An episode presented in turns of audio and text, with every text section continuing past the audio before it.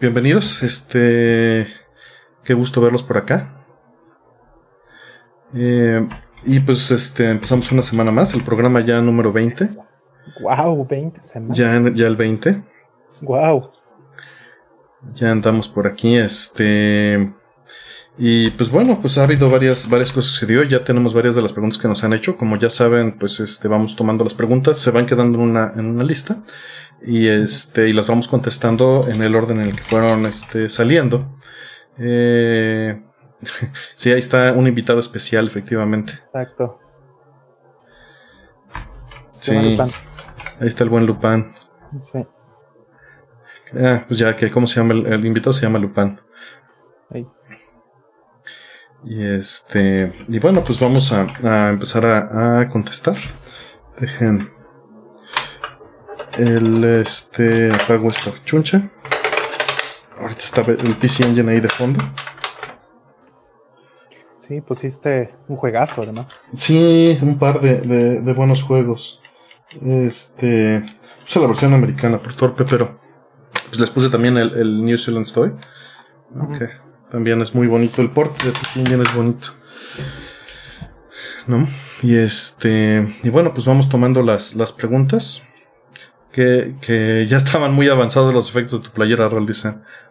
Sí, ya, ya, ya estaba muy este, LSD ya. Dejamos descansar un ratito eso. Este, vino a las drogas. Sí. Y este, y bueno, pues ya tenemos aquí un, un par de, de, preguntillas. Ha habido también varias cosas que, que, pasaron, ya ni me acuerdo de tantas cosas que han sido. Mm, primero, eh, Mario Kart. Uh -huh. Sí, que ahorita vamos a la pregunta porque ya tenemos una ahí. Ah, okay, Entonces, mejor, mejor este, la... Bueno, de hecho es la primera pregunta, ahorita la tomamos, deja nada más contesto aquí. Eh... Nos dicen por ahí que son los únicos streams que no se le traban. Es que lo hacemos en, en 720p, chavo, por eso. eh, ah, saludos a Freud Mejía. Saludos al buen Cort, que anda por ahí también. Uy, saludos, mi estimado. Este, pues no, no quedó muy ordenado todavía el lugar de trabajo, fíjate, sí, qué bueno que notaste que sí he estado trabajando un poquito en eso, ya, ya no me aguantaba. Luego andar malabareando entre muchos proyectos, se hace un relajo. No, dejen subo un poquito esto. Ahí está. Para quedar un poquito más a la, a la altura. Y este. Creo que de hecho me pasé. Ahí está, perdón. Que andaron haciendo ajustes en vivo. ¿Por qué no? ¿Por qué no? Eh, y bueno, sí, empezamos con la primera eh, pregunta, que es, este, ¿qué opinión tienen sobre el Augmented Reality o realidad aumentada de Mario Kart Home Circuit que se anunció ayer jueves? Obviamente se ve más bonito y entretenido de lo que puede resultar tener una pista en casa y sus limitantes. Claro, sí, o sea, es, recordemos que es un comercial, entonces se van a prometer un poco más de lo que realmente van a entregar. Este, usualmente así sucede. Digo, hay raras ocasiones en donde es al revés, pero eh, así como se ve y, y, pensando en las posibilidades del AR, que bueno, ya hemos visto cosas que ha hecho Nintendo con, por muchos años con, con el 3DS y con este y con los celulares, incluso con Pokémon Go, etcétera. Que bueno, aunque no es de Nintendo exactamente, pero este, ya hemos visto que han experimentado con eso. Entonces, yo si hubiera tenido eso de niño, me hubiera vuelto loco creo que va a estar muy padre. Siento yo que este debería de tener, ojalá que sí, tenga una cámara infrarroja, ¿no? Para poder hacer este, eh, para poder complementar esa parte de la profundidad, porque tengo muchas preguntas o muchas dudas. Es, es, es muy probable, ¿no? Por el simple hecho ah. de que los controles, yo creo que traen un Wiimote, el, el, el, el coche. Ajá. ¿no? O sea, la cantidad de sensores que trae. Sí, es una cámara infrarroja y este, ajá, un, un par de, de sensores ahí, ¿no? Entonces, uh -huh. para poder tener como este, pues buena, buena profundidad. Yo pensaría eso y sí se ve muy, muy padre. Y bueno, las aplicaciones que hay con inteligencia artificial hoy día y con lo que pudieran hacer con eso está increíble. Okay. Que te escuchas un poco bajo, Rol.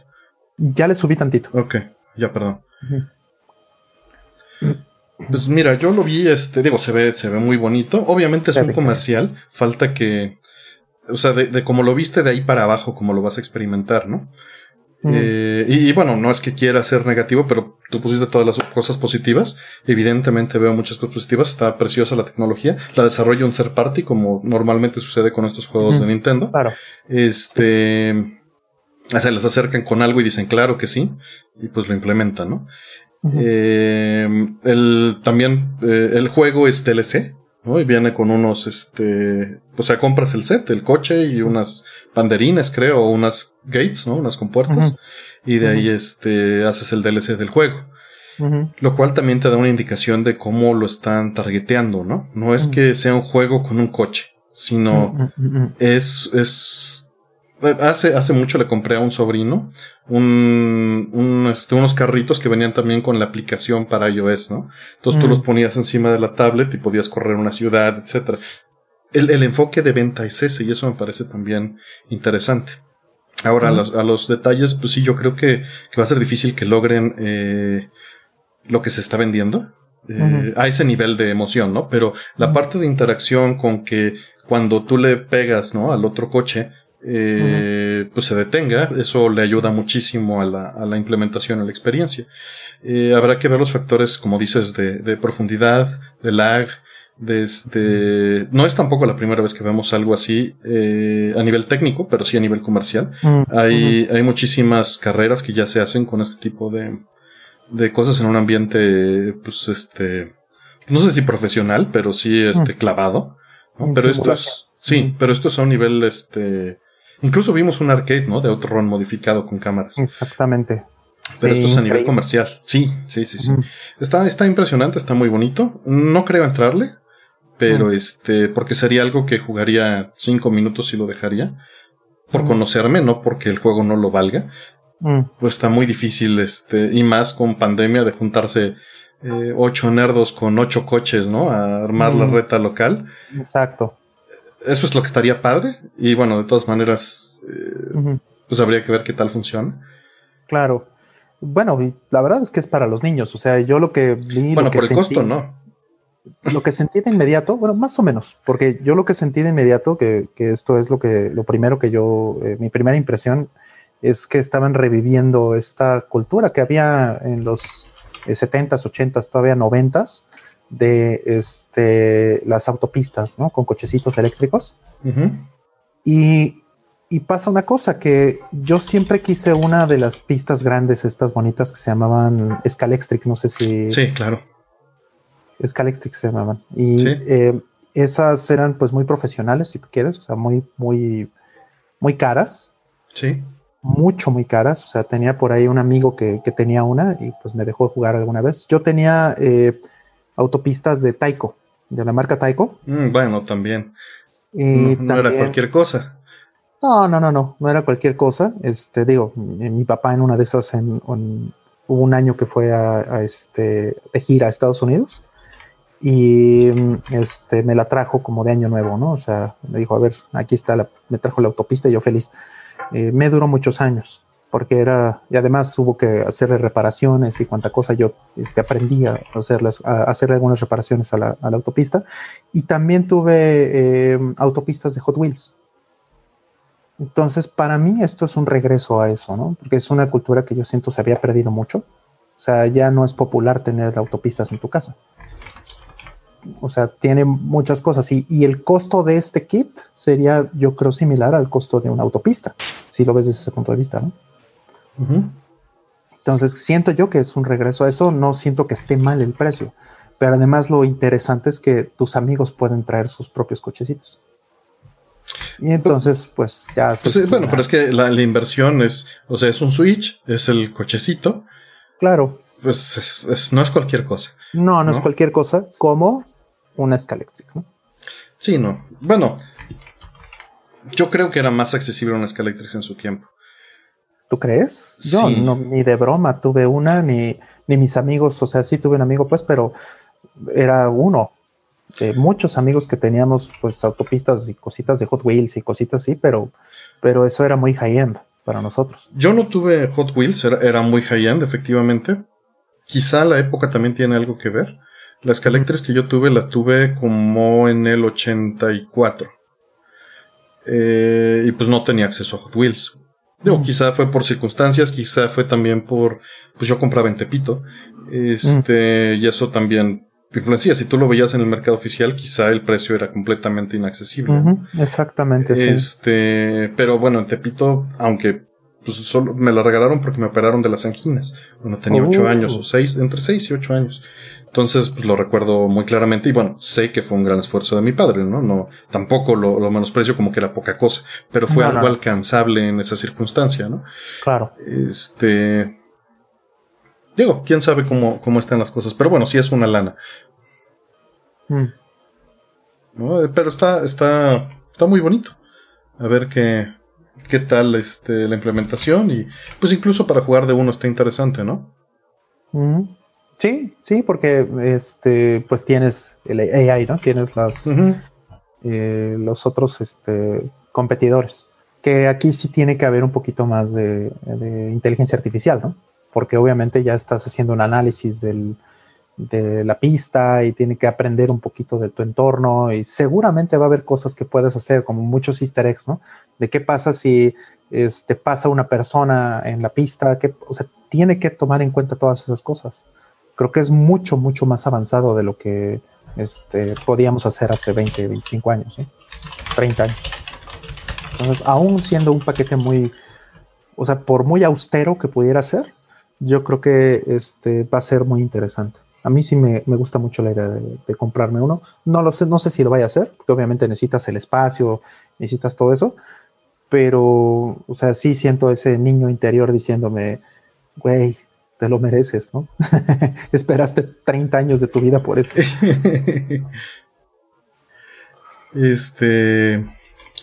Bueno, tenemos por acá eh, la siguiente pregunta. Dice, preparé todas mis preguntas toda la semana. Artemio, ¿cuáles fueron tus juegos favoritos de PC y cuáles crees que son las diferencias en enfoque entre ingeniería de sistemas e ingeniería en computación? Muchas mm. gracias. Eh, aguanta tantito la, pregunta porque también hubo alguien que, Javier Amador, nos dejó unas preguntas, pero no sé qué preguntas. Muchísimas gracias por, tu contribución, se las agradece mucho. Mm. Dice que mañana nos lee y que espera que pueda responder la pregunta, pero que si por favor nos puede dejar la pregunta por ahí, porque no la veo. Deja este entonces. Eh, repito, la pregunta es, preparé mis preguntas toda la semana. ¿Cuáles son tus juegos favoritos de PC? Es la primera. Este, ¿y cuáles crees que son las diferencias entre el enfoque en ingeniería y sistemas y el ingeniero en computación?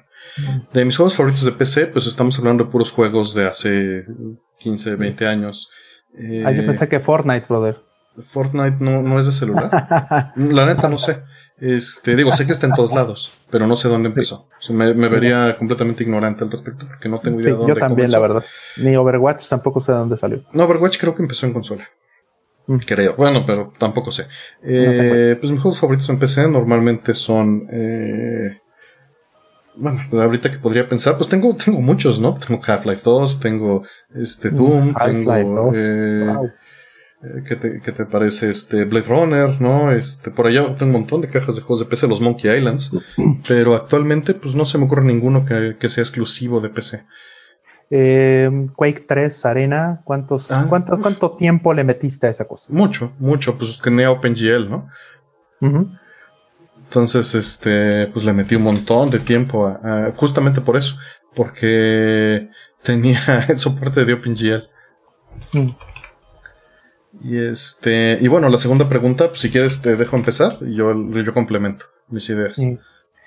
Eh, sobre ingeniería en sistemas y qué otra cosa decía, perdón. Ingeniería en computación. ¿Cuál es la diferencia entre ingeniería en computación e ingeniería en sistemas? Eh, que yo sepa, no hay ninguna eh, este, diferencia, francamente. depende de la facultad y depende de la, de la escuela, ¿no? Este, ¿Cómo le llamaban?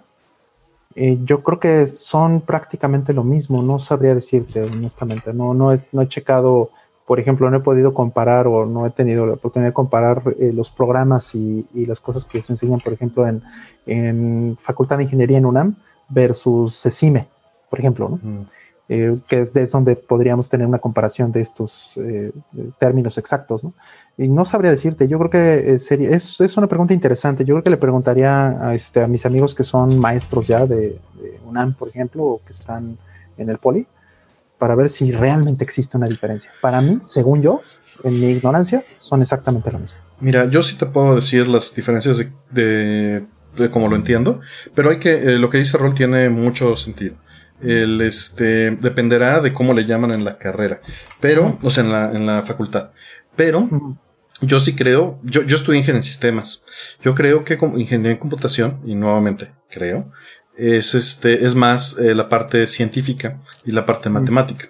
Y ingeniería en sistemas es la aplicación de toda la eh, teoría de colas, toda la resolución de eh, planeamiento de sistemas, de este, de diseño de, de, este, de aplicaciones, ¿no? Que no necesariamente lo ves en ingeniería de computación y viceversa. O sea, ingeniería de sistemas tiene un enfoque eh, comercial y englobado en aplicar una computadora como solución para la industria. ¿Ok? Y yo creo que ingeniería de computación es una, una carrera un poco más de ciencia pura. No es ciencias de la computación, pero creo que es un punto intermedio entre las tres cosas. Ahora, estamos hablando de las carreras como las llevamos Roll y yo hace 25 años. ¿no? Mm, exacto. O sea, no sé, no sé qué aplica ahorita en los planes de estudio. Sí, me gustaría preguntar, creo que eso me lo voy a llevar de tarea, lo voy a anotar por aquí para tenerlo ahí dependiente, porque sí es algo que, me gustaría saber. Y este, y bueno, pues creo que ese es este, básicamente, no sé si tú llevaste esas materias. Yo, yo, por ejemplo, Rol, llevé puras materias de estadística o sea, estadística llevaba una cada semestre. Este, fuera del tronco común, ¿no? Que ya, ya te sabes. Y luego de sistemas también básicamente una cada sistema, eh, cada semestre y de simulación una cada semestre. Mm. Más o menos esa es la composición este, general que llevé fuera de lo esencial, ¿no? Bases de datos, sistemas operativos, redes, este, eh, compiladores lógica simbólica, este, o sea, todas esas cosas supongo que también llevaste, ¿no? La parte lo llevé, lógica simbólica la llevé como arquitectura computacional, 1, 2 y 3. Claro. Pero pues, igual, ahí van. Semántica, ¿no? Exactamente. Son nombres. A final de cuentas creo que, que, todas ellas llevaban lo mismo cuando estábamos ahí. Yo creo que nada más es el enfoque. Yo también creo eso, nada más. La que sí es una clara diferencia y que es lo que a mí me hubiera gustado estudiar, de hecho, es eh, ciencias computacionales ¿no? o computer science. Eso a, mí me hubiera gustado. Sí, este, que también ya lo hemos platicado y también a mí me, hubiera gustado centrarme en eso, en este, en ciencias puras de, computación. Que bueno, ahí nos comentan para ciencias puras matemáticas, sí, pero la computación también tiene una ciencia pura que es muy bonita y es muy matemática. Eh, Exacto. porque es, es la ciencia del cómputo que es una cosa bien distinta de la computación pura.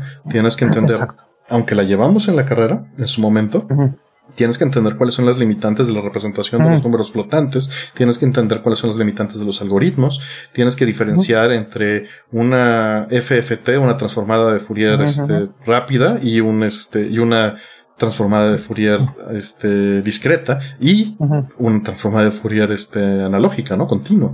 son, son cosas que, que, son sutilezas pero muy interesantes. Sí, tienes que saber la diferencia entre paralelismo y cómputo simétrico, por ejemplo. Sí, que, que bueno, una cosa es teórica y la otra es práctica. Sí, aunque bueno, ambas cosas son, o sea, hay diferencias muy sutiles pero súper importantes. Así es. Y este... Bueno, vamos a la siguiente pregunta que dice, eh, muchas gracias este, por tu apoyo y dice, ¿y si su doble NAT? ¿Cómo puedo acceder a mi NAS desde red externa para hacer mi nube? Eh, una VPN. Este, totalmente. Mira, hay formas en las que puedes hacer eh, algo que se llama el NAT transversal, que es este, básicamente, em, hay, hay, un softwarecito en Linux que te deja hacer eso, que sirve para taladrar agujeros en las NATs. ¿Cómo funciona esto? Eh, todas las NATs, o la gran mayoría de las NATs hoy día, eh, eh, son de un tipo que se llama stateful. guardan el estado de las conexiones, se acuerdan. Entonces, cuando tú mandas un paquete hacia afuera, por ejemplo, cuando te conectas a Google o cuando te conectas a cualquier lado, tu firewall, tu router, tu NAT, lo que sea, se tiene que acordar de hacia dónde ibas. Y entonces, eh, en el momento en que viene el paquete de regreso, utiliza esa conexión o utiliza lo que recuerda de esa conexión para eh, mandar el paquete en la ruta de regreso. Entonces, puedes aprovechar esa característica de las NATs para engañar a las NATs de forma que este, abran un agujero, o sea, que dejen pasar un paquete hacia adentro de, la red, como si se hubiera iniciado la, este, conexión desde adentro hacia afuera. De esa forma, eh, se pueden hacer, este, eh, digamos, VPNs, por ejemplo. Puedes iniciar una VPN para poder empezar ya a tener tráfico entre dos puntos. Aunque haya n número de NATs en medio, ya no importan. Y entonces podrías conectar lo que quieras, una NAS o dos equipos, SSH, este, Telnet si quieres, lo que sea una consola, ¿no? No pasaría. Sí, claro, una VPN evidentemente te va a costar mensualmente. Puedes hacerte la tuya también, ¿no? Sí, pero necesitas donde tener el, ancla, ¿no? o sea. Es que, es que eso es. O sea, justamente, si tú. Eh, hay varias técnicas que puedes usar para que hazte cuenta que tú y yo, Artemio, sin, sin tener este. Ok, sí, eh, entiendo. Una, una eh, cosa más punto a punto. Pero si lo que quieres desde cualquier lugar, que era lo que medio entendía, pues sí va a necesitar un ancla externa, ¿no? Exacto. Eh, necesitas una ancla externa o bien un protocolo en el que puedas hacer esto y puedas iniciar esa, esa negociación y que entonces abras eh, el, la NAT, ¿no? Eh, digamos, esas son las únicas opciones. Hay por ahí un, un softwarecito en Linux. Ahorita, si quieren, en lo que contestamos las siguientes preguntas, me pongo a buscar porque no recuerdo el nombre, pero había un softwarecito que servía, que servía exactamente para hacer ese tipo de cosas. Este, saludos a Mike, a Drowning Kerosene, que ya entraron. muchas gracias por, por, venir. También está Lugarius, que si no han visto, ya tenemos también un buscador de las preguntas. Denle una checada. Está este, lo voy a poner aquí en los, en, en perdón, no lo, no lo he puesto. Voy a ponerlo aquí en una liguita para el próximo programa. Y bueno, eh, las preguntas siempre quedan ligadas y, y cuando lo comparto también queda ahí. Em, y tenemos eh, unas preguntas. Déjame Déjame, voy a... Aquí está. Eh, muchísimas gracias este por tu apoyo y viene, tengo un 3 japonés. Antes lo usaba con 120 volts. Compré un transformador a 100 volts y noté cambios en los colores, lo cual no me pasa con un PC Engine cuando cambio la fuente. ¿Sabrán a qué se debe? Muy probablemente, pues estabas sobrealimentando el, este, con el transformador interno el 3DO y bueno, estás forzando al PC Engine. Siempre, como ya sabes, pues tienes que usar el transformador este a 100 volts cuando estás usando una consola que no tiene marcado, que maneja un rango de voltajes, ¿no? Eh, que pues antes no era común, hoy en día ya es muy común que las fuentes de poder sean multivoltaje. Eh, pero bueno, el caso entonces es que eh, cuando estabas haciendo esto tenías un sobrevoltaje. Muy probablemente veías los colores más brillantes. Y este, y esto significa que pues estabas, todo estaba corriendo a más alto voltaje y muy probablemente la parte del amplificador analógico este, estaba recibiendo más poder, ¿no? Era para Javier Amador Fuentes, muchas gracias. Eh, viene la siguiente pregunta. Buenas noches, ¿nos pueden platicar de su carrera de programación? Eh, pues, pues no, no sé qué, qué, qué platicarte. ¿Tienes algo que platicar de algo tan general, Ro? No, está cañón. O sea, hay demasiado. Este, es demasiado. O sea, eh, la verdad es que eh, no hay cosa, yo podría decir esto, no hay cosa que te prepare para el mundo real. O sea, es imposible, porque aunque hoy, por ejemplo, vayas a la mejor escuela del mundo, que tengan las mejores técnicas y, sea lo más caro y tengan el mejor equipo y los mejores maestros del planeta, pues de aquí a que sales el mundo ya cambió. Entonces, eh, los lenguajes que eran eh, populares, las aplicaciones eh, de esos lenguajes y la, manera en la que eso este, impactaba el mundo real, seguramente va a cambiar. Entonces, es mucho, muy difícil. Es una cuestión donde, al, menos en, la experiencia del tema, en mi experiencia, pues vivimos esto todo el tiempo.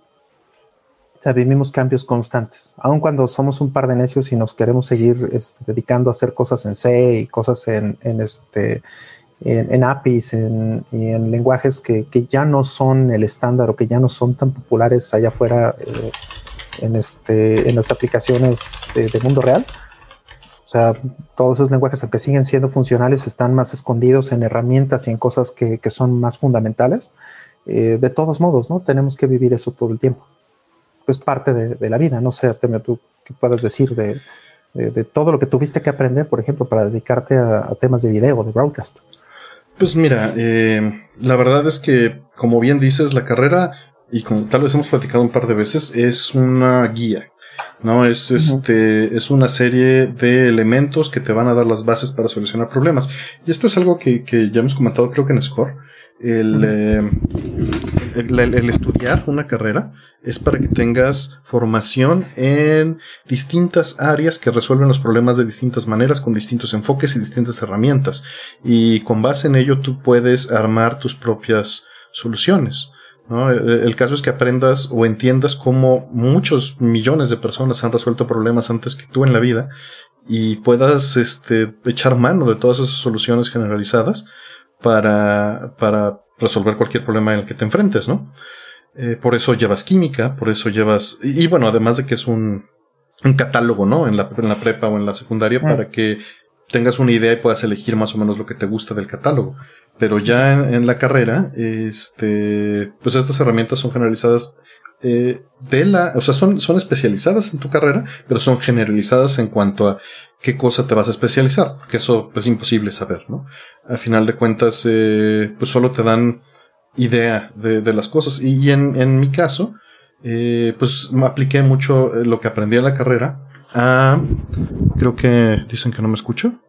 Qué raro. Yo, sí, yo sí lo veo también. Este, yo la, la, perdón, se me fue el hilo. Eh, lo apliqué más que nada a mis hobbies y lo que aprendí en mis hobbies me terminó sirviendo para, para, las, para la vida profesional, ¿no? Pero a final de cuentas, eh, pues fui aprendiendo eh, a trancazos, ¿no? Pues tenía que sacar la chamba y, y aprenderla y hacerla al vuelo, porque pues no me enseñaron, como bien dices, lo de broadcast, pues quién te lo va a enseñar en la carrera, ¿no? Exactamente. Este es, es a final de cuentas, cuando vas en la, y repito, a final de cuentas, cuando vas en la carrera, hay muchas cosas que no te van a explicar y no te van a dar en la boca. Hay maestros que sí, hay maestros que no. Y eso también es parte de tu formación, ¿no? Tienes que, que investigar y con base en ello ir construyendo pues, tu caja de herramientas. Mm. Y programación, pues no hay más que... Mi, mi mejor recomendación es agarra un proyecto personal, algo que le veas uso, y sácalo. Agarra amigos, conocidos de, oye, necesitas un sistemita para algo y hazlo. Haz, todo, aplica todo el conocimiento. La programación no es solo programación. Bueno, creo que hay mucho valor en, el diseño y en la arquitectura. Y este, en el levantamiento de requerimientos, en el entender cómo haces la entrega, ¿no? Cómo en un lenguaje claro especificas los requerimientos de lo que entiende el cliente y lo que entiendes tú y haya una comunión entre las dos cosas para para después implementarlo y llegar con una solución que les resuelva un problema de centenas de horas hombre es siempre muy reconfortante. Pero si tu requerimiento está mal y el requerimiento lo levantó un tercero, que bueno, te va a suceder muchas veces, y tú llegas nada más a recubrir una lista de requerimientos ya con el arquitecto lo digirió y a ti nada más te llega, programa la función que sume A más B, se pierde algo. Entonces es importante que, que, tú vayas experimentando eso, freelanceos o, o, como te digo, con familiares y amigos o tú mismo, hacer ese proceso eh, de espiral o de diseño y desarrollo para, para que veas toda la parte del proceso y te puedas especializar, ¿no? Mm.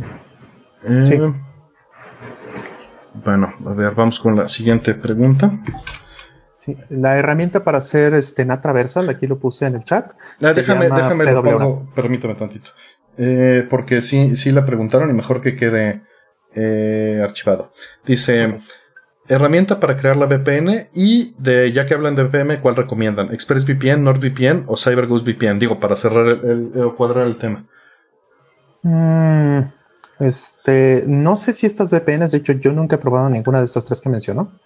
Eh, yo no sé si esas te permiten eh, abrir un punto en Internet y que de ahí puedas entrar este, desde afuera hacia tu, hacia tu VPN en casa. Yo no, no tengo idea. Yo sé, hasta donde yo entiendo, son para salir y son para cifrar tu tráfico entre eh, pues tu, tu, PC o tu laptop o tu consola o tu, o tu teléfono y de ahí este, salir a, internet este, sin que pues nadie puede leer tu tráfico. Eso es todo. Eso es todo, pero seguro algunas te dan este algún IP fija por un costo extra, ¿no? Tienes que revisar. La verdad yo tampoco, yo no he usado. Sí. Tenemos otro invitado este, especial, ¿sí viste? Ya su hija. Ve nada más. ¿Qué onda tú? ¿Cómo estás? ¿Viniste de visita? Ah, ya, ya la vi, ahí anda. Eh, seguro se va a echar ahí a dormir. Ay, déjala, ahí déjala. Aquí está también, ya este ya se echó. Sí, bueno, seguimos con, con, las preguntas. Dice, en casa de mi abuela está en el campo y quiere tener internet y no existe ninguno comercial, ningún ISP comercial. ¿Es posible organizar la, la comunidad de alguna manera para solicitar el servicio o hay otras opciones? Bueno, de entrada, o sea, algo que se podría hacer con la comunidad es hacer un enlace de microondas punto a punto con algún otro poblado que esté cercano. Eh, y, y, si hay una línea de vista, y sería comprar el equipo y, y, levantarlo, ¿no? Pero estamos hablando del peor, peor de los casos que se me ocurre. Mm. También tal vez, digo, el servicio satelital es, es, es, malo o el servicio por celular, pero existe la posibilidad de, de hacer algún contrato con alguna de estas compañías de levantar un enlace de este tipo por algún costo en cuanto a comunidad si es que no funciona que, se haga correctamente. Eso es lo que yo entiendo y no tengo experiencia. Este, no sé si tú tengas alguna sugerencia, Rol. No, por el momento no. Pues sí, lo que yo buscaría entonces es hacer un acercamiento con una compañía más, este, o sea, sé que estos servicios existían cuando, hace 20 años, ¿no? Eh, que, que un, un, este, un proveedor de internet te podía levantar un, un enlace, este, de microondas así punto a punto. Y, y, también este la, la, otra sugerencia, ¿no? Ya sea satelital o, o, este que satelital, bueno, es muy lento, pero pero pues llega, ¿no? Sí, sí, este todavía hace, mira, estoy seguro que todavía los ISPs te pueden dar esa este ese servicio. Ahorita que lo mencionaste, que bueno, me recordaste un, una experiencia que tuve con, con un ISP precisamente, donde hicimos un enlace punto a punto utilizando un draft de una tecnología que se llama eh, WiMAX y básicamente eran un par de tambores, unas antenas este, eh, unidireccionales eh, y poniéndolas punto a punto y pues era un túnel tal cual y, daba bastante buen performance, eran algo así como eh, 72 megabits a kilómetros de distancia. Esto fue en Aguascalientes, Aguascalientes, y para quienes no conocen, es una ciudad increíblemente plana. Buenísima porque te subes a un edificio de cuatro pisos y ves toda la ciudad. Está increíble eso para hacer ese tipo de cosas, de punto a punto entre un, lugar a otro de, la ciudad con, con, una antenita. Y con poner una antena de estas, en, no sé, 5 o 6 metros este, sobre el techo, pues ya llegaba al otro lado de la ciudad. Entonces, eh, y eso fue un, un ISP. Fue, no recuerdo exactamente cuál fue, pero este, hubo competencia incluso, ¿no? Había, era una como licitación para esta empresa para la que este, se estaba haciendo esto, y entonces eran como tres o cuatro los que estaban involucrados. Pues está. está sí, sí, hay. Digo, sí, sí, seguro hay una opción, además van a tener que, que acercarse, ver los costos y ver si es viable. Obviamente debe ser mucho más barato que, que lo que era antes, ¿no? Pero. Pero de todas maneras, este pues, va a ser tal vez un, un, un, asunto, ¿no? O sea, no va a ser tan trivial. -huh. a ver, ¿qué opinan de la consola Evercade? ¿Y saben si es solo una Raspberry o qué implementación es? Mm, no tengo idea. Tú, o sea, que yo tengo idea, pues más bien es lo único que yo sé es que es este pues sí es una Raspberry, ¿no?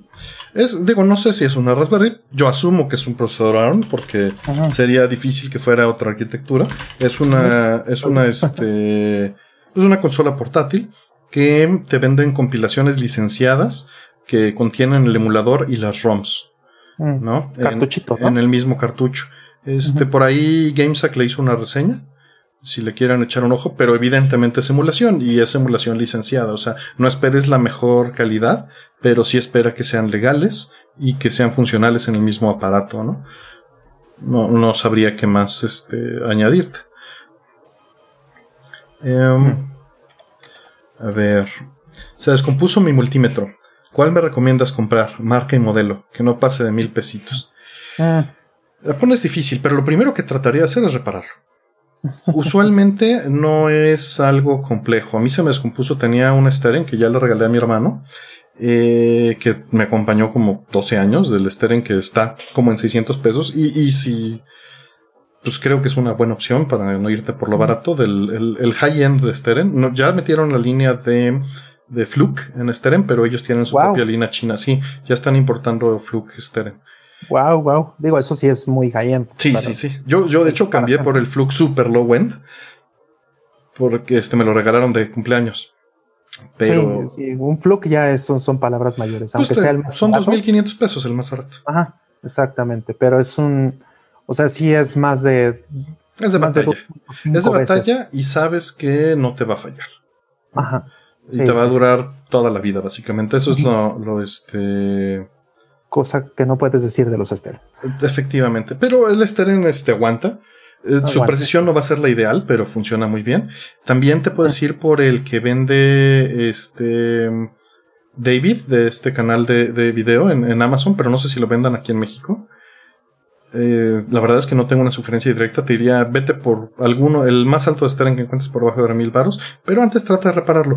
Lo que a mí me sucedió es que la, la, este, la perilla eh, este, estaba oxidada. Eh, bueno, y óxido no por, por, humedad, sino ya de uso. Entonces estaba oxidada y desgastada. Fue ajustarla mecánicamente y, pulir un poquito, tallar con fibra de vidrio en mi caso, pero lo puedes hacer con una goma de borrar, otras cosas, los contactos y resoldar este, pues algunos conectores y con eso jaló muy bien las pilas otra vez. Jalaron bien. Entonces este sería mi recomendación porque no sé qué haya eh, ahorita en el, en el mercado como para, para recomendarte. No sé si tú tengas alguna sugerencia, Rob. Mm, no, no, no, no. Yo creo que lo que eh, estoy completamente de acuerdo con lo que has dicho. Ok. Mm, me interesa saber cuál es la carrera de software de gente que ya lleva años en la industria. Mm, mira, eh, la verdad tampoco es, o sea, creo que lo que dijo Artemio hace rato es muy relevante, o sea, todas las bases que puedas tener, toda la parte de, de la disciplina eh, específica del, del, cómputo, yo creo que es muy, muy importante pero uno de mis mejores amigos de toda la vida que tenemos trabajando eh, juntos y haciendo cosas juntos más de 20 años, eh, él es químico, él es QFB. Y pues se dedicó al, al, cómputo, básicamente porque en el momento que él salió de la carrera, eh, pues ya sabía programar, lo sabía hacer bien y no encontraba chamba de QFB o sea, no que no hubiera, más bien es que no encontraba chama con las, con las mismas oportunidades, con, el mismo tipo de sueldo, el mismo rango, etcétera. Y entonces le convino mucho más dedicarse a eso. Y bueno, pues sigue siendo un buen químico. A él le ha acudido para muchas cosas que tienen que ver, incluso, por ejemplo, temas de PCBs, ¿no? Este, ¿Te acuerdas, Artemio? Que, sí, para la sulfatada. Platicamos eh, alguna vez, ¿no? Y que le fui a llevar este, eh, las fórmulas y todo, a ver qué me recomendaba y bla, bla.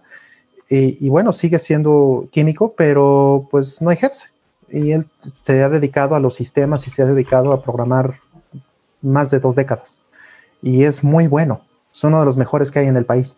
Entonces, no es como que eso realmente tenga una, una gran, gran relevancia. Ahora, si tienes la oportunidad de sí estar en una, eh, en una universidad, en una escuela o en una carrera donde te van a enseñar la parte de las matemáticas, de la lógica, del cómputo formal, por supuesto que eso tiene un valor incalculable. Este, por allí nos dicen que los multímetros marca Unity en AliExpress tienen buenas referencias. Mm. No tengo idea, estoy pasándolo al costo de lo que nos comentan en el chat, pero han salido muy buenas cosas de, del mercado chino. Es muy variable, busquen buenas reseñas en, YouTube y, y, a veces varía el mismo producto en calidad de, una, de un mes a otro. Entonces, eh, sí es, es, es un poco peligroso este el, el, comprarlo. Eh, o sea, hay algunos vendedores, como por ejemplo lo del Cautín, que al rato hablo porque nos preguntaron, eh, ya tienen un vendedor que sí garantiza la calidad. Pero, mm. digo, un multímetro difícilmente va a ser eh, tan problemático, menos de que necesites medir alta tensión. pero para un uso como de electrónica básico, no creo que sea un problema. Mm. pero sí, como dicen que tenga un buen fusible y puntas en caso de que se pase algo mal, pues sí, si vas a medir tensión, sí, necesitas, ahí sí cómprate un fluke, ¿no? no le, no le hagas al, no le juegues al vivo. Em, dice, mm, las diferencias entre ingeniería de computación e ingeniería en informática. Pues te referiría a la pregunta anterior. Eh, mucho tiene que ver también informática, a diferencia de sistemas, eh, se refiere específicamente a el manejo de datos y sistemas al flujo de información. Entonces, mm. eh, eso es lo que significan las palabras, por lo menos hasta donde, hasta donde yo lo entiendo. Y pues dependerá de ver el plan de estudios, ¿no?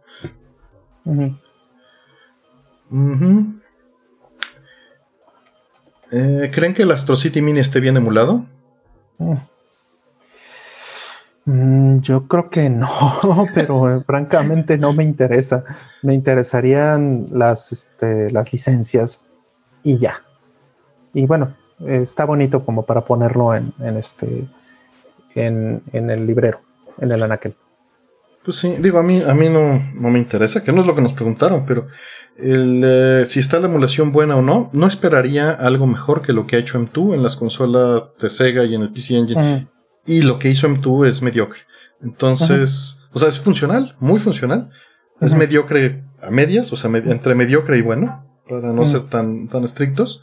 Tan cruel. Pero esperaría más, ¿no? O sea, creo que, que y esto tiene que ver nuevamente no necesariamente con M2, sino con el grado de perfección o de tiempo que les da el, la persona que los está comisionando, porque es una comisión. Y no sabemos a quién haya comisionado Sega para el Astro City Mini. Sé que se liberaron más títulos hoy, no, no les eché un ojo. Las licencias efectivamente podría ser muy interesante, pero este no, no creo que esté bien emulado. Sí, o sea, hay que entender, es un negocio, entonces van a llegar con M2 y le van a decir, a ver, este, ¿qué me puedes dar o qué es lo que puedes lograr con este presupuesto de tres pesos, ¿no? O sea, para hacerlo realmente bien tendrían que haber hecho, pues muchas otras, eh, tendrían que haber tomado otras decisiones. Y no es, no es el caso. O sea, lo cual te indica que no tenían, como bien dice el, el dinero o, este, o el tiempo o, algo, o ambas cosas. Entonces, M2 es la empresa correcta para ir a hacer esas cosas, pero pues eh, al final. Pero también M2, si ven incluso su propio documental, a veces se extiende a, tiempos que no debería, ¿no? Por su misma necesidad. Y siempre les van a poner una limitante de decir, oye, la lana ya se acabó, chavo, ¿no?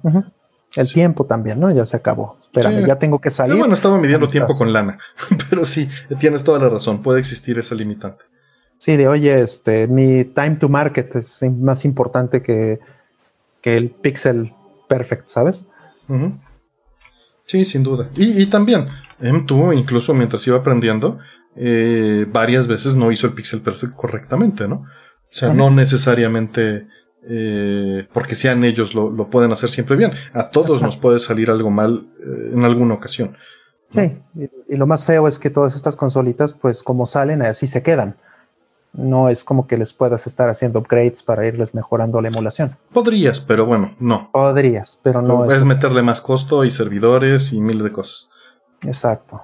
Sí, no, no es algo que tenían siendo. Que de alguna manera también, no sé si realmente este, a lo mejor en tu. Eh, y vamos, a lo mejor alguno de incluso de los fabricantes o de las compañías que comisionan M2 eh, realmente entienden o digamos toleran o aceptan el hecho de que la gente les las va a hackear y que les va a meter pues posiblemente un software mejor que el que traía eh, de fábrica. No sé si esto es algo que pase, ¿no? Sería bueno es algo, es algo muy probable. Así de, mira, yo me voy a hacer de la boca chiquita, me voy a hacer del... Yo no voy a hacer nada de este eh, de ruido, ni, ni vamos a hacer la vista gorda y, cada quien haga lo que quiera, pero sé que el producto que yo voy a entregar tiene un potencial más allá que lo va a ir a alcanzar la comunidad, no yo. Es correcto. Podría ser. A ver, mm, ¿qué opinión tienen de la colección de remasterizada de Mario All Stars 3D? ¿Les agrada la idea y planean adquirirla? Pues este mira. Ay, no sé, bueno, ¿quieres decir algo, Artemio, primero? Eh, bueno, a mí, a mí no me interesa porque ya las tengo en sus consolas originales. Claro. Este, si no las tuviera, pues sí la compraría. Eh, no espero que sea nada del otro mundo. O sea, yo espero que sea, que cumpla y, ya, ¿no? Eh, la colección que sacaron antes en Wii, la compré muy ilusionado y dije, la verdad, la emulación era una porquería, pero era emulación. ahora, pues son reimplementaciones o, ports sin mejoras, ¿no? Sin remasterización. Este. Un poquito más o menos, ¿no? Porque Mario 64 creo que sí le pusieron este. La versión de 10, ¿no? Eh, que es, o sea, viene con más este, resolución en texturas y este, el juego está corriendo, creo que un 480p como base, ¿no? En lugar de 240, eh, que está bien para, para hacer un juego 3D de ese tipo. ¿no? Pues, Entonces, pues no sé. Digo, yo lo que pienso es, este, yo creo que está perfectamente bien que no, que no les hagan nada. Yo creo que eso está muy bien. O sea, es, no es un remake en absoluto. Eh, no es ni siquiera, bueno, podrías decir que es como un tipo remaster al nivel que fue un Metal Gear Solid remaster. Ni siquiera este, poniendo contenido nuevo ni nada. Simplemente este, llevando el contenido viejo a una plataforma nueva. Y ya. Yo creo que eso está bien. O sea, es chistoso porque la gente castiga mucho a Nintendo también cuando hace remakes. Ay, es que a mí me gusta más el original. Ay, es que Nintendo, ya pasó justamente con Mario. Con Mario All Stars. la versión de Super Nintendo, pues es un remaster de las versiones de NES. Y bueno, la gente las odió y este, o sea, es complicado realmente satisfacer a la gente. Yo creo que para la gente que no tuvo esas consolas o que tiene esas consolas o que, o que ya las vendió o cualquier cosa, volver a tener esos juegos en la colección. Y hay muchísima gente que no jugó Mario Sunshine, por ejemplo, y es un juegazo. Hay mucha gente que no jugó este, eh, Mario Galaxy, también es un juegazo. Pues ahorita tienen una oportunidad. Entonces, listo. Si no los jugaron, cómpralo, no nos estén quejando. bueno, ya, también yo creo que va, este, va dirigido a un, este, un público que no los jugó, ¿no? O sea, ya eso creo que es, es, un hecho, ¿no? No, no, este. No veo que, que, pueda ser de otra manera. O sea, sí, obviamente muchísimo público va a volverlas a comprar eh, por coleccionismo, ¿no? Por el simple hecho de si no las tengo, pues no este, pues no soy gamer, ¿no? Pero, este, pero quitando ese punto, eh, es, es, para el mercado nuevo. O sea, simplemente por el, por el hecho de vender, ser Mario. Claro. Este, pues ya. Estoy buscando de otras preguntas que vamos a. Sí, sí, Mario, o sea, al final Mario va a vender porque va a vender.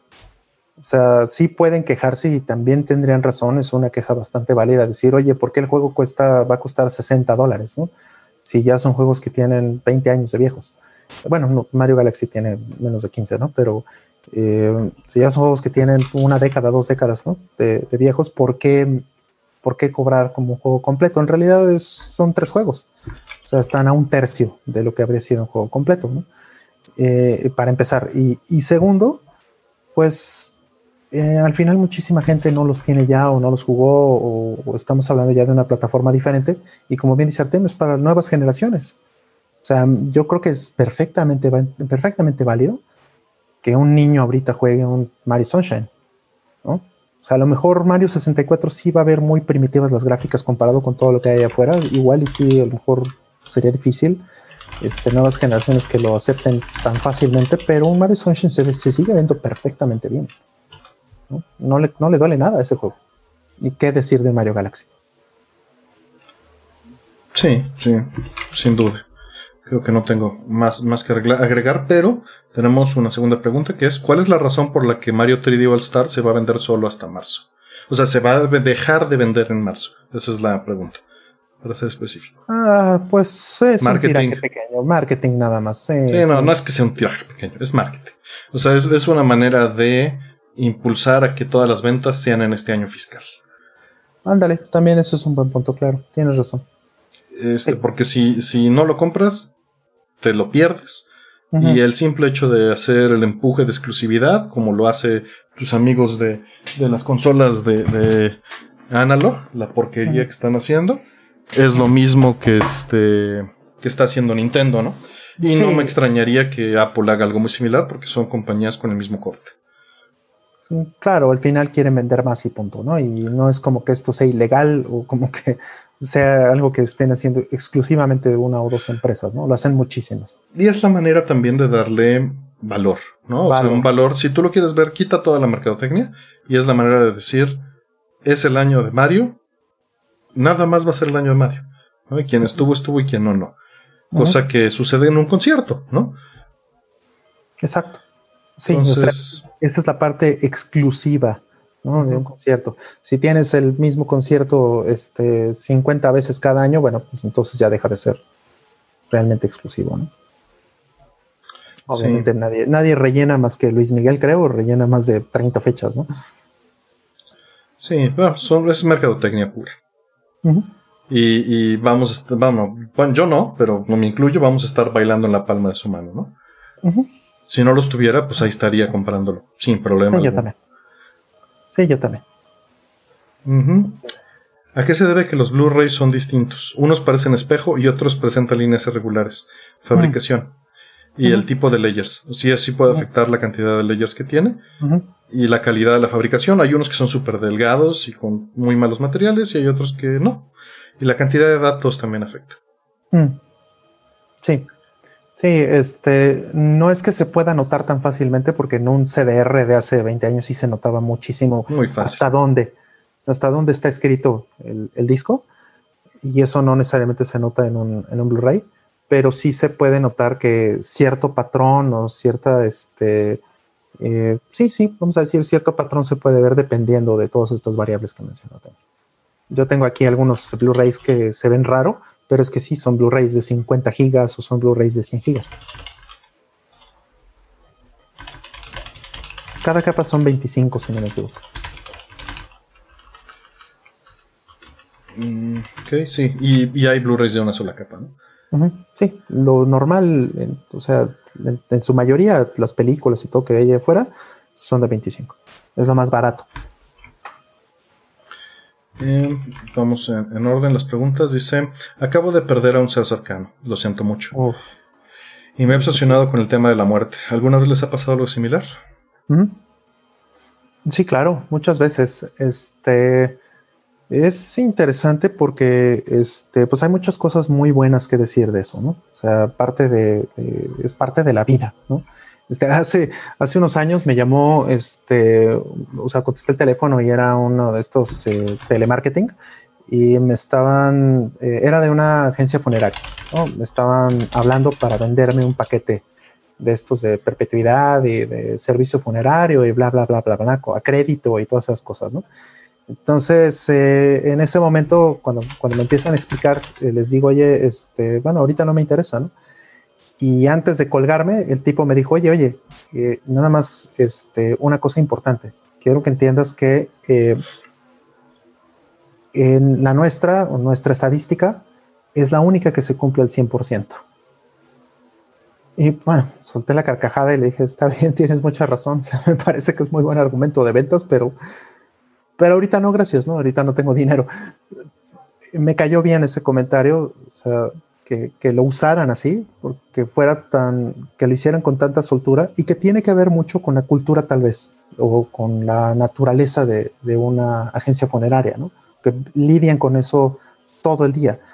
Obviamente tienen que tener muy bien estudiado el mensaje de cómo hablarle a la gente de eso.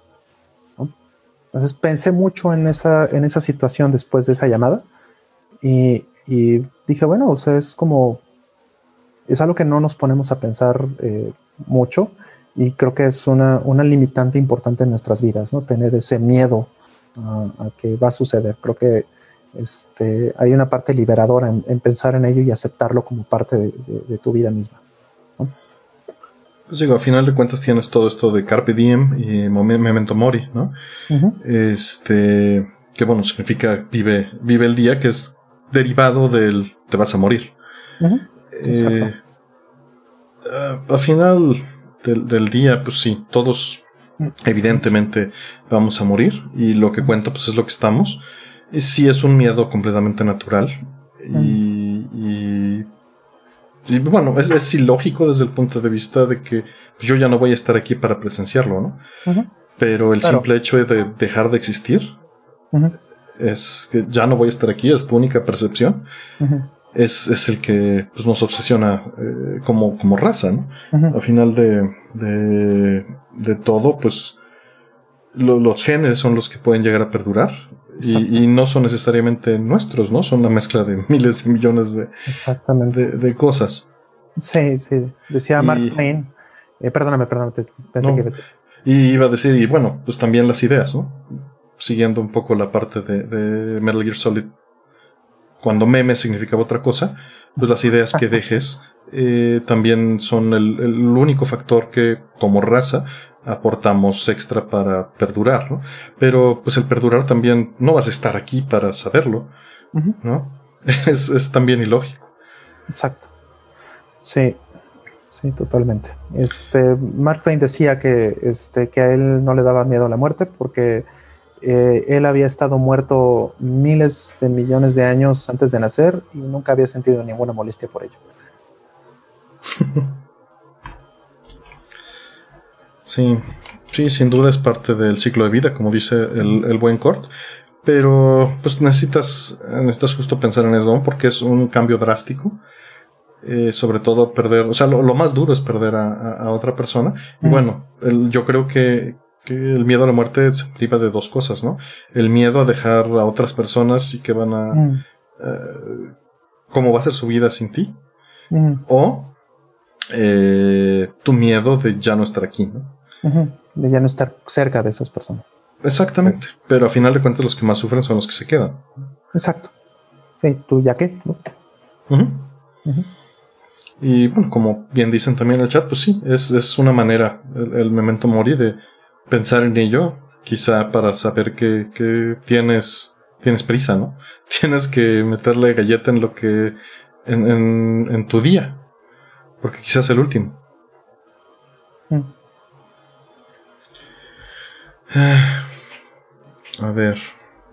¿Nos pueden platicar acerca de cómo es ser programador de software a través de los años? ¿Qué es lo que han aprendido a la flecha? Es muy similar a la, pregunta de hace rato.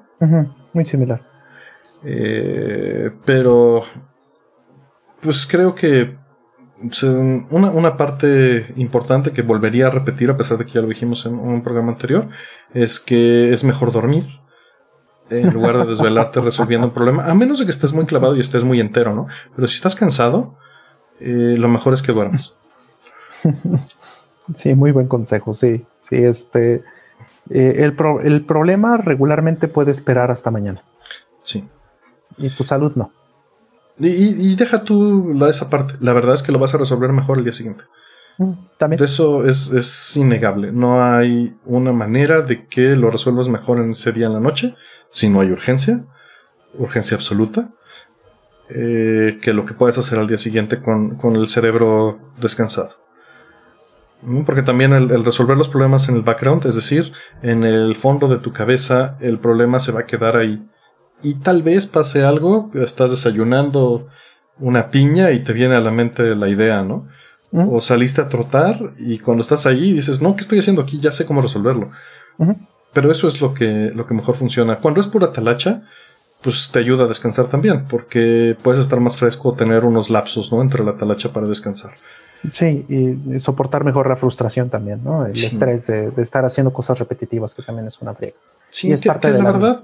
sí, eh, como programador es algo muy normal que tengas que hacer talacha. Normalmente, en mi caso, era hacer talacha para procesar los datos. Y una solución era o hacerlo a mano y no pensar, y estar tal vez pensando en otro problema de fondo o hacer un programa para resolver el problema.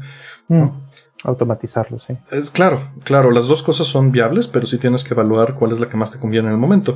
A veces el que te pongas a hacer una herramienta para solucionarte el problema en medio de otro problema puede ayudar o no. Exacto. ¿No? A veces te puede ayudar a hacer el orden de los datos a mano. Hay veces que es imposible hacer eso a mano y tienes que hacer a fuerza una herramienta, ¿no?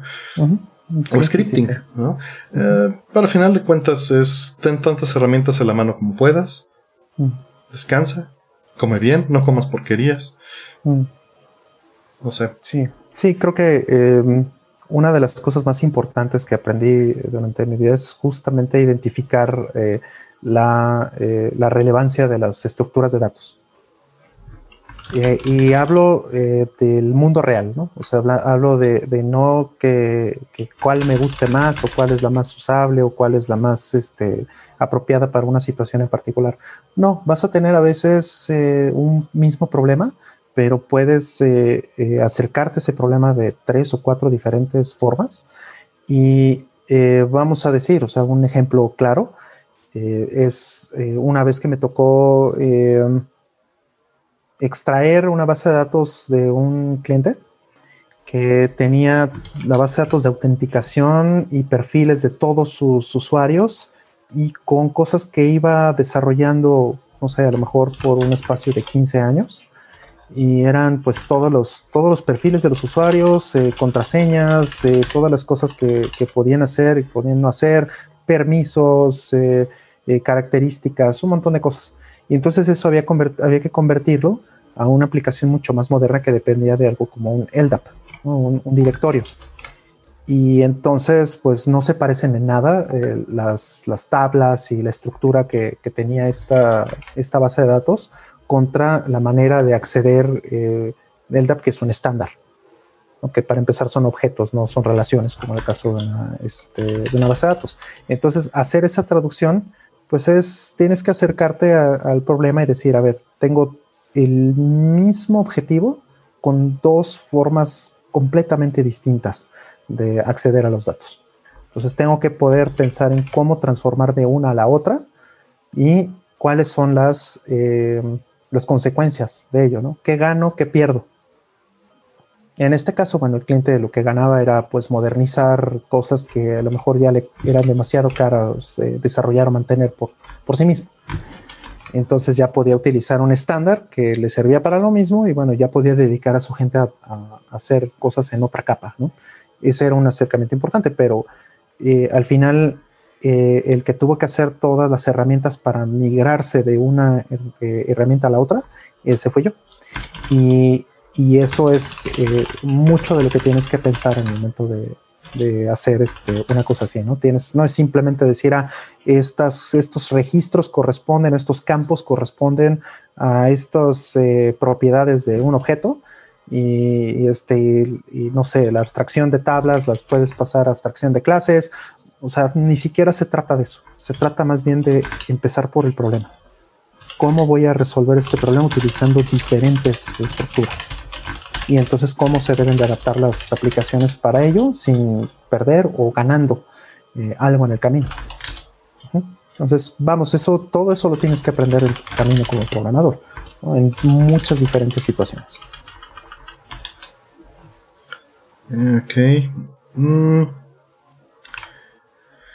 Rollman, ¿por qué usas Linux encima de macOS? Encima.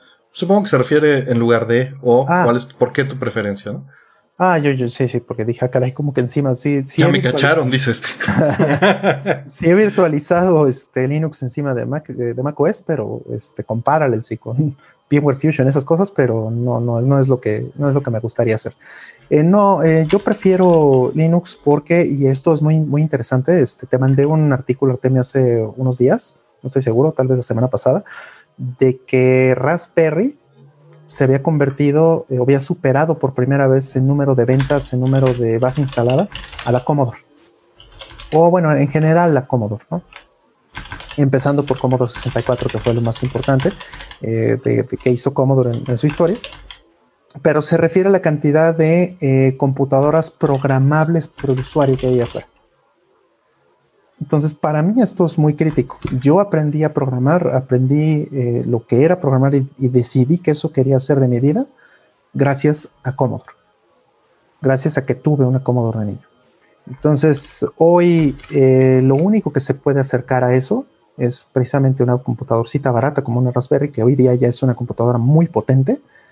¿no? Es una computadora muy completa, una Raspberry 4 con 8 GB de RAM que ya les venden. Son, baratísima baratísimas y e idealmente le vas a poner un Linux donde vas a tener la libertad de hacer absolutamente todo lo que tú quieras. Es una computadora 100% programable. Diferente de un Mac OS o de un Windows o de un iOS o de un Android o cualquier cosa, que son, pues, eh, ¿cómo les llaman? Este, walled garden, ¿no? O sea, son jardines eh, con, eh, aislados, ¿no? Entre paredes. Y que son este, experiencias muy particulares para, para algo eh, de uso común o de uso del día a día y no para aprender, no para desarrollar, no para, eh, no para la creatividad en, en términos de, computación. ¿no? O sea, pues sirve para lo que le vayas a poner encima, no para irte hacia adentro. Eso para mí es eh, invaluable. Es, es, lo que me hizo la persona que soy básicamente, ¿no? Profesionalmente.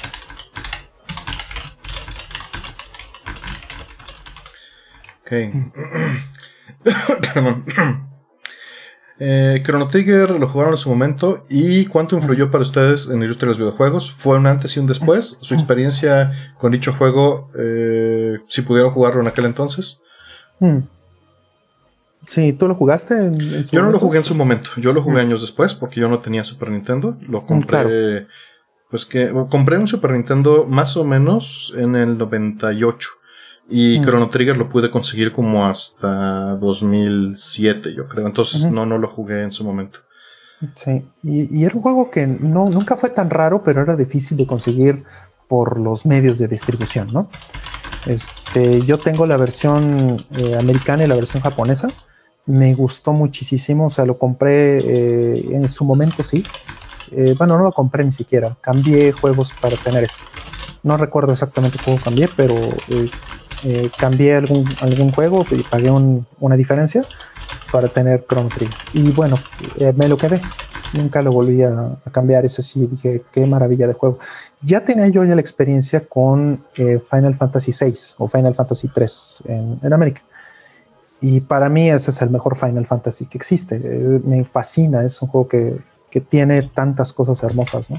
Entonces, Chrono Trigger, en mi opinión, eh, no le llega a Final Fantasy VI en, muchas cosas, pero por lo menos en la parte técnica y, en detalles este, de, cómo está hilada la historia, eh, y Chrono Trigger tiene puntos que superan a Final Fantasy VI. Entonces, pues. Bueno, y también el juntar al Dream Team, ¿no? Exactamente, también, ¿no? La música, o sea, no, bueno, eh, es una... Es grandilocuente. Uf, espectacular. es espectacular. Hay muy pocos juegos así, ¿no? Insisto, este, tal vez estoy muy sesgado eh, al pensar que Final Fantasy VI es superior todavía, pero eh, pues no es como que eso sea un... no estoy demeritando en ningún sentido a Chrono Trigger, ¿no? Sigue siendo de mis juegos favoritos de toda la historia. Me fascina. Y bueno, ahí de ahí salió Yasunori Mitsuda, ¿no? Que después hizo Xenogears, que los puedo decir. Es, es este, increíble. Sí, este, digo, a mí, a mí me, obviamente no me pegó de la manera en la que me hubiera pegado en su momento, pero por fortuna tengo la capacidad de descontextualizar las cosas, descontextualizar los juegos y, y apreciarlos por lo que son en su momento y bueno, valoro mucho más la época de los 16 bits que cualquier otra. Mm, mm. Entonces, este, cuando lo experimenté fue, este, pues fue, muy interesante. O sea, sí, la, presentación no me afectó tanto porque estaba muy acostumbrado también al PC Engine y al Sega CD. Mm. Pero eh, la organización, la historia y lo que hicieron con el sintetizador del Super Nintendo, como bien dijo Roll, me pareció impresionante, ¿no? Sí, es espectacular. Ahora, es muy gracioso. Tú, tú si lo volvieras a jugar, ¿cómo lo verías ahora que ya sabes muchísimo más sobre la programación de un Super Nintendo? Mm. ¿Cómo lo verías tú? Cuando yo pues lo jugué, yo ya sabía programar Super Nintendo. Sí, no, esa es una obra espectacular. O sea, eso cambiaría mucho tu, tu, visión, ¿no? O sea, si lo hubieras jugado ya sabiendo, habría sido diferente probablemente, ¿no? Sin duda. Digo, de todas maneras siempre los vi como, como magia, sí sabía programar, ¿no? Obviamente cuando jugué, no, no, Super Nintendo. Exacto. Pero este. Super Nintendo. Pero sí, sí, es, es, es, muy interesante analizarlo, ¿no? Pero, ¿sabes? Aunque, aunque los valores los juegos de una manera distinta al momento de estar analizándolos como programador, creo que es, eh, bueno, tengo esa capacidad por lo menos de si me interesa el juego, eh, entro en el suspension of disbelief y mm. puedo ignorar todo, ¿no? Si no me mm. interesa, le voy a ver todos los defectos. Sí, claro. le, doy más oportunidad si me interesa, ¿no? Quiero que me mm. convenza, ¿no? Sí, sí, sí, también y eso, ayuda aún sabiendo. También eso ayuda. Claro, tienes toda la razón. Sí, es como ver una película y saber este de, cine o de video, de lo que de sea. Pues fotografía, de guion, de y puedes darle la oportunidad, ¿no? Aún cuando, cuando este no sea algo que, bueno, que, no esté bien hecho, ¿no? Pero que no esté en, los, en el top. Efectivamente, pero puedes ver el amor con el que está hecho. Y bueno, este no es el caso, ¿no? no, no, aquí es esto. A quien le preguntes va a ser una, una obra de arte. Sin duda. A ver, mm, mi PWM pierde zinc cuando la pantalla es muy blanca. ¿Será un capacitor? Ya probé distintas fuentes y cables. Mira, lo más probable es que, eh, bueno, hay, muchas este, posibilidades. No sé cuál sea tu fuente, cosa que sería muy interesante saber, pero suponiendo que es una placa arcade, por ejemplo, o, o un mod que hayas hecho tú, es posible que la sincronía esté o, los niveles de voltaje estén mal, ¿no? Eh, el, el, RGB esté llegando mal o el compuesto esté llegando mal. Entonces sí existe la posibilidad de que sea un capacitor en la consola o en el PWM. Lo ideal sería que revisaras eh, la señal, desgraciadamente con un osciloscopio. Eh, no tienes mucha opción o con monitor de onda o un vectorscopio. No, monitor de onda. Y vas a tener que revisar los voltajes antes que nada. Eh, si te pasa con absolutamente todas las fuentes, pues es algo en el PBM y vas a tener que revisar, cambiar probablemente todos los capacitores. Entonces, si tuvieras ahí este un poquito más de información, ya, mira, ahí está. No tiene un osciloscopio, pero ya probó con PCBs, con Oyo y con Genesis, o sea, le funciona, le pasa con todas. Entonces, cambia los capacitores al PBM. Mm, o por lo menos, este, y bueno, no sé si estás probando también distintas fuentes, o sea, compuesto, mm. video separado y RGB. Mm. ¿no? Si te pasa en todas, es evidente que el problema no está en eh, las inputs y en los procesamientos de, de modulación, sino está, en, está en el PBM más adentro, ya en la parte que amplifique. Sí, sí, aunque, este, por ejemplo, en mi BBM, eh, este, sí tengo que ajustarle un poquito el brillo, porque al conectarle a una fuente igual lo que sea, este, el blanco puede ser extremadamente brillante y entonces este, eh, se empieza a quemar la imagen, empieza a parpadear un poquito. Nos, dice que, le pasa solo en un, en un, input RGB, que incluso el otro input RGB no tiene el problema. Ah, pues eso ya te dice. Entonces, digo, te facilita mucho el diagnóstico, vas a tener que normalmente si tienes el modelo puedes buscar el manual de servicio y el manual de servicio de un PBM normalmente tiene la información de todas las partes. Entonces vas a poder ver cómo está conectada esa parte y si tiene componentes discretos. Eh, la otra es que, no sé el modelo de tu PBM, que necesite terminación. El, un PBM, o bueno, el equipo de video profesional a ver si tengo aquí un terminado. El equipo de video profesional eh, está todo a 75 ohms como el equipo de consumo. Entonces, hay PBMs que tienen entradas y salidas, tienen pastro. Y ese pastro puede ser automático o este autoterminado o que lo tengas que terminar tú. Tienes que revisar este ese input y en tu manual te debe de decir. Existe la posibilidad de que en el input que tiene entrada y salida RGB para dejar pasarlo a una otra capturadora o a otro PBM o a un vectorscopio, es para lo que normalmente se hacían estas cosas, eh, para hacer una cadenita. Existe la posibilidad de que necesite terminadores. Revisa tu manual y un terminador es un conector BNC de este tipo que tiene una resistencia de 75 ohms adentro. Este, no me sé, digo, me está diciendo que es un Somi 20, LMD2. Eh, no, no me sé de memoria todos los modelos de PBM, pero parece, por lo que me estás diciendo, que es un modelo de evidentemente 20 pulgadas médico. Asumo que ya de los 2000. Si es de los 2000, la terminación debería de ser automático. Este, pero revisa tu manual.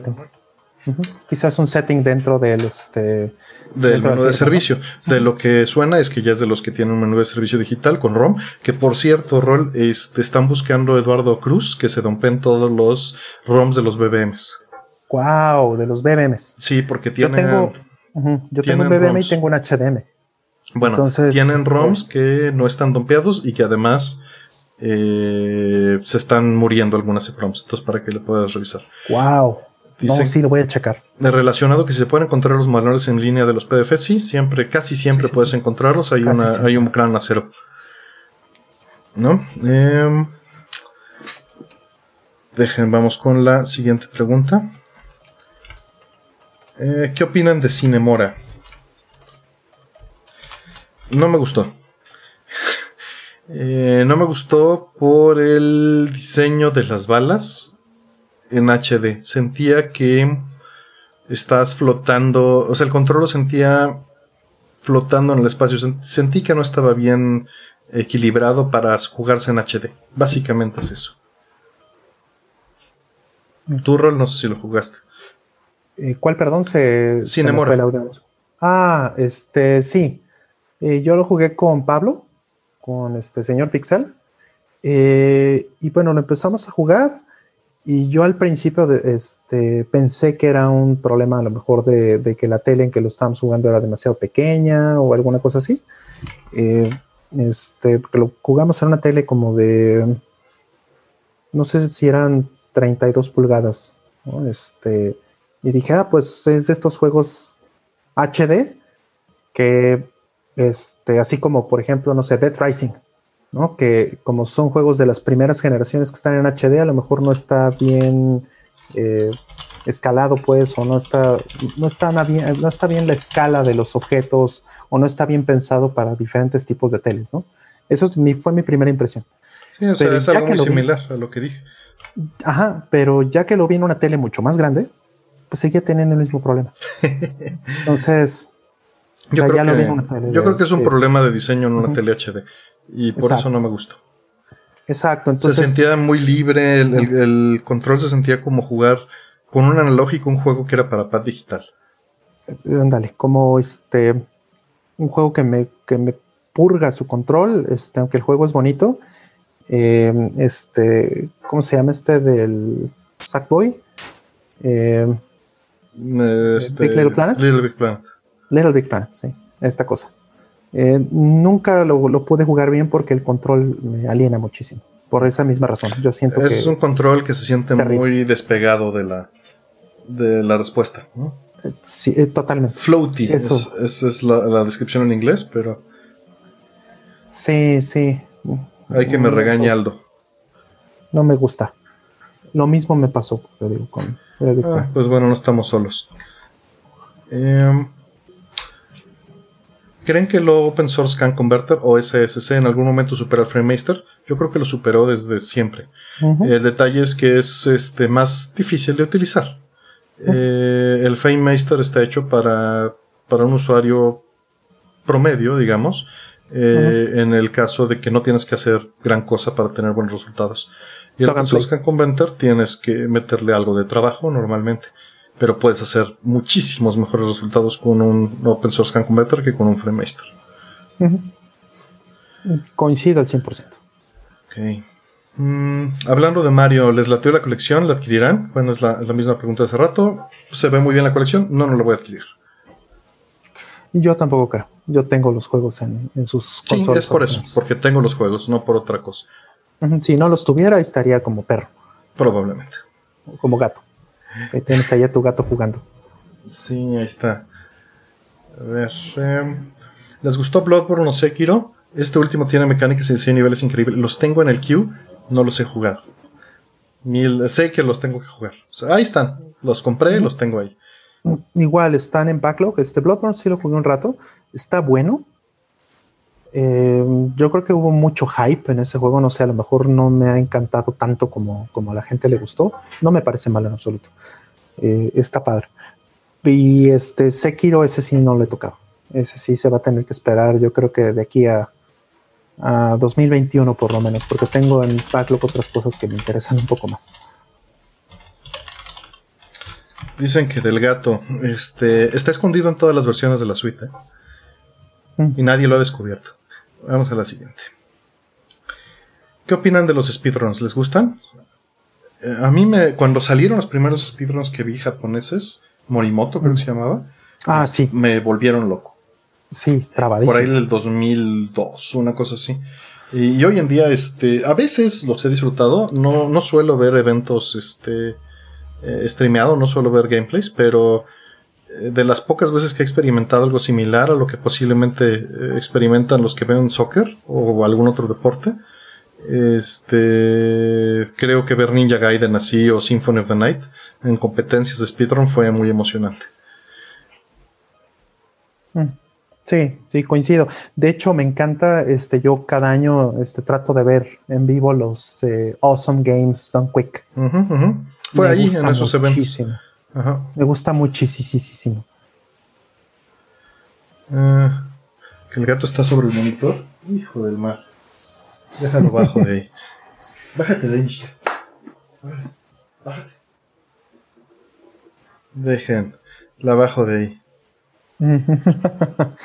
bueno, este, mientras les menciono del Awesome Games de Done Quick, me gusta muchísimo que hacen cosas muy, muy bellas. Yo nunca me imaginé que, eso, que un evento así pudiera eh, generar tanto dinero, generar tanta audiencia. O sea, juntan millones de dólares eh, en este rollo de eh, donaciones contra, o bueno, a, organizaciones en apoyo o en ayuda a, este, a la lucha contra el cáncer. Y eso me parece increíblemente bonito. Y vamos, están, hay cosas que están increíbles. Están toda la parte de los Tool Assisted Speedruns, los TAS, que los hacen con robots o los hacen con, con placas programables y cosas así. Eso está padrísimo. Están también los, eh, los speedruns eh, competitivos. ¿no? Estos de, este de Ninja Gaiden, ¿no? que es este, simultáneo. Híjole, me encanta. Sí te, te dan ganas de, hacer algo así competitivamente. Te dan muchas ganas de hacerlo porque ves a la gente emocionada y que además están haciendo una, una causa muy noble. Ya se sintió y se fue, aunque la volvió a dejar en el mismo lugar. Ahí está. Ya se fue, sí. Ah, es bien sentida. Sí, este está aquí, este está aquí igual en la silla junto a mí, aquí, aquí anda. Este, pero este sí se queda. Ok. A ver, eh, ¿qué opinan de la cerdada de GPU RTX 3080 de, de 24 GB de RAM y también su implementación de inteligencia artificial para generar altas resoluciones sin demandar el hardware? Mm, pues bueno, primero, eh, lo primero que tengo que decir de la 3090 es un monstruo, es una cosa espeluznante de tarjeta, pero la verdad, o sea, también, eh, honestamente, lo que yo creo eh, es que hicieron esa tarjeta no para venderla. O sea, van a vender 10 de esas tarjetas, 20 de esas tarjetas en el mercado, porque es una cerdada, cuestan este, 1.500 dólares o algo así. Y la realidad es que tampoco es que mejoren demasiado los juegos o hagan esto, ¿no? Esto, eh, este fenómeno en, en, la industria, en, el marketing, le llaman este, un producto, o sea, se denominan este tipo de productos un producto eh, Halo, Halo, ¿no? Precisamente porque le da este halo a la marca. Este, no es como que, eh, no es accidente que, que ese juego de, de Microsoft se llame Halo. Eh, y, este, y el punto es ese, es únicamente existe para darle una imagen específica a la, marca. Y la razón por la que están lanzando esta, eh, estas tarjetas en este momento con esos specs tan grandes como los de la 3090 es porque vienen las consolas. No es otra cosa que eso, es competir y que la PC no se quede atrás. Aunque la realidad es que todos mm, van a comprar la 3070, que es la que cuesta 500 dólares en lugar de la gigantesca que realmente no tiene una, o sea, no es tres veces la tarjeta. Si, si te dedicas al rendering, si te dedicas a este, incluso en los juegos, ¿no? A lo mejor te conviene mucho más comprarte tres tarjetas 3070 que una 3090, ¿no? Nada más por ese hecho de, este, de, cómo, de cómo funciona el mercado. Entonces, eh, no está para eso realmente. No es, no es más que eh, marketing y ya para, no, para que no se vea tan mal Nvidia en, las, este, en el mercado después de que salgan las consolas. Y bueno, evidentemente, pues si barran el piso, como siempre, como es lógico, pues estás pagando 1.500 dólares por una tarjeta, este, es evidente que va a ser muy superior, ¿no? Y este, eh, esta posibilidad de hacer este escalado, el Wife 2X, que no sé si han usado ese sitio, es maravilloso para hacer escalado de, imágenes, que se usan redes neuronales con, estos algoritmos para hacer un escalado que, se vea decente, ¿no? Este, pues es, tecnología muy interesante. Eh, creo que, pues, quien le pueda entrar, pues, adelante. Eh, desgraciadamente, y lo hemos platicado muchas veces, personalmente creo que es un desperdicio porque rara vez se utiliza el high-end. ¿no? Muchas mm. veces eh, estás, tú le subes a todo y ni los desarrolladores lo usaron a todo, ¿no? La mayoría mm. de veces lo utilizaron a, pues a la mitad. Digo, obviamente experimentaron, pero tienen que optimizar para el promedio. Claro, claro. Es poco probable que hayan optimizado para el high-end. Antes se hacía, hace 20 años se optimizaba para el high-end, mm. porque era la solución. Pero hoy en día se, se optimiza para el promedio. ¿no? Exacto. O sea, sacan la 30 Sacan la 3090 para que toda la gente compre la 3070 y los juegos usan el target de 3070, no 3090. Así es. Pero pues es, algo muy bonito si tienen el presupuesto y el tiempo. Pues qué, padre, ¿no? Y, sí, imagínate que saliera, ¿no? O sea, lo podemos decir. imagínate que saliera ahorita un Play 5 eh, Turbo Pro Champion Edition que valga dos mil dólares y que barra el piso con la 3090. Podría salir. Entonces, eh, ¿y cuántos van a vender? 10 consolas. no, hay un mercado alto. No hay un mercado para eso un, mercado muy pequeño, un nicho muy pequeño, pero entonces sí en el marketing ya podrían decir las consolas barrieron el piso con la PC, ¿no? Y ese es el juego. Pues sí, pero a final de cuentas el, chiste ya no es ese. O sea, Microsoft también se retiró del mercado por lo mismo, porque ellos ya tienen, digo, no se retiró, pero entiendan a lo que me refiero.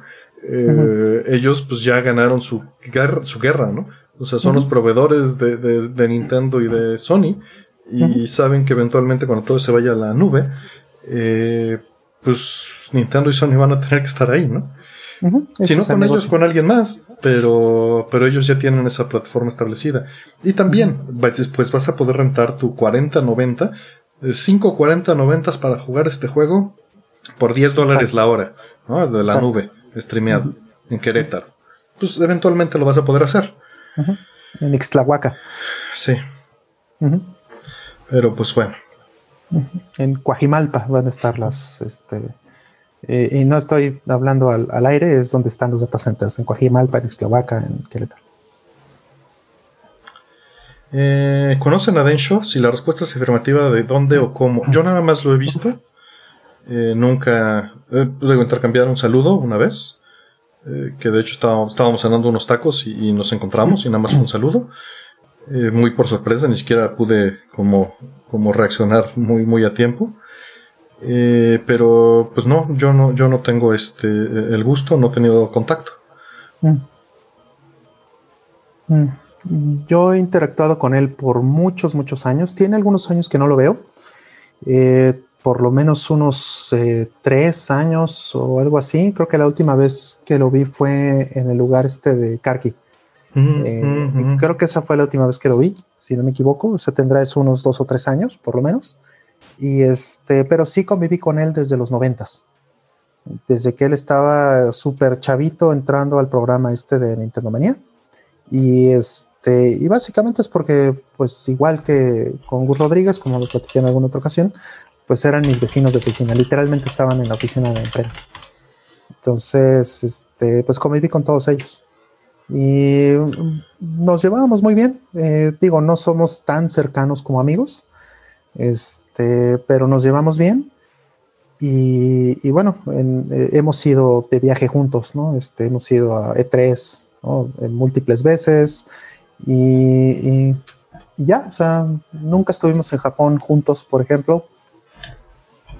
Eh, pero bueno, Densho sabe japonés, este, le metió duro a estudiar japonés, entonces este, entiendo que, bueno, no sé cómo es su nivel ahora, eh, entiendo que llegó a ser un, buen nivel el que, el que tenía, y este, y bueno, pues me cae muy bien, es alguien que, que, si veo, que si saludo, pues me va a dar mucho gusto verlo, ¿no? Y sería bueno también este, echarme unas retas con él en algún momento, porque por ahí alguien le preguntó si era bueno en Street Fighter, dice que sí. Yo no recuerdo eso, yo recuerdo que este, la verdad no tuvimos este, mucha oportunidad de jugar juntos Street Fighter, pero me encantaría, por ejemplo, echarme una retita. Sí, estaría bien este, en algún momento este, coincidir. Yo, pues nada más por Twitter hemos intercambiado así como un mensaje amistoso de vez en cuando y ya, ¿no? Porque pues sé que andas tú en esto, sé que andas tú en esto y, y nada más de, oye, me preguntaron esto, sé que va para allá, ahí está, ¿no? Este, y, ya, ¿no? Me acuerdo también mucho en el, en el terremoto que hubo en el 2017, pues él se lanzó y, pues igual le ofrecí equipo, ¿no? Le ofrecí pues una cama térmica o lo que sea, porque justamente él se lanzó porque sabía japonés a un, a un lugar, ¿no? En particular. Claro.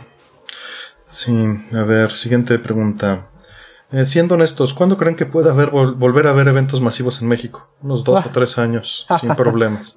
Sí, Sí, este, espérense tantito, todavía viene el tema de la vacuna y uff, o sea, esta historia no se va no a hemos acabar. llegado al primer pico. Es- Viene la segunda ola todavía, ¿no? pero no hemos acabado la primera. O sea, Y algunos países ya están empezando la segunda. sí, claro, pero nuestra segunda tiene primero que bajar para, para existir una segunda, ¿no? Exacto. No hemos llegado a eso. No hemos Quizá eso. estaremos en eso el fin de año o tal vez principio del año que viene, no sabemos. Ojalá, ojalá. Ojalá que sí. Este, no pintan las cosas para que eso eh, sea, sea estadísticamente viable, pero bueno, quizá. Ojalá. ¿no? Y quizá esté la vacuna a, a tiempo, a mediados del año que entra, para empezar a mitigar esto. Sí, y, y no me gusta porque creo que es negativo para, para esta situación, pues es que este, pues ya están, están empezando a bajar eh, las restricciones. Entonces, este, claro, en pos de la eh, economía y todas esas cosas, pero justo hace un par de días, ¿no? Artemio, te, te compartí un, un artículo que hablaba de eso, de cómo los países que, este, que están haciendo esto realmente no están obteniendo un beneficio económico. Sí. Entonces, pues no Sí, sí, sabemos lo qué vaya a ser, pero en mi opinión y por lo que he visto en, en, este, en las noticias, por lo que eh, he escuchado hablar a epidemiólogos, este, matemáticos y gente que está este, pues familiarizada con estos temas mucho mejor que yo, eh, creo que eh, no es una buena idea sacrificar eh, a la población por re- reactivar la economía. Es un balance que, que, bueno, este, es difícil de lograr. Sin meternos en temas de, de política, creo que, que este, a final de cuentas se necesita una, pues una dirección, ¿no? Que la gente entienda esa dirección. Y el problema es que, eh, pues puedes decir también los medios, etcétera, ¿no? No, no, tal vez no estamos poniendo todo el ejemplo, ¿no? Exactamente. Y este, y pues eso pega. Y bueno, hay distintas creencias, hay mucha resistencia, ¿no? Y hay mucha necesidad. También hay que entender que somos un país con unos requerimientos económicos muy distintos, donde el comercio informal es altamente eh, incidente en la economía general, ¿no? Así es. Y eso, este, pues complica la situación para, para, para todo. Pero pues, no, no se ve bien. no se ve bien. Sí, porque hay muchas gente, hay muchas cosas que están pasando ahí afuera de las cuales no tenemos eh, noción. O sea, eh, nosotros lo que podemos ver es- está en las redes sociales, lo que está en los medios, ¿no? Y, a lo mejor eh, es una burbuja muy grande. Puedes, puedes pensar de varios millones de personas, pero no es para nada la mayoría. O sea, la mayoría de los mexicanos no están en redes sociales. No, Eh, la, la gran mayoría, estamos hablando de eh, los pueblos, las ciudades pequeñas, en, en los 32 estados. ¿no? Sea, Digo, no tengo, igual tengo familia que, que vive en pueblos pequeños. Y pues allá como dicen, aquí no llega, eso nada más es de la ciudad. El detalle es cuando llegue va a pegar con todo. Exactamente, que le pasó a Argentina, por ejemplo, ¿no? Argentina Que cerró muy Argentina se parece mucho en estructura a nosotros. O nosotros a ellos, como quieran ver. Sí, o sea, hay Hermoso, pueblos en hermoso. Argentina, Hay pueblos en Argentina que no les ha pegado. eh, y no les había pegado porque eh, Argentina cerró inmediatamente fronteras y fue muy, muy estricto al principio, pero después empezaron a aflojar el paso, empezaron a ceder y entonces eh, empezó a pegar mucho más duro que en otros países, porque no, no, este, no mantuvieron ese aislamiento social. Ni modo. Bueno, pues en resumen, falta mucho. En resumen, falta mucho. Cuídense, cuídense mucho, acuérdense, ahorita hay evidencia fuerte, no conclusiva, pero no concluyente, pero muy fuerte, de que sí se transmite por aerosoles. Entonces, de las cosas que tienen que tener mucho cuidado es de espacios cerrados, de acercarse mucho. Un, un consejo que vi por allí en un artículo de Time es que siempre piensen como que toda la gente está fumando. Y lo que quieren hacer es no oler el humo del tabaco. ¿No? Tengan Sí, esa sí, imagen mental, ese modelo mental, porque así es como se dispersa en pequeñas partículas de aerosoles. Y por eso los tapabocas pueden ayudar mucho eh, a, no, a que las nubes sean más chicas. ¿no? Y que, y si todos los tenemos, pues vamos a limitar el no contagiar a los otros. No es tanto para no contagiarte tú, aunque sí ayuda para las gotas grandes, ¿no? Pero pues bueno, para eso ya tendrás que estar a una distancia ridícula, para lo que principalmente ayuda estando. Yo entiendo y no soy un experto, es a que tú no estés desperdigando eh, los aerosoles a tanta distancia, ¿no? Que no se queden flotando. Y bueno, pues evitan hablar mucho en espacios así, evitan estar mucho tiempo en espacios eh, donde hay mucha gente. Y este. Y bueno, esta, esta analogía de, pensar que todo el mundo está fumando y que no quieren oler el tabaco. Es lo que yo creo que le puede ayudar a, mucha gente, ¿no? Porque es, es una manera sencilla de visualizar en qué situaciones te estás poniendo en riesgo. Mm. Claro. Mm. Eh, si quiero aprender a programar, ¿por cuál lenguaje comienzo? Yo diría que Python hoy en día. ¿Tu rol? Mm, sí, sí, también. Eh, evita, si eres una persona nueva en la programación, resiste, evita, eh, te diría desprecia, pero eso es muy cruel, eh, cualquier comentario que te digan o cualquier tentación o, cualquier este, incentivo que te pongan enfrente para tratar de aprender PHP. No lo hagas. Eso te va a este, es, una de las peores cosas que puedes aprender si estás aprendiendo a programar. Mejor ve por Python y si quieres algo con un poquito más de reto, tal vez Rust o C, C++. Que, bueno, que el reto no te importe. El chiste, o sea, hay, hay cosas que son... Hay, hay o sea, ya hemos hablado de esto. Puedes hacer código en C que sea mucho más estable a, través de los años para que pueda seguir funcionando. Pero quizá eso no te importa en lo más mínimo. Lo que te importa hoy en día para aprender a programar, pues con Python lo puedes hacer y además vas a hacer, vas a tener millones de bibliotecas para hacer las cosas de manera sencilla. Ahora, ¿vale la pena que te aprendas a, no depender de, bibliotecas? Sí, sí vale la pena. Pero quizá no es tu camino. O sea, quizá el utilizar puras bibliotecas y lograr resultados rápido de manera eficiente es mucho más valioso. Eso ya depende de tus intereses. Pero Python te ofrece los dos caminos y por eso me parece interesante. Mm. Dicen que vuelvan a Pascal, que les digamos que regresen a Pascal. me encantaría que hubiera un, este, un ecosistema sólido de Pascal hoy día, ¿no? Ya tiene un rato que se murió, por desgracia. ¿no? O sea, sí hay por ahí algunos este, proyectos y algunas cositas que siguen funcionando en Pascal, o sea, sí existe el lenguaje, sobre todo en Linux puedes encontrar muchas herramientas que, pueden funcionar en Pascal y compiladores y cuanta cosa, pero pues, o sea, eh, lamentablemente no hay como dónde aplicarlo. Es, complicado. Bueno, pero mi, mi, mi, respuesta va más por el lado de no importa eh, dónde lo vas a aplicar, sino la lógica es, sano que aprendas a brincar, ¿no? De, lenguajes. Sí, de acuerdo. Ok.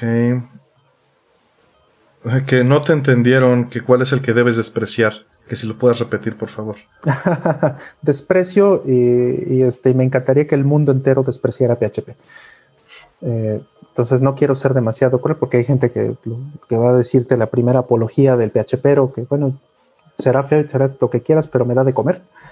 Y, pues está bien, eso es válido, ¿no? Eso no quiere decir que este que realmente sea el mejor lenguaje que pudieras aprender. Definitivamente no. Em, ¿Cuál versión física de Streets of Rage 4 compraron? Pues mira, este, yo compré, Roll supongo que está yendo por una. Eh, yo compré ahorita la japonesa que tenía el soundtrack. Y compré la de Limited Run Games, la, la, la intermedia, no la Classic, creo que se llama, no la de figura. Es la de este, es Bernacle 4. Es este, igual también me fui por la, por la de Limited Run Games, este, porque no sabíamos que esto iba a existir en el momento que, en que salió la de. Eh, la de Limited Runners, ¿no? sabíamos. Así es. A ver. No sabíamos que iba a estar la versión japonesa. Esta la compré en, Amazon y trae el soundtrack. Eh, viene en la caja adentro, viene este, eh, viene el, CD y trae un póster y un pin. De hecho, venían así pegaditos atrás. Un póster y un pin. Tú tienes esta misma, ¿no? A ver, déjame ver. La, del póster y el pin. Sí, esa misma. Que los metí, ¿eh? Cabe perfectamente dentro de la caja, todo. yo no he hecho eso. Yo no he hecho eso, pero bueno, yo creo que lo voy a terminar haciendo igual que tú. Sí, porque tenía esa inquietud. Um, ¿Dónde puedo comprar una carcasa de Play 2 Slim en buenas condiciones? Cómprate uno descompuesto. Yo creo que es mm. tu mejor camino. Y a veces en eBay es barato hacer eso. A veces no. Sí, incluso en Mercado Libre. ¿eh? Dice que no ha este encontrado carcasas, pero uno descompuesto en Mercado Libre tal vez es algo que no hayas considerado. ¿De, cuál Play dijo, perdón? PS2 Slim. De PS2 Slim. Curiosamente yo compré una, porque mi PS2 Slim, este, no recuerdo cómo fue, em, no me acuerdo bien, pero este tiene un rayón, o sea, tenía un rayón gigantesco, este, un rayón horrible en la carcasa. Entonces, eh, pues me dolía pues verlo así. Ya lo veía feo, porque bueno, aparte de ser un PS2 Slim y bueno, con todo lo, con todas las desventajas que eso tiene. Y me costó eh, literalmente 5 dólares en su momento eh, comprar una carcasa nuevecita de, de PS2 Slim. Y pues sí, se la cambié todo. Eso fue mucho más caro el envío que, que la carcasa. Entonces seguramente las encuentras en eBay, eh, también de repente las encuentras en, este, en Mercado Libre, que las busqué en su momento. Si no, como dice Artemio, uno descompuesto, uno que diga este, en Mercado Libre, algo así, por ejemplo, en eBay, que diga roto para refacciones, esos a veces son baratísimos, entonces eso también es una buena opción. Igual y si te sirven las partes, puede ser, ¿no? Para el futuro. Efectivamente, propuestos. Em, ¿Han jugado los juegos de Svei? Son de Falcon. Bueno, supongo que se pronuncia Svei. Sway, leyéndolo eh, a, face value. Este, no, no, no, no. El único Herzog Svei que he jugado, Svei, es este, el de Genesis, Herzog Svei. Pero no, no he jugado los juegos de Svei o Svei o Sway de Falcon. Ni yo. Igual nada más el, el este, pues el que llegó. Digo que no era de Falcon, era de Technosoft. Es otra línea, es otra serie. Nada más fue porque es la única con relación. Eh, órale, Rol. El gato, el gato. Eh, ¿Es posible conseguir la playera de Capcom con rántalos de fondo? Está muy bonita. Creo haberla visto también con Artemio. Este, estas las vendían, estas playeras las vendían en la tienda de Capcom. De, hay varias tiendas de Capcom en, Tokio. Eh, yo compré estas en Shibuya. Entonces, si se pueden conseguir, probablemente se puedan conseguir en Rakuten o en Yahoo Auctions Japan o alguna cosa de eso. Sí, sí, pues me hizo favor ahí Rol de traérmela. Está muy bonita. A ver. ¿Cómo hicieron el camino que recorrieron para dejar de consumir piratería? ¿Hicieron un corte tipo cold turkey? O sea, de, seco, o fue algo gradual? Eh, ¿Cuáles fueron sus motivaciones? Me interesa la respuesta de los dos. Mm. Yo en mi vida he consumido piratería eh, conscientemente. Es muy interesante decir eso porque la verdad es que eh, es muy difícil no consumir piratería. Mucho, muy difícil. Por el simple hecho de que muchas veces no vas a saber cuál es la, este, la fuente o no vas a tener noción de lo que este, de lo que te están vendiendo. O sea, tiendas aquí en México como Liverpool, como el Palacio de Hierro en los, de los 80s, eh, y hasta la fecha, de repente venden cosas piratas. Y no es que el Liverpool o, este, o el Palacio de Hierro quieran vender eh, cosas piratas. No es eso, sino que eh, en efecto tienen sus estándares para, para poder comprar a proveedores, ¿no? por ejemplo, tienen que tener, no sé, ISO 9000 o tienen que tener este, ciertas eh, certificaciones o tienen que tener a lo mejor, este, no sé, em, una solidez financiera para hacer, no sé, tal o cual modelo de negocio. Y, y eso, pues muchas veces los, eh, los piratas sí lo cumplen. ¿Por qué? Pues porque vienen a través de un importador que lo importó este, barato chino de 5 varos y aquí lo está vendiendo al precio de un original. Y si estás cumpliendo con las normas que te está pidiendo la tienda, entonces pues no hay mucha discusión que hacer. No, se van a poner a ver si tu producto es eh, realmente el, original. Y lo vi eh, no solamente en videojuegos, lo vi también, este, por ejemplo, en este tipo de tiendas. Eh, ya no nada más limitándome a estas dos que mencioné como ejemplo, sino muchas otras tiendas donde jeans, tenis, este, eh, muchas otras cosas, equipo de cómputo, eh, eh, accesorios, y todas esas cosas eran, eran piratas. Pero la empresa no sabía que estaba vendiendo. Si le preguntabas al vendedor algo, pues no tenían la menor idea de cómo distinguirlo siquiera de un componente o de, una prenda original.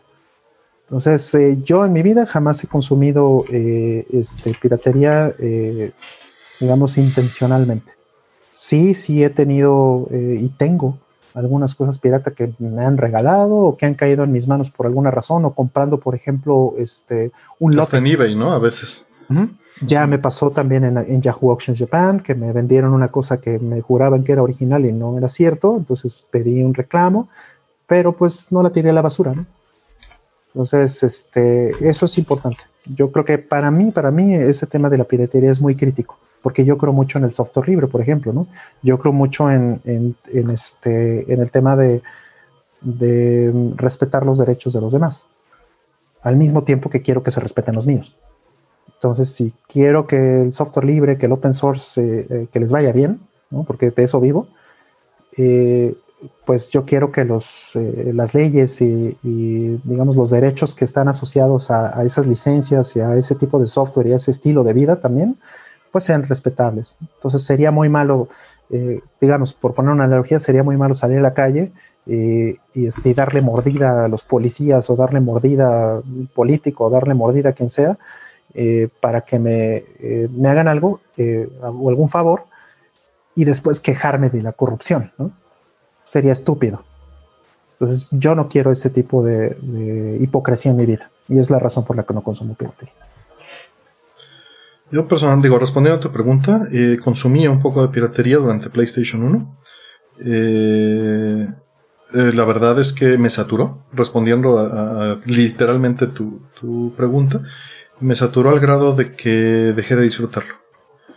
Entonces, por lo mismo, no les puse, no les ponía atención a los productos, no les dedicaba tiempo, no veía su valor, y eso, en muy poco tiempo, causó que dejara de hacerlo. También, evidentemente, el, poder tener acceso a este a un ingreso, ¿no? Cambió esa, esa situación. No es una excusa. Eh, ¿Y por qué no lo hago? ¿Y por qué estoy completamente en contra de ello? Precisamente porque creo que arruina muchas cosas. Arruina el consumo, arruina el valor que le puedes poner las cosas. No, no digo que todos los individuos tengan el mismo problema que yo, de que eh, pero pues veo a la gente que tiene de repente 5000 ROMs. ¿Cómo pueden elegir qué van a jugar? Este, tienes que tener, yo creo que un orden muy especial, ¿no? Eh, o, no sé, pero a mí no me, no me pasa.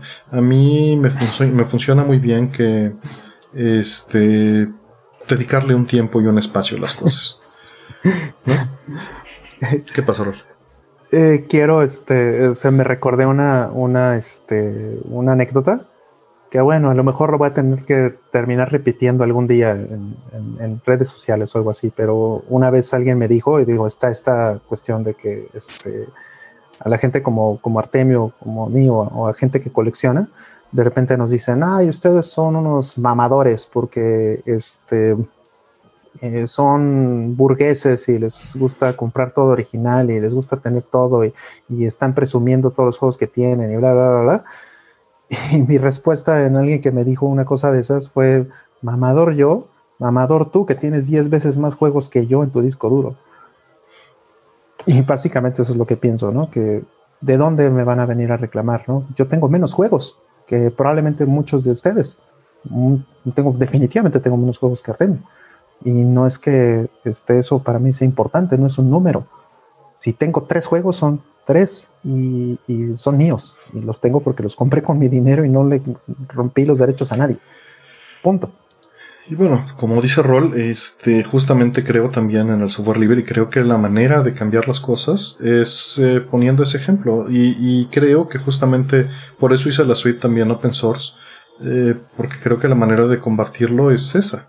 Es este, bueno, si la persona que lo licenció, lo licenció bajo una licencia comercial, ¿no? este, pues hay que respetarla. Y eso es lo que hago. También por eso eh, digo siempre que, bueno, compraste este juego en, físico, ¿no? Y esto te da una licencia eh, mientras tengas esta. Si yo lo vendo, o lo pierdo, o lo cambio, pierdo la licencia. Porque la única licencia que hay en este material es el cartucho. Lo puedes reparar, ¿no? Y ahí hay una línea delgada, lo puedes reparar y este, tal vez hasta que quede completamente reconstruido, ¿no? Y puedes decir, bueno, ¿dónde quedó tu original? Pero a final de cuentas creo que esa eh, reparación o preservación funcional es el único camino que hay para esas licencias, ¿no? Eh, las licencias actuales pues ya no son iguales, pero cada una de las, eh, de las licencias creo que se debe respetar por simple moral, como dice Error, ¿no? civismo por un... Ética. Ética o por un contrato social, un contrato en el que pues, yo te respeto y tú me respetas. Exactamente. Si no, pues qué derecho tienes de quejarte. Sí, y, pues por lo mismo, como me dedico al desarrollo de software, pues sin duda no este, pues no, no, no consumo piratería de ningún tipo. Mm. Em, ¿Qué opinan de la serie Shin Megami Tensei? De este, no la hemos tocado, creo que ya, ya respondimos eso otra vez. Sí, tenemos miedo. Miedo, tenemos miedo. Y digo, en la misma pregunta dicen, o de la serie Lunar, amo Lunar. Ah, este, justamente hace poco, finalmente con el Mega Everdrive Pro que anda por allá, pude sacar mi save game de, de 1993, que seguía vivo, mi save game de Sega CD. Qué bonito. Lo, lo, pude preservar brincando, este, prendiéndolo frecuentemente durante 20 años y este, y después bajarlo a un cartucho de, de este oficial de Sega, de memoria. Mm. Y de ahí lo volví a bajar al Sega CD y por fin lo puedo extraer, ¿no? Ya en un archivo. Y pues son nivel 99 mis personajes, entonces pues ya te puedo decir. Eh, jugué Lunar cuando salió. Eh, el mes que salió lo jugué. Maravilloso. Fue el primer eh, juego en CD que fue mío, que era un RPG. O sea, sí se juntaron mm. como esas cosas. Y pues efectivamente me impactó fuertemente el, tener anime, ¿no? Este, en pixel art, con actuación de voz y con música orquestada que realmente es un SC probablemente 55 o un 88 ahí haciendo las suyas. No creo que sea un 88, creo que son 55. Eh, y, bueno, el desarrollo de personajes, la expansión de la historia y, Lunar 2 también me impactó mucho. Lunar, cuando lo jugué, eh, fue en mi primer semestre de universidad. Y se me ocurrió trabajar al mismo tiempo que estudiaba y que jugué Lunar. Uf. Fue, fue una muy mala decisión en conjunto. Pero mi hermano lo estaba jugando al mismo tiempo. Y él lo jugaba en las mañanas y yo lo jugaba en las noches. Y lo acabamos la misma semana los dos. ¿no? Y eso estuvo, estuvo muy padre. Y bueno, esperé el Lunar 2 muchos años. Y justo mi hermano estaba en un intercambio escolar, él estaba en, Estados Unidos. Y ya había pasado la devaluación, entonces comprar Lunar 2 era, era imposible. Mm. Y me habló, me marcó por teléfono. Imagínense una llamada a larga distancia desde un mall en un intercambio. Para que se den una, idea de la relevancia que tenía para mí, me marcó mi hermano de, está Lunar 2 en el GameStop, te lo compro. Uf. Y le dije, sí. Listo. Regresó y ya se lo habían llevado. No. Entonces pasaron cinco años más, hasta el 2000, que lo pude comprar que salieron las dos de PlayStation? ¿o? Compré los de PlayStation, pero de todas maneras tenía el 2, no me, no, jugué, en, jugué el de PlayStation 1, me lo compró mi hermano en Tepito. Este, en el único local que vendían originales. un día llegó a la casa y me entregó mi Lunar 1 y lo volví a jugar. Este, y curiosamente, eh, estaba, lo, lo, jugué en el emulador de PlayStation que acaba de salir, que acababa de comprar, que era la precuela de Connectix. Lo probé mm. ahí. Lo probé en el emulador en mi PC porque estaba enamorado de la PC en ese momento, ¿no? Eh, Connectix, ya me acordé que los demandaron y todo, sí. Efectivamente. Y este, y tenía mi licencia de Connectix. Pero después ya lo jugué en el PlayStation en el CRT. y, y, Lunar 2 me esperé hasta conseguirlo en Sega CD. Se lo compré a un buen amigo, se lo compré a Paco Puente. Y ya lo jugué en mi Sega CD. Y pues lo amé también. Mm. Y después ya lo jugué el remake, ¿no? Mm, claro. Pues, sí, están buenos los remakes, ¿eh? Están buenos. Está, de hecho, en general, le recomendaría a la gente que juegue los remakes. El, de Lunar 2 es este. es muy similar. Pero Lunar 1 sí es mucho más primitivo en Sega City. Sí, sí, los. O sea, es full motion video en, el PlayStation y si no me equivoco, este, no lo recuerdo bien, tú igual me vas a corregir, pero yo recuerdo muchos cutscenes que son eh, que son eh, sprites. Eh, bueno, en, el original todos los cutscenes eran sprites.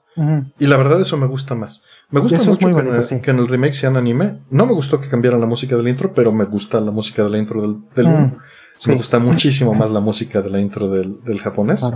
De hecho, hace poquito lo puse aquí, lo estaba, lo estaba, lo estaba jugando, pues cuando hice el, el eh, sí. Pero, digo, le tengo mucho amor y si, y si tienen amor por los 16 bits, pues sí, jueguenlo en Sega CD. Pero si eso no es un factor, jueguen el de, el de PlayStation 1 porque eh, las mecánicas están mucho más amigables. Y si no están acostumbrados a algo más brutal, porque el juego es mucho más difícil que los estándares actuales, no le entren al de Sega CD. Porque pues sí, les va a patear el trasero. Porque es un juego agresivo. Sí, sí, sí, sí. Sí, totalmente. Este tiene más eh, este, funciones de calidad de vida. Efectivamente. O sea, son, son cosas molestas, ¿no? Que les tengo amor y todo, pero. Y bueno, esto ya es una cuestión muy personal, muy de preferencias, pero cómo me purga la versión doblada del Sega CD, la versión doblada de inglés. A mí sí me gusta. Uf, no la aguanto.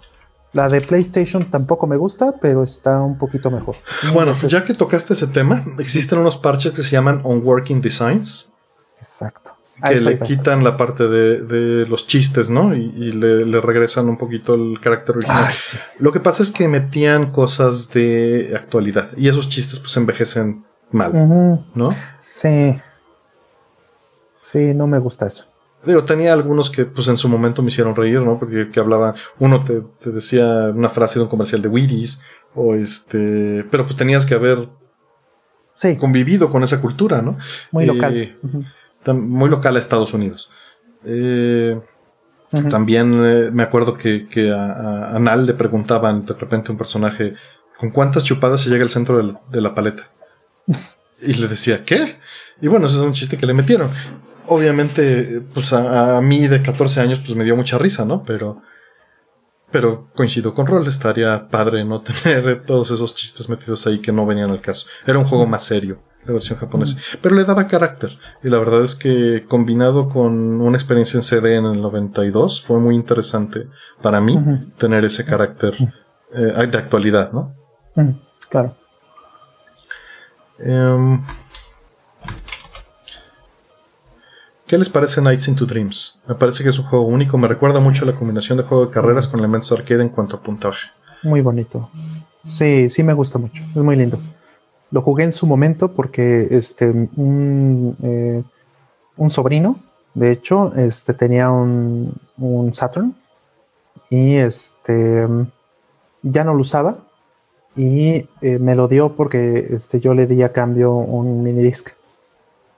Entonces, este, pues bueno, creo que fue uno de los mejores intercambios que tengo en mi vida porque yo tenía este, ese mini disc eh, repetido. Pues eran difíciles de conseguir los mini discs este, portátiles. Y bueno, pues el amigo ya no usaba, mi sobrino ya no usaba su Saturn, entonces venga. Qué chido. Y, y fue, me lo dio con ese juego y bueno, creo que este, a la fecha lo tengo, me hace muy feliz. Yo, este, pues mira, le, entré, pero nunca le agarré el sabor. Mm. Eh, tenía un amigo, bueno, tengo un amigo que, que, saludos al Mirai, que lo amaba y siempre lo agarramos de bajada porque nosotros éramos muy maduros, ¿no? Y ya nos habíamos movido a PlayStation. Para todos aquellos que dicen que son niños Sega, le di la espalda al PlayStation le digo la espalda al Saturno con el PlayStation en mis años este, de rebeldía adolescente. Después ya entré en razón. Eh, y sí, lo valoré eh, post facto, ¿no? No lo valoré en su momento.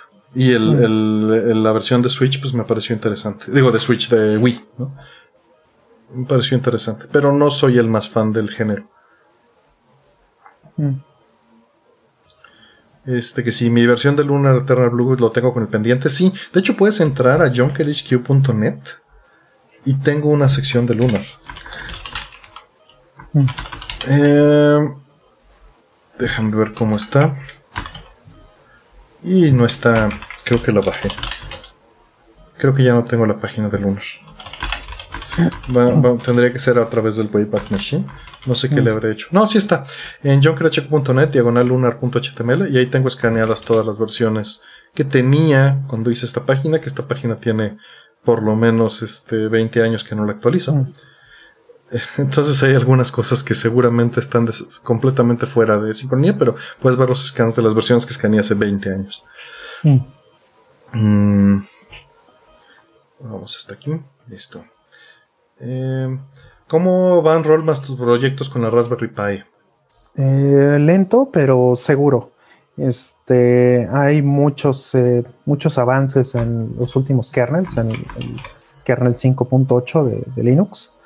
Y, este, y estoy, digamos, trabajando en dos proyectos al mismo tiempo, en la parte de Raspberry y otra cosa.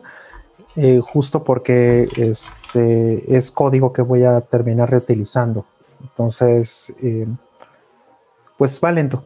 Digo, mucho trabajo y muchas cosas que he tenido que hacer en estas semanas, meses, pues. O sea, la pandemia eh, me terminó beneficiando desde el punto de vista de trabajo, porque ahorita pues tengo mucho más chamba y eso es bueno.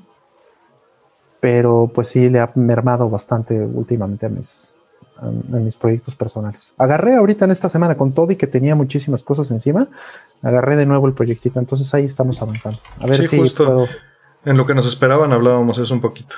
Sí, este, me encantaría poder enseñarles algo pronto. Sí, qué, padre. Esperamos ver algo de eso. Muy bien. Este, Wintergel, muchas gracias por, tu apoyo. Nos pregunta, ¿cuál es su Mega Man favorito en cuanto a música y en cuanto a gameplay? ¿Y cuál creen que es el más difícil? El más difícil, no, el más difícil debe ser el 2. Y, fíjate que yo diría que el que más me gusta favorito en, gameplay y música es el 2. Entonces mm. yo te respondería a las 3, el 2. Mm. No sé tú. Para mí, para mí el más... Bueno, el 1 eh, es muy difícil. El 1 es una mentada de madre. Eh, sí, el 1 sí, podría ser. Es injustamente difícil, creo. Ajá, podría ser que el 1 es más difícil que el 2 pero llegaba un punto en que ya lo acababa con una, le daba vueltas con una. Ay, en la madre. No, a mí siempre, siempre Mega Man siempre me pone para ir chayotes. O sea, eh, cuando terminas el 1, eh, te regresa otra vez al inicio. Entonces, este, bueno, no al inicio, sino te regresa a la pantalla de selección. Entonces puedes volver a jugar todo el juego otra vez. Y, y pues ya, o sea, se lupea. Y ya llegó el punto donde ya no me mataban ni una sola vez, ¿no? Entonces el 1 me encantaba en ese sentido, pero el 2 siempre se me hizo un poquito más, más difícil en ese sentido. Sí, tienes razón, a lo mejor el 1 era injusto, pero una vez que ya te lo sabías de memoria ya se perdía todo eso. Y el 2 se me hizo un poquito más complicado en, su momento. El 3 para mí en música, en gráficas, en, diseño general, estructura del juego, se me hace el, mejor de todos. Incluso trae los jefes del 2. Efectivamente. Pero me gustó dos. El 2 es el que más me mm. gusta, personalmente. Sí, el intro es precioso. Todos, pero es la música. De hecho, creo que es la más emblemática, ¿no? Me atrevería a decir eso. Mm, es la más cobereada, es la más. No, no es cierto. El intro de Mega Man 3 creo que es el que es el que más covers tiene en ¿Se te hace? Sí. Ah, quizá, quizá tienes razón. Sí, digo, a lo mejor en volumen puede ser que la música del 2 sea más cobereada y sea más eh, apreciada, puede ser, pero hay temas en, el 3 que sí son increíblemente icónicos. En fin, los dos son. Es una serie muy bonita, muy, muy bonita. Sí, que se empezó a pervertir un poco después del 5, según yo, pero. Este, sí, sí. Por lo menos, por lo menos del 1 al 5 a mí me parecen extraordinarios. Nos comenta Pilo y que va entrando que, tuvo un accidente hace unas semanas. Espero que estés bien. Mm. Ojalá que sí estés bien. Qué bueno que estás aquí. Este Plox dice que compró los juegos de Falcom en los descuentos que no compró Origin. No, compra Origin, compra Origin, compra Origin. Ya, ahorita, right now. Y juégalo, después de jugar el 1 y 2. No lo juegues. Hay en, en Strictly Limited, creo que hay. Sí, bueno, si lo quieres físico, si no entra allá en Steam valen pesos. Pocos pesos. Y en GOG. En GOG también están regalados. Hasta sin descuento están baratísimos. Mm. Déjame ver si todavía existe, porque lo vi hace poco, lo vi que estaba todavía. estaba lo de Turrican. Y este. Eh, no sé si le entraste al tema del Turrican. No, no, no, mira, eh, me sentiría poser. O sea, tengo las versiones originales. eh, Lo tengo original para Amiga, para Genesis, para Super Nintendo el 1 y el 2 y ya. Entonces no, no sentí la necesidad de, Claro. este, de comprar. Sí, yo no los tengo todos, entonces pues yo sí, yo sí. Aquí está eh, Is Origin. Sí está, todavía hay Is Origin físico en, en este en Strictly Limited Games. Entonces, si le quieres entrar, es right now. Eh, vamos por la siguiente. Eh, Artemio, ¿es difícil en estos días conseguir una placa arcade de Snow Bros? Pues no es difícil. O sea, si tienes dinero la puedes importar y ya. ¿no? Este de eh, Yahoo Auctions Japan o de eBay. No, el precio no sé en cuánto esté, pero no creo que sea extremadamente cara. Digo, para los estándares actuales. Eh. Deberá andar en los 100, 150 dólares, yo calcularía. No sé, estoy hablando al aire. En México puedes conseguir las piratas muy fácil y las originales a veces salen. Saldrán unas dos o tres por año, pero son menos comunes. Este será cosa de que, de que le busques. Sí, es lo que iba a decir, que en México el problema no es conseguirla, sino conseguir la original. Sí. Sí, sí, sí, es, es difícil conseguir la original, pero no imposible. Y no es muy cara. Es cosa de que pues, estés ahí. Mm, Sí, afortunadamente hay suficientes, no es, no es rara eh, a nivel global. Es rara en México por toda la piratería que está, pero nada más por eso. Sí. Em, ¿Mario Kart 10 o Mario Kart 7? 10. ¿Tú? El 10. Ok. Ujú, 10, definitivamente. Eh, ¿Cuál es tu juego de Team Ico favorito? ¿Cómo los rankearían? Es una pregunta difícil. Eh, personalmente, los rankearía en el orden que los jugué. Ico, Shadow of Colossus y este. y Trico. Es, es un orden completamente arbitrario. Mm, Y se los doy así porque fue como me fueron impactando.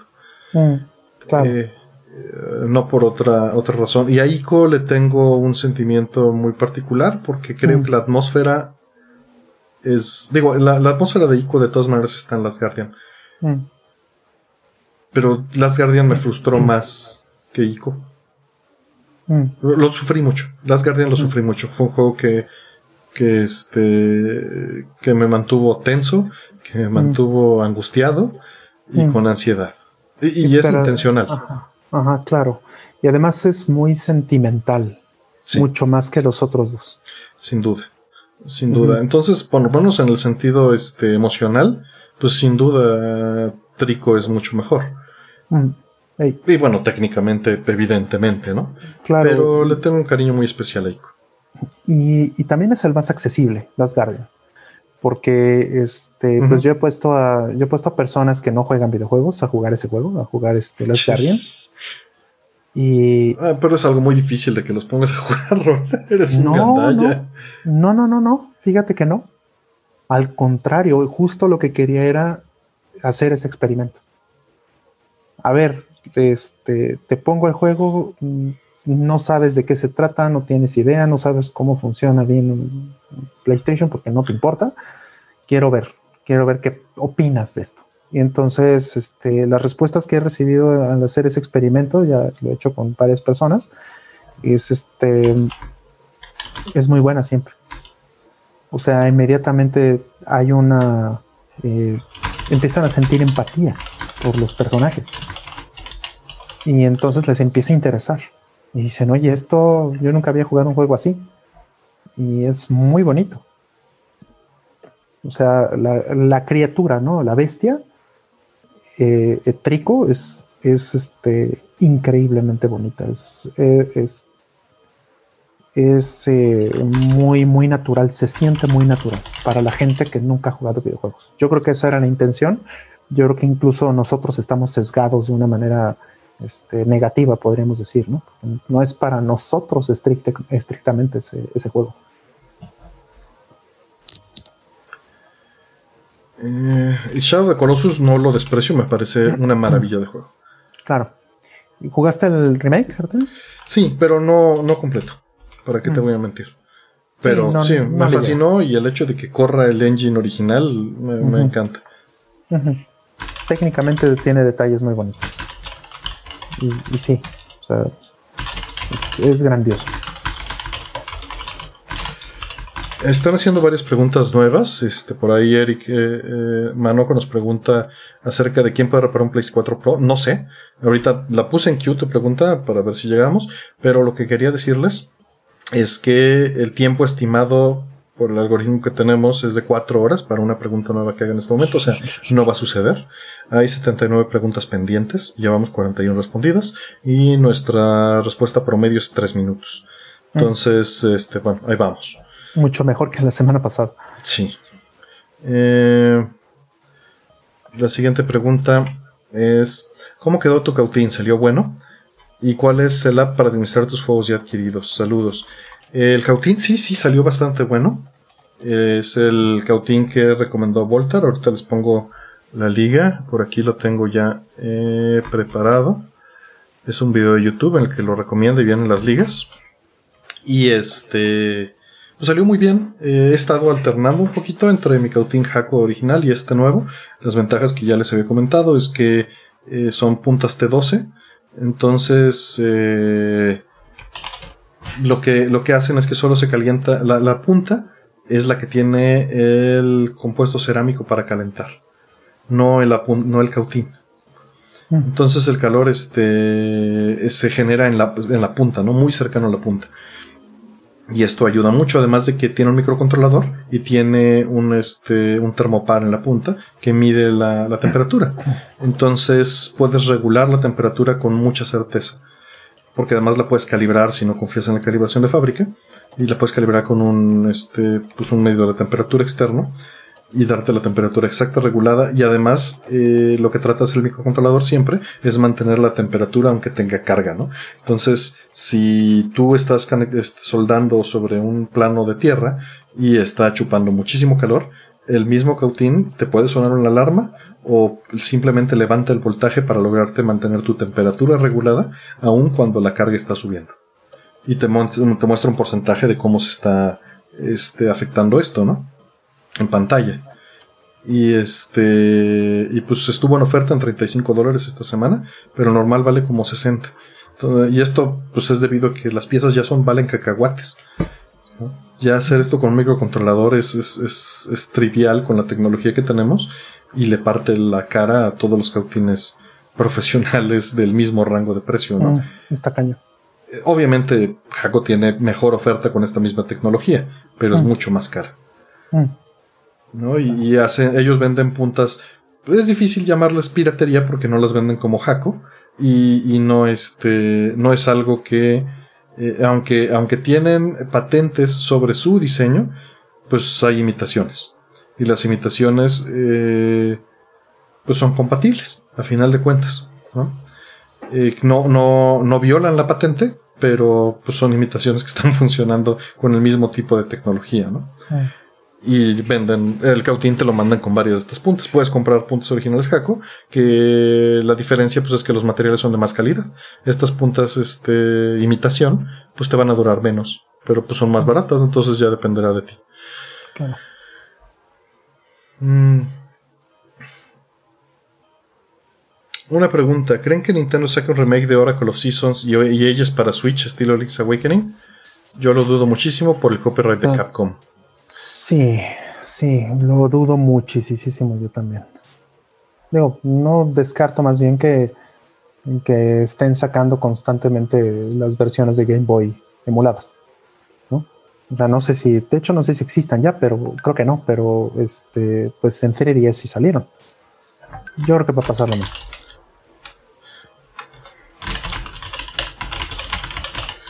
Ok. Mm. Cuando era niño mi papá tenía maquinitas y mi favorita se llamaba Super 8. Tenía Super C, Ninja Gaiden 2, entre otros.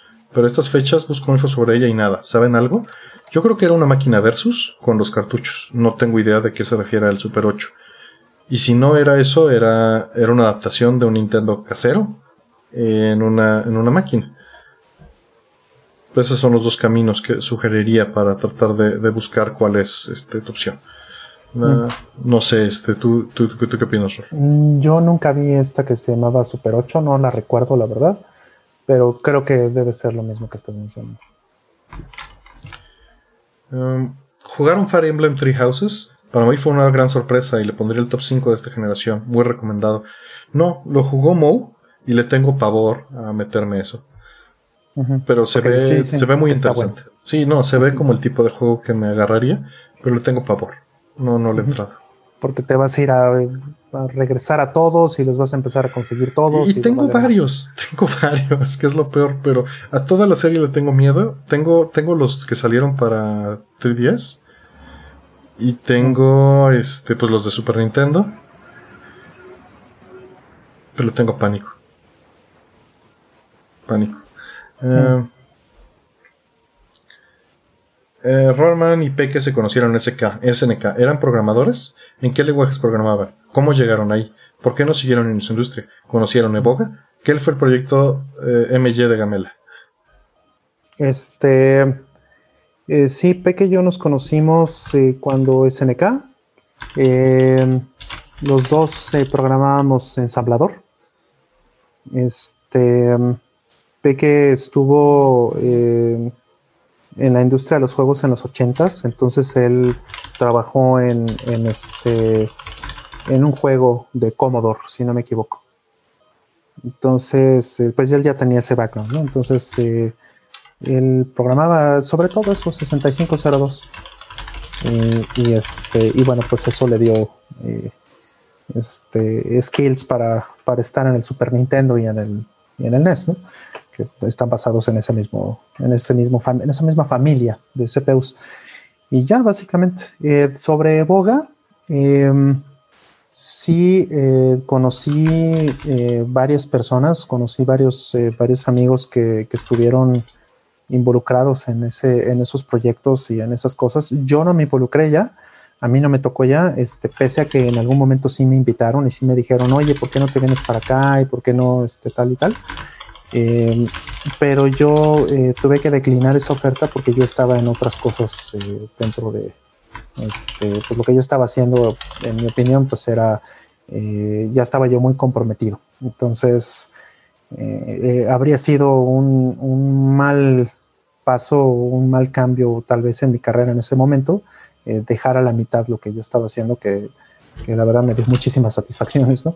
Y también me llevó a, a vivir en otros países. Entonces, este, conocí a algunas de las personas, sí, los que hicieron, por ejemplo, este, diseños y cosas de Rage of Dragons, ¿no? Este, o cosas también, otros proyectos que ni siquiera sé algunos si salieron y, no sé de cuáles pudiera hablar, porque hay algunos que, que, definitivamente deben de ser confidenciales y probablemente no haya mucha información allá afuera. Pero, este, pues sí, estaban todas las herramientas de desarrollo de NeoGeo y estaban muchas cosas ahí interesantes que, que, este, que a lo mejor sería bueno que le preguntaran a una persona que sí estuvo en Evoga para, para que se las cuente, ¿no? Porque yo no sé eh, hasta dónde estaría eh, revelando cosas que, podrían ser secretos industriales o podrían Por ahí hay una entrevista de Evoga que hizo Atomics, ¿no? Le hizo Claudio. Mm. sí, yo les recomendaría, les recomendaría ese tipo de cosas más bien, porque este, pues sí tengo buenos amigos que estuvieron ahí y, preferiría que fuera eh, la gente que sí estuvo ahí que que fuera la que dijera, ¿no? Yo no tuve mucha experiencia más que, este, pues digamos, de, de, pasada, ¿no? A veces llegaron, llegaron algunas personas a preguntarme, oye, ¿cómo se hace esto? Oye, ¿cómo se puede desarrollar este tipo de cosas? Oye, ¿qué herramientas me, me recomiendas? ¿Qué, ¿Qué, está pasando del otro lado de la industria, ¿no? Ah, bueno, está pasando esto, o sea, compartíamos conocimiento en algunos casos, pero, este, o, sea, tips y noticias, ¿no? Eh, pero ya, yo de ahí ya no, ya no entré mucho a Evoga, eh, bueno, a ese, a ese tipo de cosas. Y bueno, era, era también padre porque yo vivía muy cerca de esa oficina. Entonces, este, pues me encontraba la gente, o a veces llegaba a ir y los visitaba. Y, y, pues la oficina donde yo trabajaba también estaba muy cerca de ahí. O sea, entre Boga y yo habría, y la oficina donde yo estaba, habría cinco o seis cuadras de distancia. Este, por ahí están haciendo algunas preguntas nuevas. Eh, como les digo, tenemos unas tres horas y media de, en teoría, pendientes para contestar las 76 que tenemos. Eh, nos preguntan de una Supergon para CPC2. Vea los foros de, de, de Arcades MX. Mm. Este, ahí justo, justo acabo de responder eso. En el, en el foro hoy. Entonces, este, eh, si quieres, te copio la liga y nos vamos con la siguiente pregunta. Eh, ¿Saben cómo convertir un CRT en osciloscopio? Una pregunta interesante. No sé si tengas idea, Roger, en lo que yo le estoy copiando esto. Este, no, yo creo que, o sea, tengo muy poquita idea. Es muy superficial la idea que, yo tengo. Es mejor que tú la respondas. Seguro tú tienes, tú tienes más idea. Sí, sí, sí, desgraciadamente sí tengo idea. Este. Sí, sí, eso me imaginé. Eh, mira, es literalmente es tan trivial como conectar uno de los canales RGB de un monitor arcade o de un CRT a la señal que quieres ampliar. Eh, el detalle, o sea, puedes estar usando la señal de compuesto de algún otro lugar y hacer esto. Eh, el detalle es que pues obviamente tienes que saber eh, el intervalo horizontal te lo va a marcar el, el sync. El, sync. Y pues tus divisiones van a estar basadas en ello. Y tu otro detalle es que el voltaje que estás ampliando no tiene que exceder los niveles de video. De, voltaje de video, sí. Efectivamente. Y estos niveles, eh, pues normalmente son abajo de un volt en señales de video este, para consolas. Y en, 0.7 este, si no me falla. Es lo usual, efectivamente. Y eh, creo que tengo aquí un archivo abierto donde tengo todos los, los voltajes para no mentirte. Porque eh, no, lo tengo todo en procesamiento digital ahorita. Porque estuve trabajando en eso en la semana. Y bueno, me los más o menos me lo sé. Pero en VGA eh, los, los voltajes también son muy similares. Son mm. este, cerca de un, de un, volt. Y en este en RGB también. Y en compuesto cambia un poquito. Son, también son muy similares. Entonces tienes que tener mucho cuidado con esa parte. Te recomendaría que no lo hicieras. Mejor compra un osciloscopio. digo, si es un proyecto bonito que quieres hacer porque quieres aprender y porque quieres, este, o sea... Hay documentación, pues. o sea, hay documentación, yo lo hice, lo llegué a hacer cuando estás probando una PCB arcade y la estás probando ahí en el gabinete y tienes manera de sacar el cablecito y ponerla, se puede hacer para ver si hay sincronía, para ver si hay comunicación en un punto, mm. pero su utilidad es muy limitada porque tienes que entender muchas cosas. Tienes que entender eh, la división entre el, o sea, el, tiempo de cada línea, mm. ¿no? Que este, que es un sesentavo entre 240. Mm. Y eso utilizarlo como multiplicador para saber lo que está trazando. Mm. Entonces, ¿no hay algún equipo, no hay algún modo, algo que, que, tú puedas utilizar este, en un monitor convencional o en un, un osciloscopio? que, Sí, sí, yo sé, pero que puedas poner en medio de y que puedas utilizar tu mismo. Es este, un osciloscopio, o sea, es que literalmente eso es un osciloscopio. Yo sé, yo sé, pero pues sí, para eso podrías tener un, osciloscopio separado, ¿no? O sea, yo me refería a utilizar. Un osciloscopio con un CRT dañado. Porque literalmente lo que hace el osciloscopio es eso. O sea, ese que está allí atrás, eso es lo que hace. Correcto. Sí, es lo que hace un, por lo CRT? analógico, ¿no? Es un CRT. Y los que no son analógicos lo simulan. Exactamente. se amplían digitalmente o este, muestrean digitalmente las señales y bueno, van y la procesan y te la enseñan igual, ¿no? Pero sí. Pero sí. Entonces, o sea, sí hay, hay una página ahí que te lo va a describir. Pero este, pues no, no te recomiendo hacerlo. Digo, lo jugué, jugué con ello. Pero este, no, no es algo que recomiende. Eh, Sí, me temía que ibas a decir todas estas cosas. a ver. Eh, debe ser algo relacionado a la arquitectura, las tolerancias de cada sistema y se llama más brillantes. Ah, ok. No fue, no fue una pregunta. Déjenla, la borro de la lista para que no. Nada más la copié cuando estaban. Perdón. Mm, ok. Eh, ¿Qué versión de Metal Gear al final de Snatcher es su, Supongo que, a final de cuentas, ¿qué versión de Metal Gear o de Snatcher es su favorita? Supongo que esa es la pregunta. Mm. Eh, ya hemos contestado antes, ¿no? pues supongo que se refiere a Metal Gear 1 y a Snatcher, ¿no? Ah, ok. De las versiones que hay. Este, sí, pues porque eso es lo que dice. Dice qué versión de Metal Gear, ¿no? No dice cuál Metal Gear. No, pues es que más bien de Metal Gear 1 nada más está pues la de MSX y la de NES, ¿no? Pero la de manera no cuenta, entonces. Básicamente, sí, ni, final tiene. Entonces, digo, fue la que yo jugué de niño y fue la que me, me hizo ultra fan, pero ya después, muchos años después jugué la MSX, ¿no? Y también, este, ya también comentamos sobre eh, esa versión en, PlayStation 2. Mm, em, que hay una traducción y hay parches, ¿no? Para, eh, para darle una mejor traducción, por lo que entiendo. Este sí, sí, efectivamente. De hecho, hace poquito unos eh, compañeros del foro de hace 20 años acaban de publicar la traducción y la puse en Twitter y está en los foros de, de. Digo, no es que sea una exclusiva mía ni del sitio, pero ahí es donde la... Les di un poco de hosting, ¿no? Sí, este, ahí menciona este Cort, que Twin Snakes, ya hablamos de eso. Digo, esto estamos hablando de Metal Gear, no de Metal Gear Solid. Pero hablamos, ¿qué fue? ¿La semana pasada? ¿La antepasada? ¿Hablamos de Twin Snakes? Creo que sí. Creo que fue hace dos semanas. Este, y bueno, no vamos a repetir lo, mismo, pero si alguien está interesado, puede checar los, los, este, los programas anteriores. Y bueno, de Snatcher, ¿cuál es mi versión favorita? Pues creo que la de Sega CD. Aunque la de PC Engine es la canónica, pues está en japonés. La de MSX es muy interesante, eh, me encanta, eh, pero la de, ahí me iría por la de PC88. Mm. O sea, las dos versiones que me parecen relevantes de Snatcher, eh, o tres, las tres versiones relevantes de Snatcher son eh, la de PC88, la música en FM es maravillosa mm. y el ambiente con el final original, eh, que bueno, fue por cosas de tiempo, pero quedó bastante más mm. cyberpunk por la limitante de tiempo, que no es cosa rara para Kojima. Y la de Sega CD, porque está en inglés y porque es una eh, reedición retrabajada de la canónica de PC Engine, de PC Engine por ser lo que es, y todas las demás ignórelas. Digo, la MSX es muy interesante, pero el sonido de PC88 le voltea la cara. Aún con el SC Plus. Este. ¿Qué prefieren, muchachos? ¿Pitfall o Jungle Hunt? En Atari 2600. Ay, qué buena pregunta. Yo sí la tengo muy clara, pero vas, vas. Mm, no sé, fíjate, porque los jugué en diferentes etapas de mi vida y los dos se me hicieron bellísimos en su momento. No sé, a lo mejor este. Pues Jungle Hunt. Jungle Hunt. No, yo soy Team Pitfall.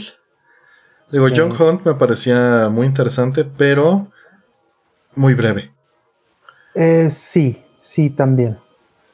Sí, también es cierto eso. Eh, tienes razón. Sí, Pitfall puede ser, técnicamente puede ser mejor juego o puedes, sí, hay más tal vez riqueza en un Pitfall, pero igual en su momento, por el momento que lo jugué, tal vez me impactó más Hunt. Ahora también estamos hablando de las versiones de Atari. Bueno, eso preguntó literalmente. y bueno, Pitfall originales de Atari, entonces. Pero él preguntó este en Atari 2600. Sí, sí, sí. Eh, yo digo, Pitfall eh, marcó más. Eh, Jungle Hunt era como, como el que encontraba en la casa de las tías cuando iba de visitas. Mm. Y le tengo cariño, pero justo es en ese ambiente en el que lo experimenté más. Como el, pues, no hay otra cosa que hacer, está Jungle Hunt. Mm, ya, ya, ya, ya. Y sí, está bien, pero pero es muy distinto a compré Pitfall, ¿no? O compré Jungle Hunt y lo voy a jugar y Pitfall sí lo compré. Y de hecho me pasó algo muy curioso con un buen amigo que dudo que esté aquí, estuvo aquí la semana pasada, pero sí es un amigo que conozco desde el 82, no, desde el, desde el, quizá desde el 79. Eh, y él tenía Intellivision y yo tenía Atari 2600. De hecho en su casa fue donde jugué Advanced Dungeons and Dragons. Y el, un día cuando me trajeron, me compraron este Pitfall, me lo compró mi papá en Tepito y me compró la versión de Intellivision. Mm. Pero yo no tenía Intellivision. Mm. Entonces se lo vendí, se lo vendí este, porque la caja pues era idéntica, ¿no? Mm. Nada más cambiaba el logo del sistema. Y este, ya después lo conseguí yo. Pero esa es, una historia curiosa que tengo ahí alrededor de Pitfall. Em, pude jugar John East 1 y 2 en 10. ¿Consideran esta versión peor o mejor que la original o la más nueva? A mí me gustaron bastante. Es considerada la peor versión de Is 1 y 2, pero pues estuvo bien. Yo, yo las volvería a jugar. Nada más por, por experimentarlas. pero no creo que demerite en cuanto a la historia, a final de cuentas este, son oficiales, nada más es consideradas este, inferiores. Eh,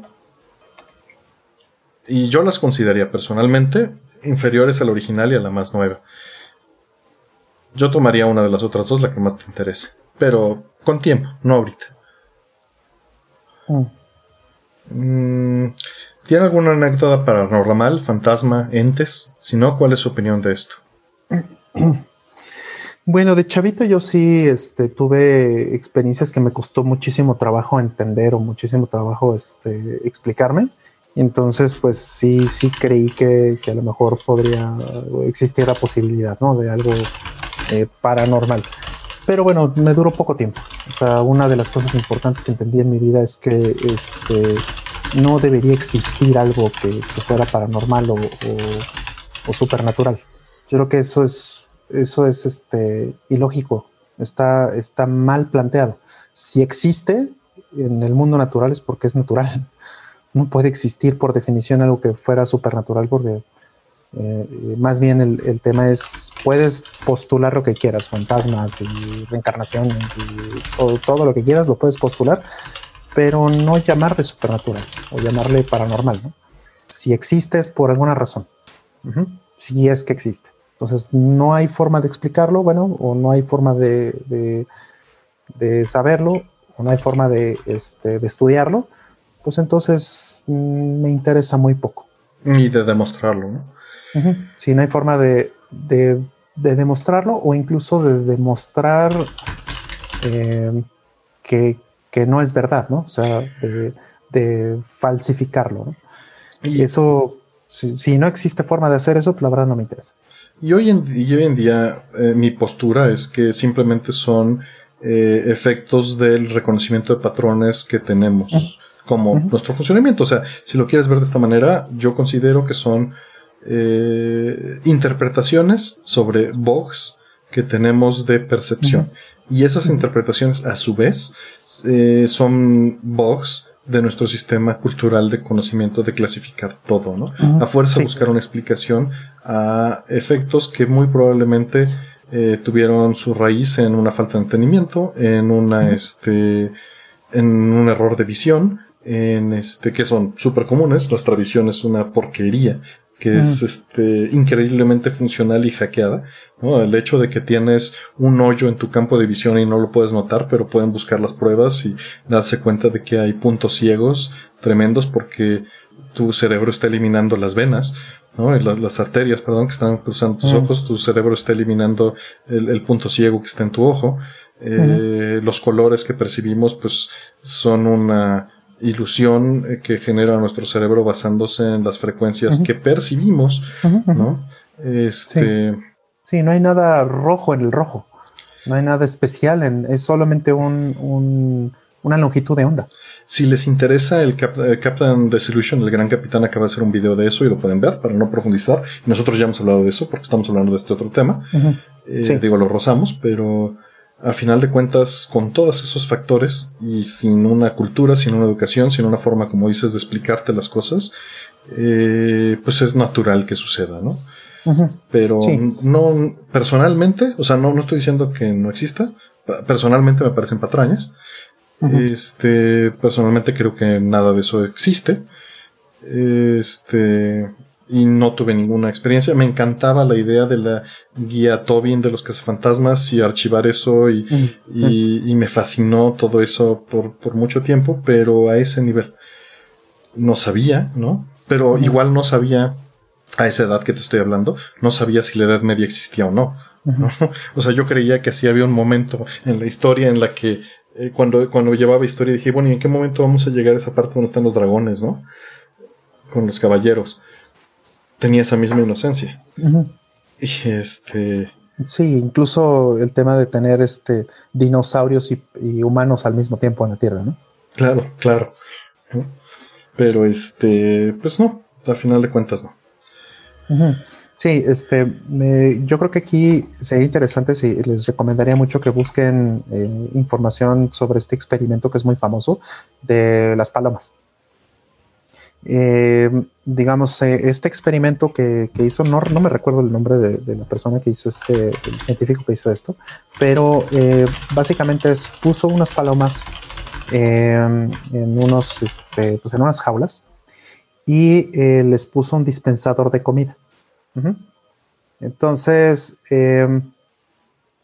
sucedió que primero de manera aleatoria, por ejemplo, este, dejaban caer comida. Entonces no había ninguna relación en lo que las palomas hicieran o dejaran de hacer para que recibieran comida, simplemente era completamente random y completamente aleatorio. Pero, por ejemplo, este, si una paloma volteaba hacia la derecha y de repente le caía comida, y a la siguiente ocasión, que por coincidencia volvía a voltear a la derecha y volvía a caer comida, ¿qué es lo que hacía la paloma? Empezaba a voltear a la derecha todo el tiempo. ¿No? Porque y, tu cerebro va a reconocer los eventos en los que sí pasa, no en los que no pasa. Exacto. Entonces, encuentra una correlación entre eh, que voltea hacia la derecha y que le caiga comida. Entonces, ya empieza, ese es justo el inicio de una superstición. ¿Sabes? Y está directamente relacionado con el método científico. Hace poco di retweet a un, a un, este, un tweet de una científica que comentaba que lo más importante cuando estás analizando datos es no formar tus hipótesis en los datos, sino formar la hipótesis y ver si los datos se ajustan. Y no esos datos. Una, un sample o una cantidad de datos este, diferente, ¿no? Porque si no, vamos a ver patrones y siempre vas a encontrar manera de ajustar los datos a tu hipótesis. Siempre. Y es un sesgo cognitivo que tenemos. ¿no? Sí, y es de todos los animales, porque pues los animales que tenemos este, todos eh, a cierta o cierto grado de, inteligencia o de este proceso de procesamiento cognitivo, pues vamos a tener este problema. Todos somos primos en, el mundo animal. Y si brincas al teorema de Gödel, Gödel demostró que todos los sistemas o son incompletos o pueden representar falsedades. Y nuestro cerebro cae en la segunda parte forzosamente puede representar verdades no existentes. Es, es, es muy interesante esa parte. Mm. Sí, aquí lo busqué rápidamente, es B.F. Skinner, que hizo este, que hizo esta, esta parte, y bueno, pues eh, justo se, se llama eh, eh, superstición o superstition in the pigeon. Superstición en el pichón. Ok. A ver, deja W. Esta dice, ¿qué va a llegar primero, el límite tecnológico o el límite creativo? ¿Creen que a nivel de materia va a haber un punto donde sea imposible seguir avanzando? No, no creo que exista ninguno de los dos límites. Ninguno de los dos. No, yo creo que este, nosotros mismos como especie estamos limitados en lo que podemos imaginar todavía.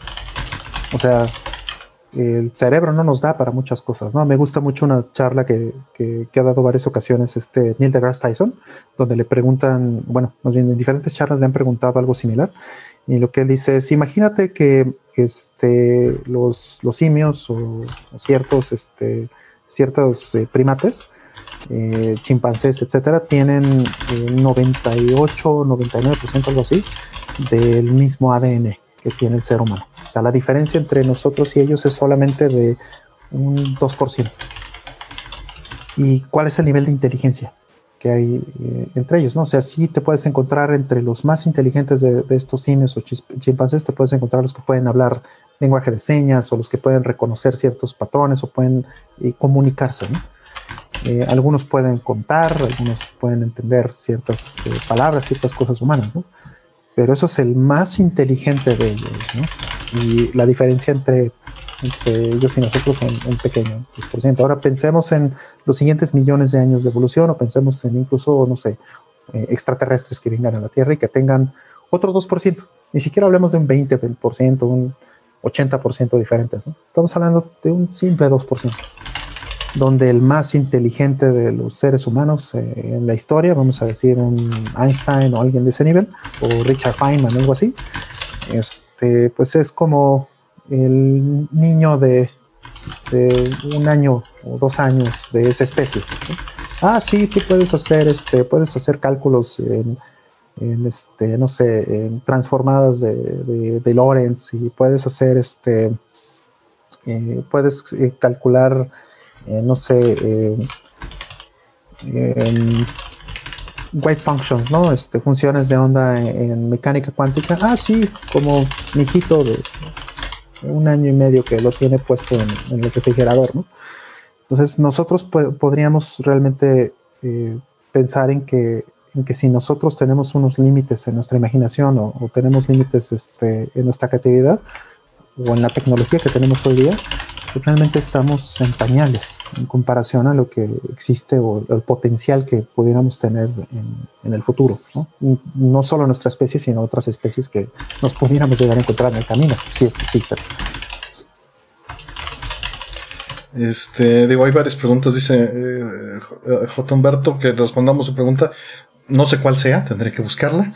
Y este, y bueno, hay 75 preguntas pendientes. En teoría tardaríamos 7 horas en contestar todas las que faltan porque nos hemos extendido.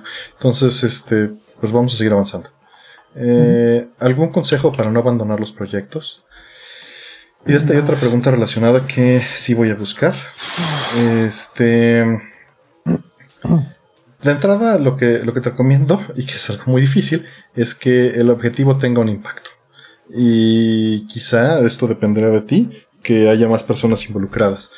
Eh, o quizá, digo, va a variar mucho. Eh, pero lo más importante es que te importe a ti. Y, quizá si no te importa a ti y no y abandonas el proyecto, pues es porque te dejó de importar y tal vez aprendiste lo que tú querías aprender de él. Pero cuando, por lo menos personalmente, cuando he encontrado que un proyecto me apasiona y aunque sepa que quizá a nadie le vaya a importar, si me importa a mí, probablemente lo termine. Pero es, algo muy difícil. No sé qué, qué, opinas. Mm, yo, este, vamos, no, no. Opino lo mismo. Yo creo que sí, es, complicado. agregar algo no, no, no tendría algo más que agregar. Eh, por aquí había otra pregunta relacionada que quiero encontrar. La voy a buscar y mientras este, voy a poner la otra pregunta para ver si ahora la puedo contestar. Dice, ¿es buena la emulación de GameCube en Wii U? ¿Y cuál es la diferencia entre 1080i y 1080p? Mm, primero no es emulación.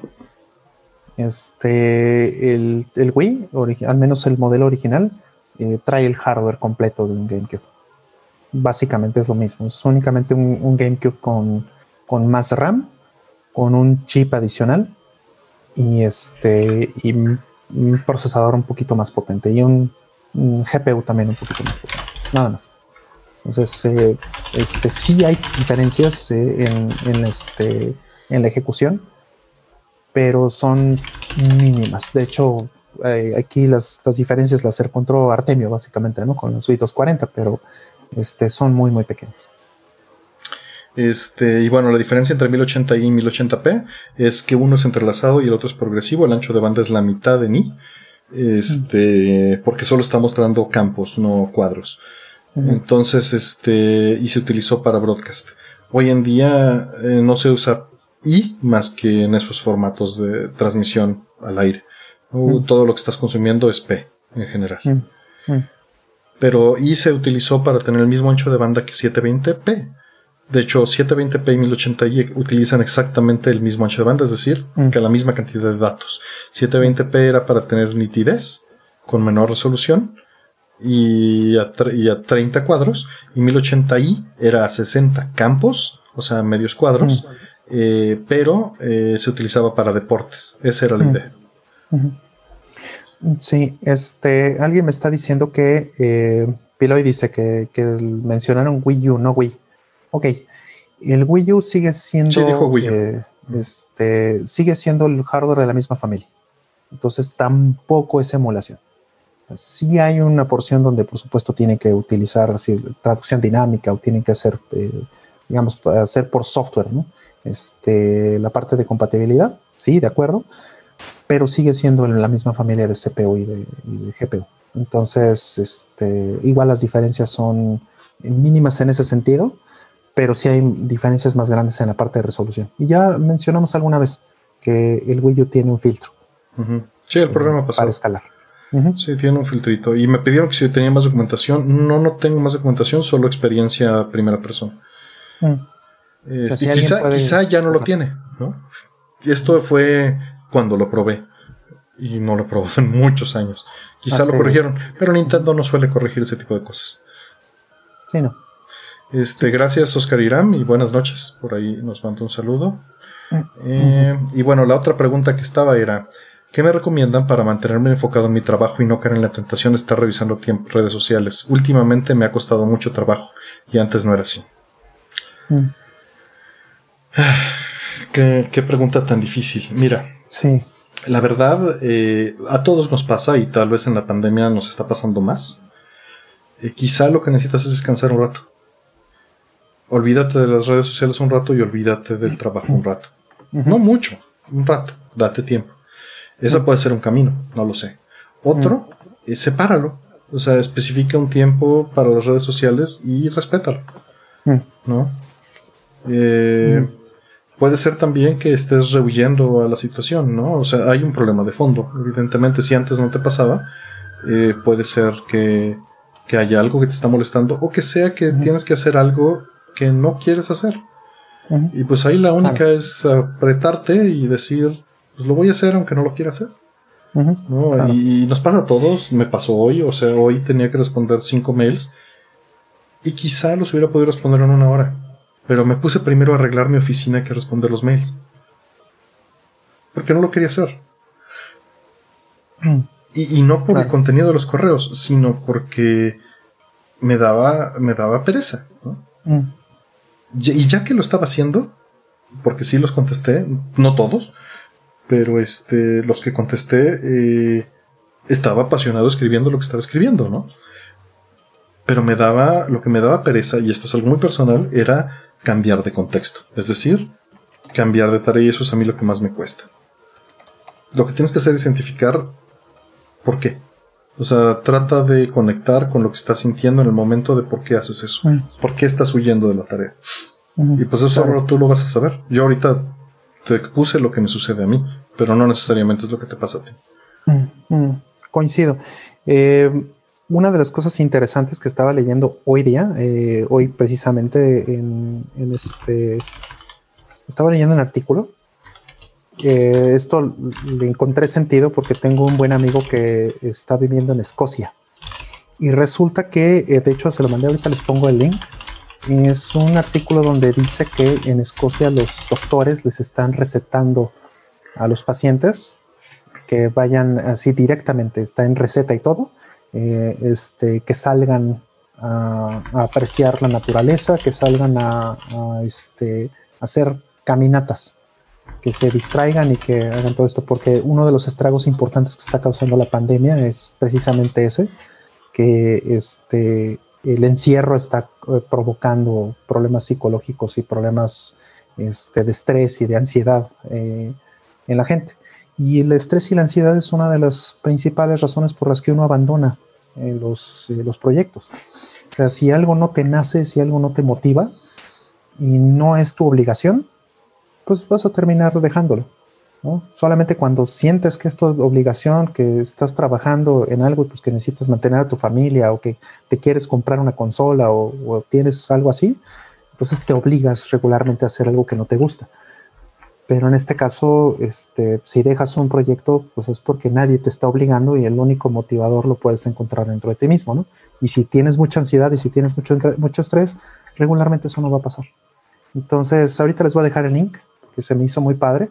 Y de hecho le pregunté a este amigo, fue lo primero que le, le pregunté, le dije, él vive en Glasgow. Y eh, le dije, oye, ¿cómo ves este artículo? Y me dijo, sí, tenemos eh, doctores que nos están poniendo esto con receta y todo nos recetan vacaciones, nos recetan irnos a, despejar, ¿no? Obviamente con toda esta cuestión de distanciamiento Pueden, meterse a Death Stranding. Pueden hacer un paseo virtual en, una página. Pueden ver fotos de naturaleza. Por, por estúpido que suene, no sé, es quizá una posibilidad. También, como bien dice Irving Camacho, la falta de vitamina D por falta de exposición solar, expónganse un poco al sol diario, siempre. Claro. Siempre. Sí. Poquito, no mucho. Digo, obviamente hay población de riesgo que no puede salir y que... Este, no, pero, pero en tu ventana, o sea, saca la mano la ventana, ¿no? Que te dé, no digo que salgas, digo, exponte al sol, incluso a través de un vidrio. Y también hay este, eh, suplementos, ¿no? Alimenticios con vitamina D. Sí, sí, también los hay. Este, nada más ahí sí tengan este cuidado y lean bien. Eh, porque eh, hay mucha charlatanería y en cantidades y normalmente te la venden en cantidades que está es, es, sobre vitaminosis no sé si hay este la verdad es que no no recuerdo seguro lo leí pero no recuerdo si hay efectos secundarios de, de sobrevitaminosis de la vitamina D pero léanlo busquen sí Debe ser porque la vitamina D, si no me equivoco, es liposoluble. Eh, y entonces este, pues se queda en tus depósitos, ¿no? En tu eh, tejido adiposo y ese tipo de cosas. Entonces, por lo que entiendo, sí tiene un, efecto negativo. Sí, Mira, ahí comentan también Breath of the Wild, Red Dead Redemption 2. Estos juegos también te pueden ayudar. Ah, o sea, no estoy diciendo precisamente esto del, pero evitar lo del, lo del encierro, ¿no? Y que puede ser un factor que te esté afectando ahorita. Pero nuevamente, solo sincerándote contigo mismo y tratando de buscar lo que estás sintiendo en el momento que estás huyendo de la circunstancia, es que vas a saber por qué lo estás haciendo. Y, muchas veces la respuesta es, pues porque no quiero hacerlo. Sí, así es. Sí, y o sea, tranquilícense. Este alguien dijo por ahí, Brown in Kerosene dijo, eh, adopten un gato. Sí, un gato es una terapia maravillosa. Sí, sí, te este, deja en paz, porque luego es muy exigente. También, también eso pasa. Estoy bromeando, ¿eh? pero, pero también claro, pero nada que ver con un perro, ¿no? Un perro es muchísimo más de Pero hay gente a la que no les gusta, ¿no? A final de cuentas, y, un perro les da. Eh, digo, es también dependiendo. Si te gustan los perros, es porque buscas otro nivel de atención. ¿no? El perro requiere un nivel de atención muy superior, como dice Roll. Y quizá eso es lo que busca esa persona, ¿no? Pero también, como dicen, cuidar una planta. O sea, también. O sea, ver verde sé que tiene un efecto psicológico, no sé qué tanto. Pero como es el color al que más estamos tuneados, el verde y el azul, pues también puede ayudar. O sea, simplemente voltear a ver al cielo o ver fotos de naturaleza. Exactamente. Sí, por eso está este los doctores están haciendo esto, ¿no? Salte a ver la naturaleza. Digo, Escocia es muy bonito y Escocia pues tiene muchos lugares padres, ¿no? En, este, en las afueras, ¿no? lo que llaman los este, outdoors, ¿no? En, Escocia. Y eso está padrísimo.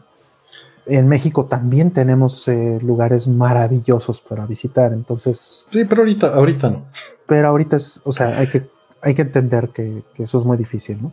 Entonces, y, bueno, también está el ejercicio obviamente también el ejercicio, que para mí son ambas cosas, o sea, yo me salgo a caminar y, este, y si puedo ir a un parque o algo donde no haya gente, pues eso es lo que voy a hacer. Y pues sí, como dicen, cada quien lo relaja en cosas distintas. Puede ser ver anime, puede ser este armar algo, ¿no? Yo de hecho también ayer me puse a soldar cosas que pues era, no requería pensar. Y eso pues me, ayudó, ¿no? A avanzar. Es despejarse al final de cuentas y estar switchando de actividades la recreación, los hobbies, el ejercicio, hacer lagartijas, sentadillas, ¿no? Correr en tu lugar, bailar, no sé. Hay miles de cosas que le funcionan. Cada quien son cosas distintas. Sí, sí, sí. Tal vez es el momento de hacer cosas interesantes con tu pareja también. ¿Por qué no? Dice Karen que el stream de push-ups. Stream de push-ups. Y que hay que te vayan donando, Rol, por push-up. Dale, le voy a hacer como este el video este que salió de un de un este de un policía que está haciendo este, competencias de lagartijas con alguien que era, este, no sé, alguien que estaba en una marcha. Era un, un mamer de gimnasio contra un policía y el policía le gana. Por ahí dicen que jueguen Gradius, que es el camino. Eh, obviamente. Sí, los videojuegos son. Y Gradius en particular Y Armando Gondams, que también ahí lo traen varias personas, ¿no? Está padre, es algo muy padre. Es muy relajante. Sí, digo, el problema que yo veo es el espacio. ¿no? Para mí el espacio es un problema de, Los vendes, vendes ahí este eh, Gundam armado por rol, así en Mercado Libre. Paz. Pues sí, o sea, si tuviera el tiempo y todo eso, o sea... Al final de cuentas, programar es algo muy similar. Cuando lo estás haciendo por gusto. Porque estás armando algo, lo estás construyendo, ¿no? Exactamente. Y a veces incluso las, eh, si hablamos de bibliotecas, por ejemplo, las piezas ya te, las están dando en una caja, ¿no? Entonces sí es similar. efectivamente. Es como jugar. Yo siempre digo tente, pero es Lego la palabra correcta, actualmente. Eh, bueno, la, población de riesgo como a ti y a, mí me suena. Va a entenderlo. Pero la población de riesgo de habla hispana va a entender de lo que hablamos, porque. Exacto, tente eran unos Legos, este. Qué feo suena eso, pero sí. Tente eran mis Legos. Ajá. Hermosos. Sí, eh, y en mi opinión, mejores que los Legos, porque los Legos son demasiado grandes. Ok. Y, Tente eran mucho más chiquitos, eran piezas mucho más sólidas. Tú podías construir cosas más, este, eh, más complejas con menos espacio. Ok, vamos. Eh, ¿En qué tienda en línea compran sus soundtracks y videojuegos? Y también, ¿qué equipo de su dinero utilizan? ¿Qué disparas las preguntas? Pero ahí están. Eh, pues actualmente ya casi no compro nada. Cuando compraba, utilizaba CD Japan. Después cambié a Amazon, porque pues, pues le ganó, no había opción, pero CD Japan sigue siendo gran opción. Sí. Eh, eBay y Yahoo Auction Japan eran mis, mis rutas. Llegué a comprar en Mixup cuando, cuando había. De hecho, una vez encontré Echo de Dolphin por ahí del 94 o 95 en, en, en Mixup, pero no era, no era común. No, no era común y llegaron a traer este J-pop en, en este en Mix Up. O sea, sí me recuerdo haber visto discos de Larkin Ciel, por ejemplo, en Mix Up. Entonces, o sea, sí traían discos japoneses, este, y sí, de juegos también. Incluso un soundtrack de Mario, por ejemplo, alguna vez lo vi en un Mix Up. Entonces, eh, pero igual coincido con tema. En mis mis, este, mis proveedores en línea han sido históricamente CD Japan y Amazon y por ahí de repente alguna otra cosa, por ejemplo eBay y todo eso en los últimos 22, 23 años. Este, del equipo de audio, eh, por aquí tengo mi lista, pero eh, básicamente, por aquí está. Eh, pues utilizo un, Yamaha RXB 1700 que ya es viejo, pero me da mm. lo que necesito, voy a amplificar y suficientes watts y el mm. THD es bajo. Utilizo un mm. Feedback Destroyer Pro, un 1124 para ecualizar el subwoofer con un Velodyne BRP 1000, que no es nada high-end, pero es suficiente para mi cuarto. La habitación que tengo es de, es de pocos metros, unos 20. Este, utilizo unas frontales, unas para de mi estudio 60 B2, que es una marca este, canadiense muy bonita, bien amplificadas. Este, son obviamente eh, pues floor standing, son altas, me dirán pues como un metro cincuenta yo creo. Eh, las tengo apuntando con los twitters a las orejas y unas BMW de la serie este, LSR y SR3 de la serie 600 como centro y como surround. Ese es el, equipo de audio que utilizo. Sí, yo igual tengo Yamaha también. Este, mis bocinas son, este, eran, bueno, son Harman Kardon, pero este, creo que eran de esta línea. Bueno, es que hubo un compradero de, empresas, entonces eh, esta era la línea de Infinity, que después compró Harman. Entonces eh, es lo que uso en bocinas, son, son bocinas buenas, igual el mismo caso, también tengo un RXB 2000 700, si no me equivoco. Creo que la diferencia es que el tuyo era con Wi-Fi o algo así, ¿no? Eh, no, no, ni siquiera, ¿eh? Este. El mío tiene HDMI, ¿el tuyo tiene HDMI? Claro, sin imagínate. Sí. Claro. Este, creo que nada más es en guataje y, y, Habrá que ver. Tiene, el mío tiene Wi-Fi, de hecho. Ok, no, el mío tampoco. Tiene entrada para iPod de los primeros. Que por cierto, qué bueno que lo mencionamos todo esto porque justo, este, no sé si me lo mandaste tú o fue Aldo, fuiste tú, ¿verdad? Quien puso este, en el chat eh, estos nuevos Yamaha que traen HDMI 2.1. Sí, lo puse. o sea, sí, yo creo que ya, ya es hora, después de 20 años, de casi 20 años de, de, actualizar. Pues por el HDMI 2.1 quizá lo haga, ya veré. Sí. Este, pero estoy muy a gusto con, con el equipo. Igual yo estoy súper a gusto, tiene muchísimos años. O sea, da 130 watts RMS por canal. nunca los voy a usar. No, ni yo. Ni yo igual, tampoco. Ni siquiera, o sea, mis bocinas son de 150 watts, creo. O 100. En mi habitación 90, o sea, 90 decibeles es ya absurdo. No, no, no, o sea, yo no jamás le he subido arriba de este menos menos 40 y que es muy relativo lo que dice, ¿no?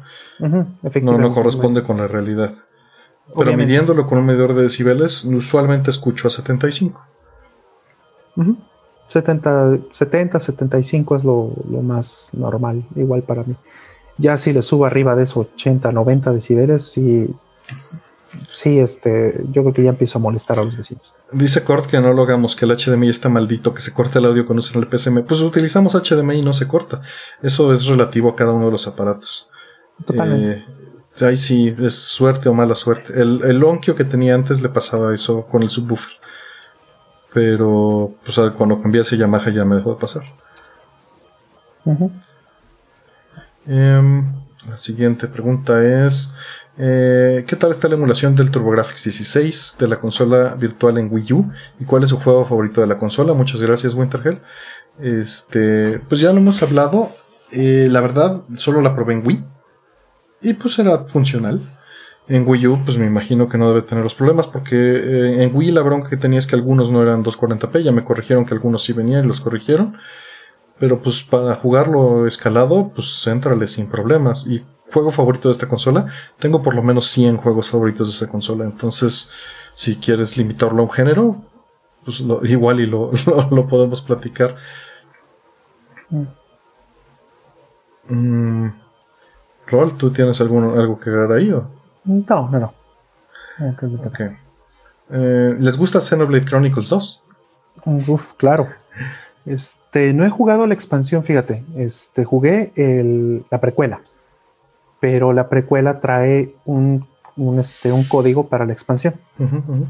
Este, ya platicamos de eso en Score, de hecho. Sí, le puedes, entrar al buscador de Score VG y te van a salir este, la liga directa que hizo Lugerius. Le das clic así, entra a score.bg, dale clic a buscador, ahí escribes Xenoblade y te van a aparecer todos los episodios donde se habla, le das clic a uno y te manda al segundo exacto donde hablamos del tema.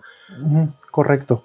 Y, está, está muy bonito, o sea, no voy a repetir lo mismo que ya dijimos en ese programa, pero eh, sí, eh, digamos, lo único actual es que este, me falta todavía por jugar la expansión que viene en Torna. Y listo. Pero sí, algún día la voy a jugar. Es, porque es DLC realmente, que no le he jugado. Nada más por eso. Entiendo. Em, mientras Rollman vivió a Japón, ¿le tocó alguno de los servicios de gaming por satélite? Eh, no directamente, yo nunca consumí uno, pero sí había, sí, sí había uno. Este, pero ya no era para consola, era para PC. Y este, y era como más bien o sea, era como extraño porque era como una mezcla de dial-up con, satélite. No, no recuerdo muy bien cómo era esto. Digo, estamos hablando de hace más de 20 años.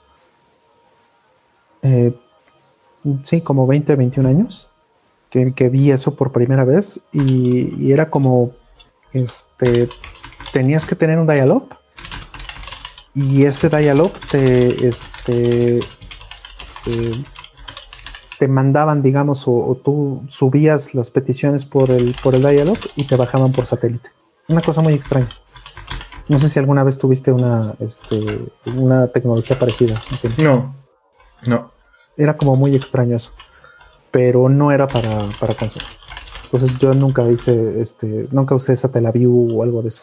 Tengo un, tengo un Satellaview, tengo un Super Nintendo con Satellaview, pero ya no me tocó la época donde, este, lamentablemente ya no me tocó la época donde este, había el servicio de Nintendo, como para jugar Zelda desde satélite.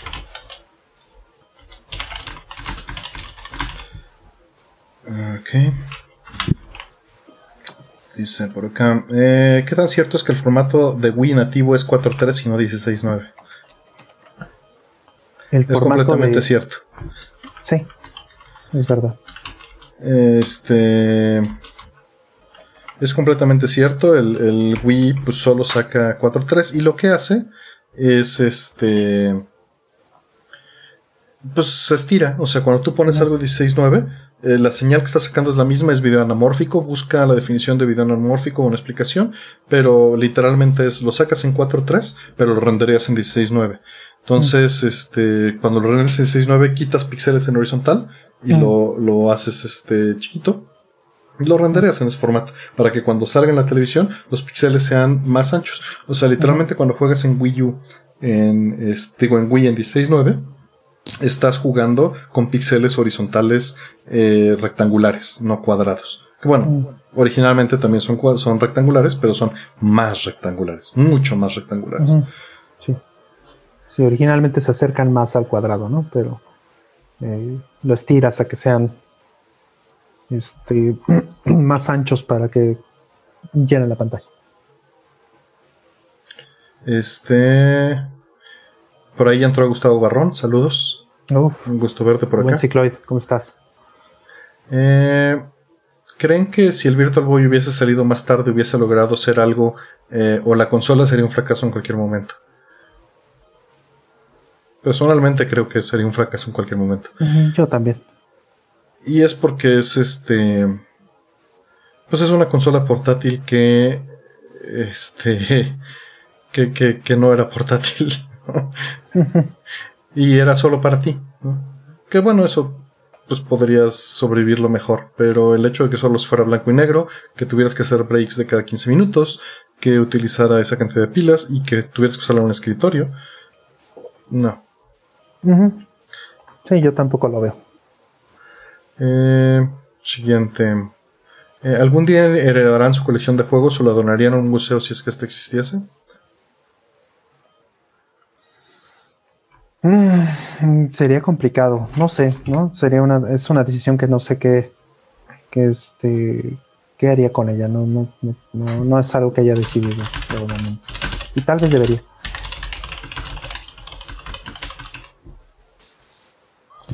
Muy complicado porque la primera pregunta es ¿quién? Pues mira, este, honestamente no es algo que me preocupe, no creo que vaya a haber un museo no creo que este la herencia pues dependerá en su momento si a alguien le importe. Eh, las cosas son, o sea, y esto no es un egoísmo, las cosas son, son para mí, porque no creo que a nadie más le interese. Y falta que en el momento en el que yo muera, a alguien más le importe y que tengan algún valor. Entonces, pues no dependerá de mí porque yo no voy a estar. Pero este, pues quién sabe. Al final de cuentas no es algo que tenga una solución, es algo que me angustie. Lo que estoy haciendo más bien es para ayudar en preservación y utilizar lo que tengo para ayudar a preservar. ¿no? Y para ayudar a documentar y para que quien quiera aprovecharlo después, cuando yo no esté y cuando lo quiera aprovechar, lo pueda hacer, que tenga el audio correcto, que tenga el video correcto, que estén los dumps de las placas que yo documenté. Y ya, no puedo hacer más. Creo que eso ayuda más a pensar que si va a haber un museo o no. Es mi manera de actuar y de pensar, ¿no?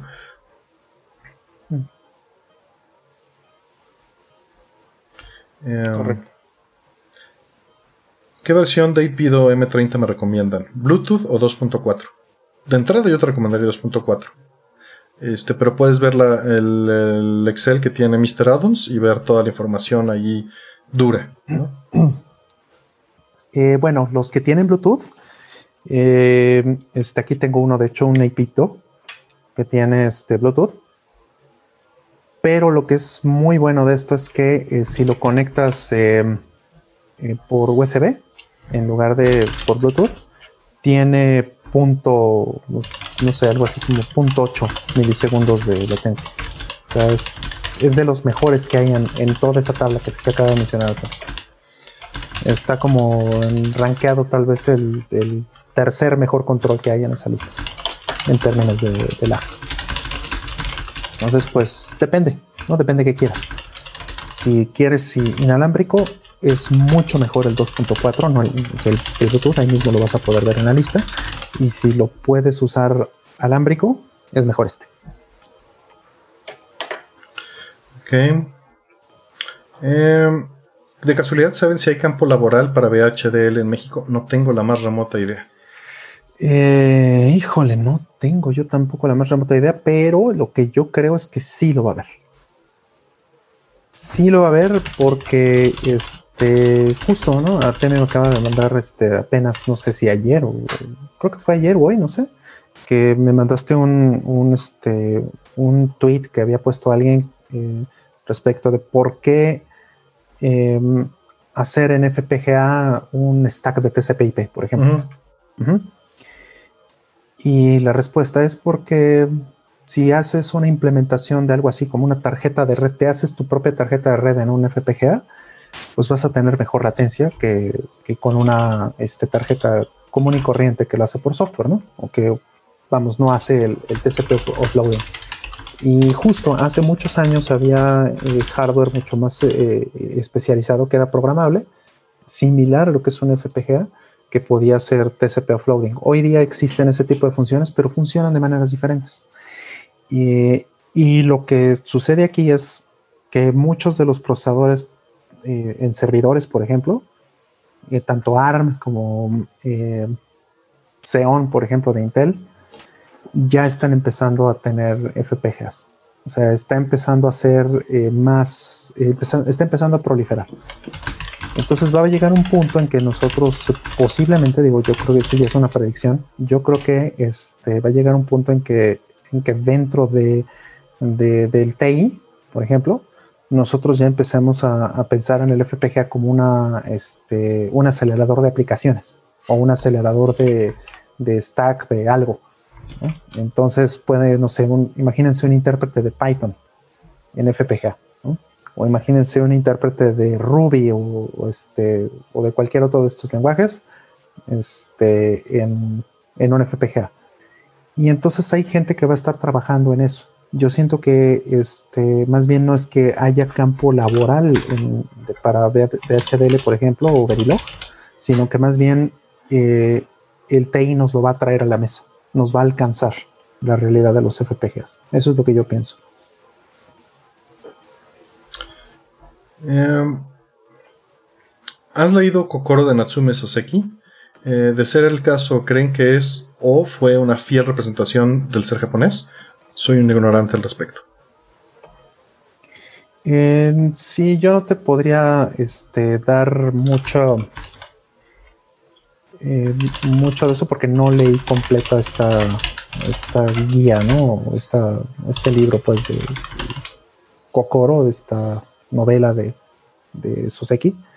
Mm. Pero eh, te podría ofrecer otra cosa a cambio que es un libro muy bonito, que se llama, eh, bueno, en español le, llaman Lo Bello y lo Triste, de este Yasunori Kuwabata, que fue el primer, si no me equivoco, el primer premio Nobel de literatura en, Japón. Y es un libro muy bonito porque trata de, un, Japón y refleja un, un, Japón de los 60, me parece, 70 en Kioto. Entonces es un reflejo muy interesante de la cultura japonesa para ese momento. ¿no? Si alguna vez tienes pensado ir a Kioto o ya fuiste a Kioto, ese libro está, está padrísimo para leer. ¿no? Sobre todo que además la historia es súper interesante y es súper controversial, incluso para, para los estándares japoneses fue un escandalazo en su época. Entonces es un, es un libro que yo te recomendaría. Este, del FPGA nos comenta Luxen Belmont que en México la mayoría de las vacantes, eh, bueno, dejen, déjenlo tagueo ¿Para qué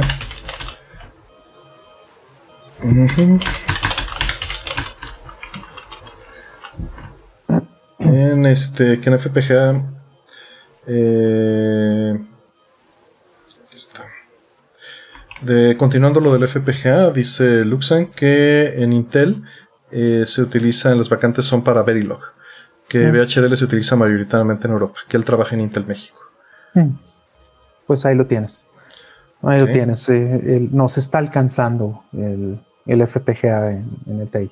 Muchos, eh, no creo que tardemos muchos años en que tengamos eh, teléfonos, PCs, laptops, etcétera, con un FPGA, aunque sea chiquito.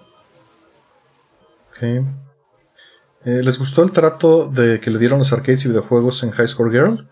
Sí, creo que no tengo ningún problema. Este, además, tuve la, fortuna de, este, conozco a la persona que hizo las capturas y este fue una de las personas a las que consultó, entonces eh, sé que se capturó de hardware real y mm. se capturó con un open source can converter. Mm. Sí, mm. la historia es muy superficial. Sí, claro, claro.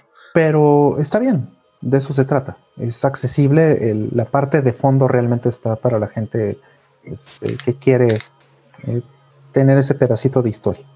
Claro, es un contexto, Y eso está, bonito, está bonito, está padre. Sí, así es.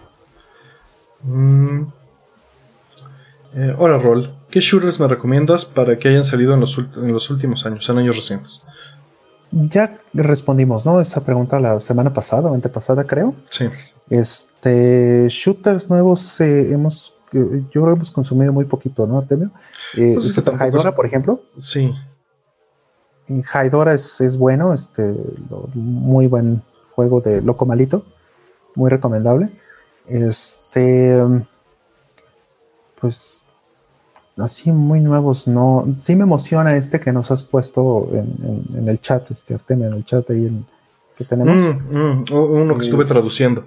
Va a salir para Arcadia Y ya está en la versión normal, creo que en Steam.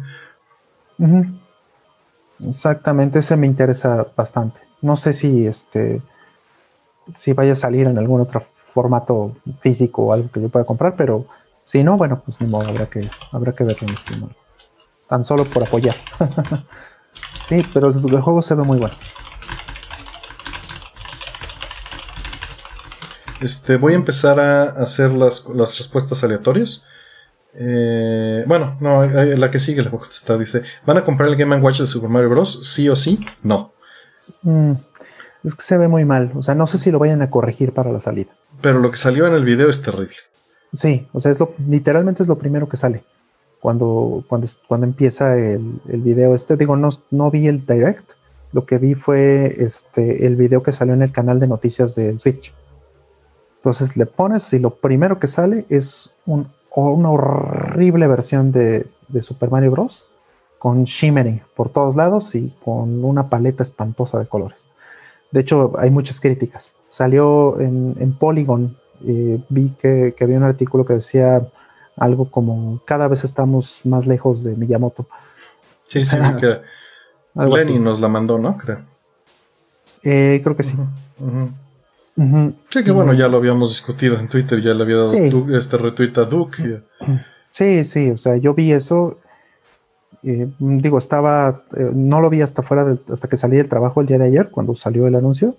Este, ya lo vi un poquito después de, de, que toda la gente había hecho sus comentarios. Pero lo primero que dije es que esto no está bien, o sea, no puede ser. Entonces, si si lo corrigen para el momento en que salga, bueno, pues ok, a lo mejor podría ser interesante, pero ahorita por lo pronto no es más que un artículo para ponerlo en el anaquel como un este Super Famicom Mini, es un trofeito ya, nada más. Que sirva es... Shimmering, sí. Sí se ve horrible. Exactamente. Em, Dice, tengo un Final Fantasy 3 japonés. ¿Se puede traducir el texto, es decir, sobreescribir las direcciones de memorias usadas para el texto? Pues se pueden hacer muchas cosas. Eh, de entrada, eh, hay una traducción. Te dejo la traducción, este, el parche de traducción allí.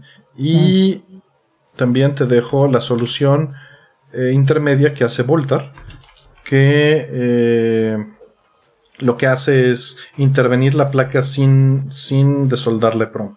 Mm. ¿no? Con una PCB que él fabrica y se puede hacer el, el patch mm. eh, interviniendo. Claro, eh, ahora no entendí, ¿es Final Fantasy 3 de, de, japonés, de japonés, claro. O Final Fantasy 6 de Super Famicom, que aquí fue el 3. Yo entiendo que, es Final Fantasy 3 de Super Famicom, que aquí es el 6. De Famicom. Super, ah. super, entiendo. De todas maneras, el caso es el mismo. Eh, existen las mismas soluciones, pero... Para eso, para Super Sí, yo te recomendaría que no lo hagas y utilices Don Pes tu cartucho o este y, lo, y lo juegues parchado en un, en un este en un cartucho grabable. En un, en un, en un cartucho grabable, en un Mister, en un este, porque, Super pues, NT, en algo de eso. Porque no tiene caso que, que alteres, intervengas la pieza original. Sí, no la destruyes. sobre todo un juego tan bonito como ese, este, es mejor que, se conserve. Em, buenas noches. ¿Usan alguna domática en su casa? ¿Luces para aprender cosas automáticamente? ¿Sensores? Si sí, ¿qué software y hardware usan? No, lo odio. Lo odio por la dependencia a la nube y a servicios y a no controlarlo y que todo va a dejar de funcionar en poco tiempo. Así es. Entonces, no. Entre más experta sea la persona en automatización y seguridad, lo vas a ver menos usando esas cosas. De hecho, yo diría que es hasta el contrario. Si ves una persona que te presume de ser un expertazo en seguridad y automatización y tiene todo eso lleno, eh, eh, tiene toda su casa llena de eso, corre no es la persona que, realmente lo sabe. Eh, esas dependencias y todos los hoyos de seguridad que, hay y que va a haber en el futuro en el Internet of Things, en el Internet of Shit, como dice Artemio, este, son algo que, va a ser increíblemente difícil de controlar. Entonces, ya lo platicamos también hace un par de semanas, que este, toda esa ficción bonita de, las, de los asistentes eh, digitales y todo este rollo de inteligencia artificial terminó volviéndose una pesadilla. Y no tiene nada que ver con, la parte romántica que, nos imaginábamos cuando éramos niños. Es horrible, la situación es horrible. No usan esas cosas. Ok. Em, estaba contestando preguntas que están muy en el futuro, entonces. Eh, Artemio, la camiseta que traes es de tu suite. no, es de Altered Beast, de Sega Genesis. Em, ¿Consumen televisión? YouTube es televisión, entonces sí. Pero si te refieres a televisión por señal abierta, no. No consumo mm. televisión ni tampoco veo Netflix. Mm, sí, yo este solamente he utilizado el tuner de mi, de mi televisión porque un amigo le apretó al, botón de los canales hace unos años. Yo lo tengo sin antena. En 15 años que tiene esta televisión, jamás ha tenido conectado una antena una sola vez. Digo, aquí en la casa sí lo usan, pero yo no. Mm. Em, jugaron Tom Catali y Drácula de Sega CD. En su época era lo único que conseguí cuando recién lo compré. No los jugué, la verdad siempre los consideré. Bueno, sí, sí jugué Drácula, me lo prestaron.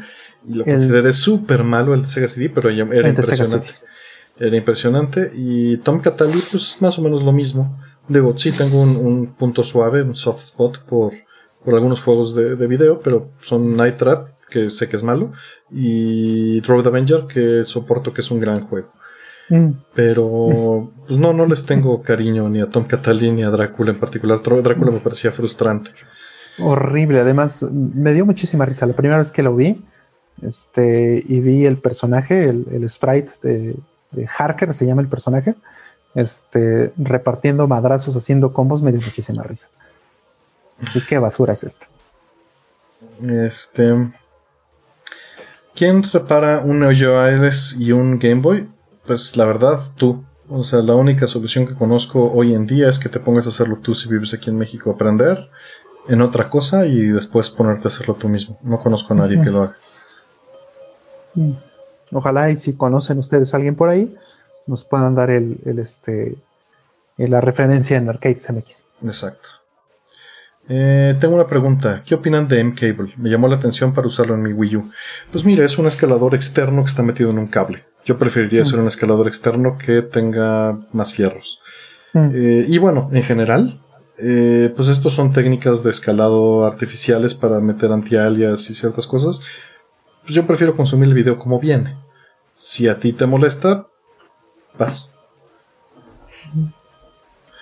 Eh, ¿Creen que los impuestos altos para eliminar eh, a las mascotas de la comida chatarra reduzcan la obesidad en México? ¿Quién sabe?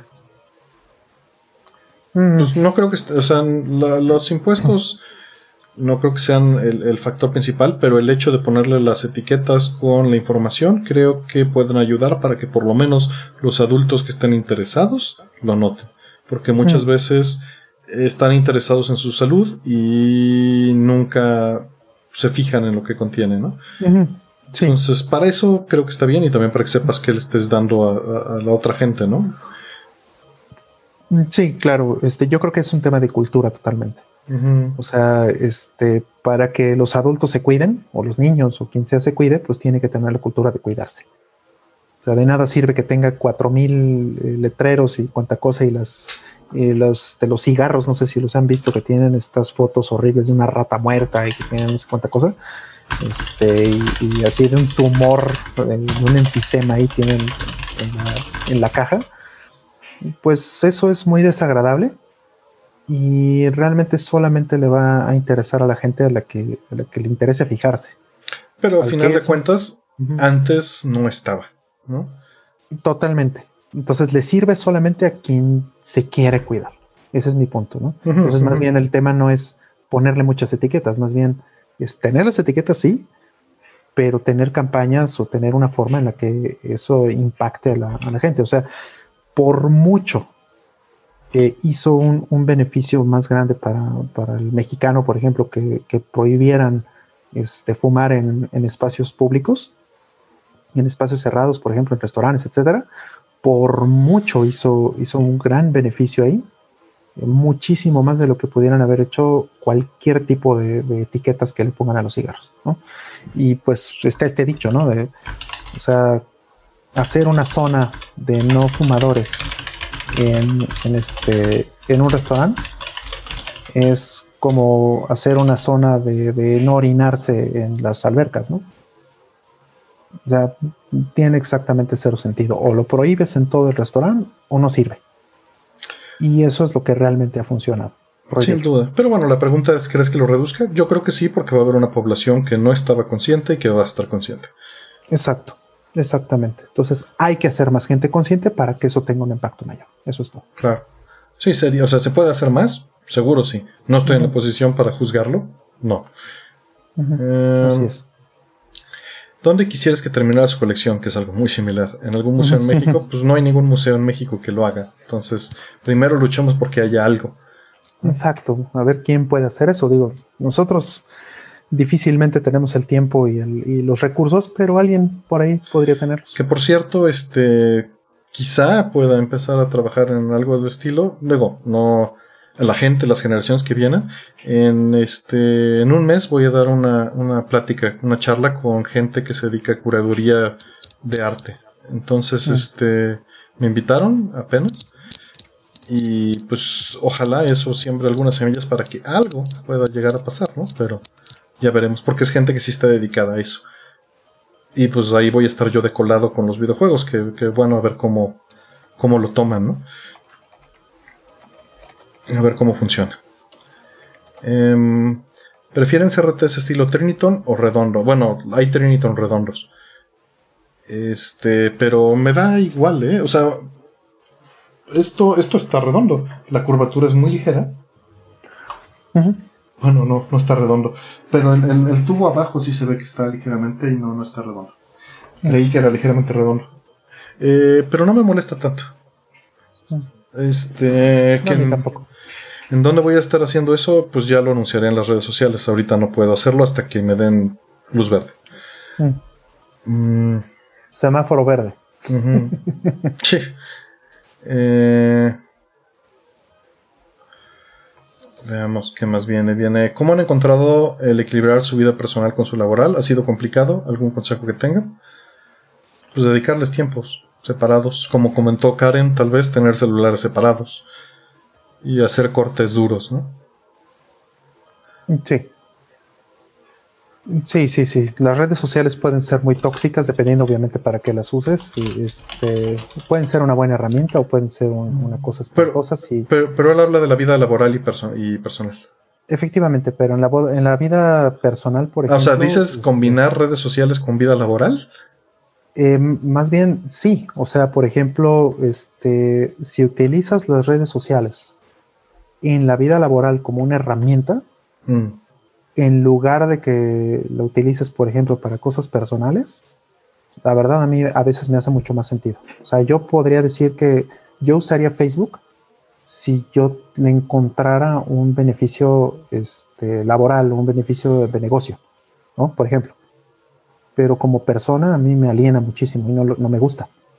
Entonces, eh, ese es un, un, punto importante porque las redes sociales yo pienso que están ahí.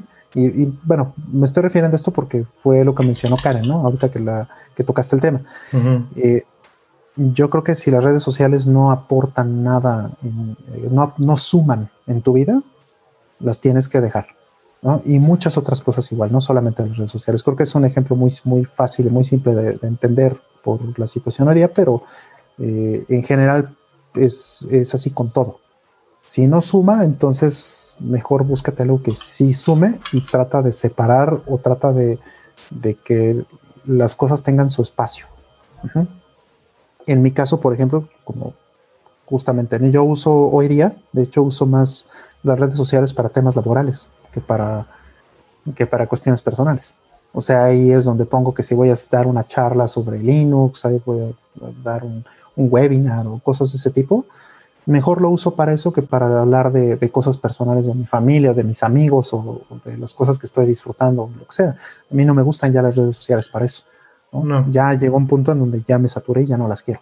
Yo nunca las he usado para eso. Bueno, no, nunca en 15 años, de hace 15 años no las uso para eso. Pero también tiene que ver un poco el que tenemos un perfil público.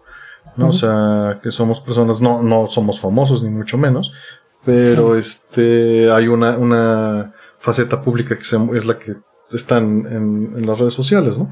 Y esa está muy separada de la personal. Exacto. ¿no? Y, no tengo una faceta personal en mis redes sociales, ni la busquen, porque no existe.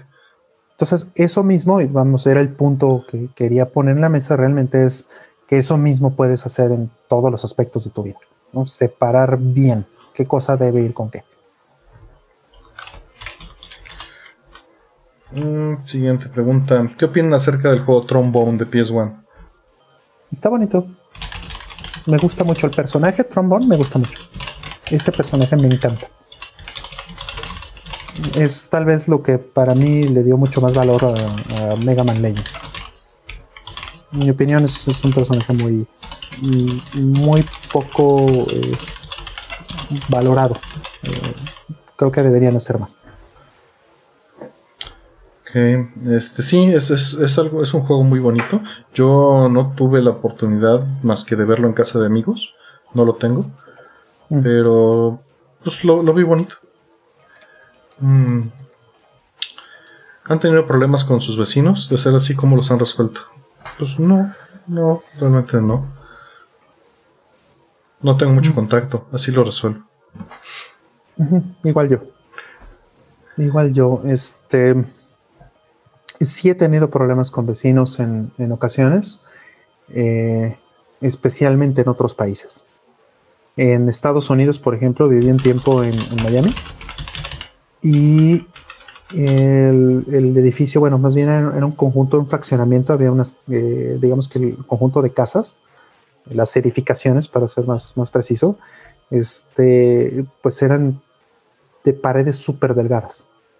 O sea, prácticamente tabla roca entre una casa y otra. Y no estamos hablando de condominios o departamentos, estamos hablando de casas. Y así súper chafa, la verdad, ¿no? Este, y eso era como, además, un supuestamente un, vecindario bonito, ¿no?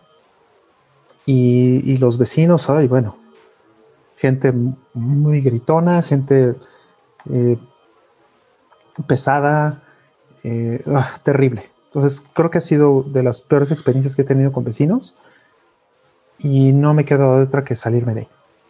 Eso, pues es lo único que puedes hacer realmente. No, puedes, por mucho que le pelees y por mucho que trates de, hacer armoniosa la relación con tus vecinos, si no quieren, si no son personas que pueden ser conscientes de, los demás, no hay nada que hacer más que irse.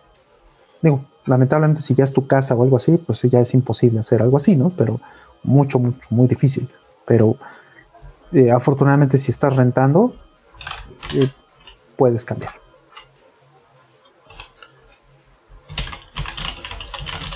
Este, perdón. Eh, estoy contestando que su momento que sea una anécdota bizarra está en el extranjero. En el episodio anterior hablamos de eso. Le dedicamos un buen rato. Eh, están haciendo muchas preguntas en este momento y no las vamos a contestar, desgraciadamente. Lo siento mucho. Ya, porque eh, el tiempo promedio de espera por preguntas es una hora 35. Nos faltan 50 preguntas por contestar de las que han preguntado, incluyendo las que acaban de meter. Y eso indica que con el tiempo promedio de respuesta que ya tenemos, que es de 4 minutos 20. eh, vamos a terminar en 3 horas 40 minutos. Y eso no va a pasar. Son 2.35 de la mañana. Entonces, este. Pues bueno, vamos por la que sigue. Dice: ¿Qué les gusta más? ¿Trabajar con software o con hardware? Es muy fácil decirte eso. Con software porque entiendo lo que estoy haciendo. Eh, con hardware es, frustrante. A veces es muy relajante para cambiar de ambiente. Pero en software siento que entiendo. Y eso que no entiendo. Pero. Yo estoy completamente de acuerdo con eso. He hecho cosas con hardware en, diferentes etapas de mi vida. Y, bueno, o sea, siempre termino regresando al software porque ahí es donde realmente está la acción. no es mi formación realmente el hardware. Em, ¿Les gusta Brito Fighter? ¿Creen que merece una nueva y mejor entrega? Jugué muchísimo el 1 y el 2, sí. Este es, es, padrísimo. Pero pues yo creo que ya no es momento. Ya hablamos también de esto de los fighting games en el episodio pasado. Yo creo que ya. Virtua Fighter es muy difícil que sobreviva en la nube. Con el lag. Me encantaría muchísimo que hubiera un, un Virtua Fighter 6. El 5 no me gustó tanto como el 4. El 4 mm. me parece el mejor de todos. Sobre todo este que se llama el Final Tune. Uf, es bellísimo en todos sentidos. Pero en el 5 ya sentí que, que desmerecía un poco a la franquicia y pues ya no hay 6. Por la misma razón, probablemente.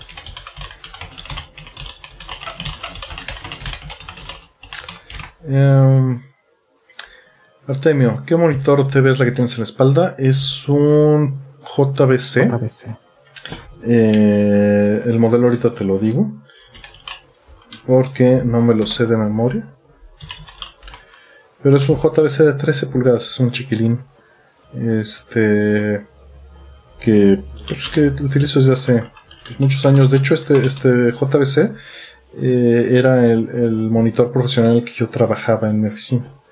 Y pues ya este, yo me lo quedé yo, porque pues no le servía absolutamente a nadie más y es un JBC 1650 SDU. Tiene entrada SDI, fue fabricado en 2002. Mm. Y este, pues tiene muy pocas horas de uso, porque me consta que tiene muy pocas horas de uso. Es por eso lo tengo cariño. Tiene entrada RGB, componentes, este, video separado y compuesto. Y son 13 pulgaditas. Em, ¿Cómo ven la estadística de que menos del 58% de los jugadores terminan los exclusivos de Sony? Eh, incluso solo el 30% terminaron de Stranding. Pues yo creo que es generalizado, no creo que sea específico a los exclusivos de Sony. Yo creo que si hicieras esta estadística en general, la mayoría de la gente solo juega el juego un rato por novedad y lo deja tirado. Este, no creo que sea algo específico a, la estadística de, de, Sony. Y pues de Death Stranding pues me parece algo bastante normal. Creo que el juego pues sí puede alienar a mucha gente. No debería, pero bueno, así funciona. ¿Tú, mm, pues. No, yo creo que perdí un poco mi tren ahí de pensamiento. Ok, que, dicen que en la estadística el menos de 50, el menos del... Ah, okay. Sí, entiendo que el 58% este, termina las exclusivas, es lo que es, lo que escuché, lo que entendí bien. Y este, y bueno, no sé, o sea, Mm, me cuesta trabajo tener una opinión ahí porque realmente nunca he, jugado un juego porque sea popular, ¿sabes? O porque sea como este, ah, mira, es que toda la gente lo está jugando o la gente lo está terminando. Bueno, pero tienes ahí tu opinión y tu respuesta. Eso pasa porque son juegos populares y por posers, es básicamente lo que estás diciendo, ¿no? Eh, ajá, o sea, más bien lo ignoro por completo, ¿no? O sea, ni siquiera tengo te podría decir que tengo una opinión negativa de, muchos de esos juegos, ¿no? Y hablando, por ejemplo, de un God of War, ¿no? Este, que bueno, todo el mundo anda, estuvieron subidos en el tren eh, durante un buen rato con el último God of War y también lo mismo con los últimos Tomb Raiders y etcétera. Y pues me valen gorro, ¿no? O sea, yo nada más quiero saber si están buenos o no, y muy probablemente no están tan buenos como otros God of War o como otros Tomb Raiders. Entonces, y, vamos, el hype, como lo hemos platicado tantas veces aquí, el hype este, en general a mí me parece negativo. Entonces, si algo tiene mucho hype, mm, probablemente es porque la intención es vender y ya. ¿No? Sí. Mm. Eh, ¿Cuáles son los principales motivos para moverse Linux como usuario de Microsoft y como usuario casual? ¿Cuáles son el caso de un desarrollador de software? Primero, en el caso del casual. El casual, pues es que en realidad, eh, pues te puede salir más barato hacer ciertas cosas. Este, con poquita, con poquito conocimiento puedes llegar a tener mejor control de ciertas cosas en tu, en tu PC.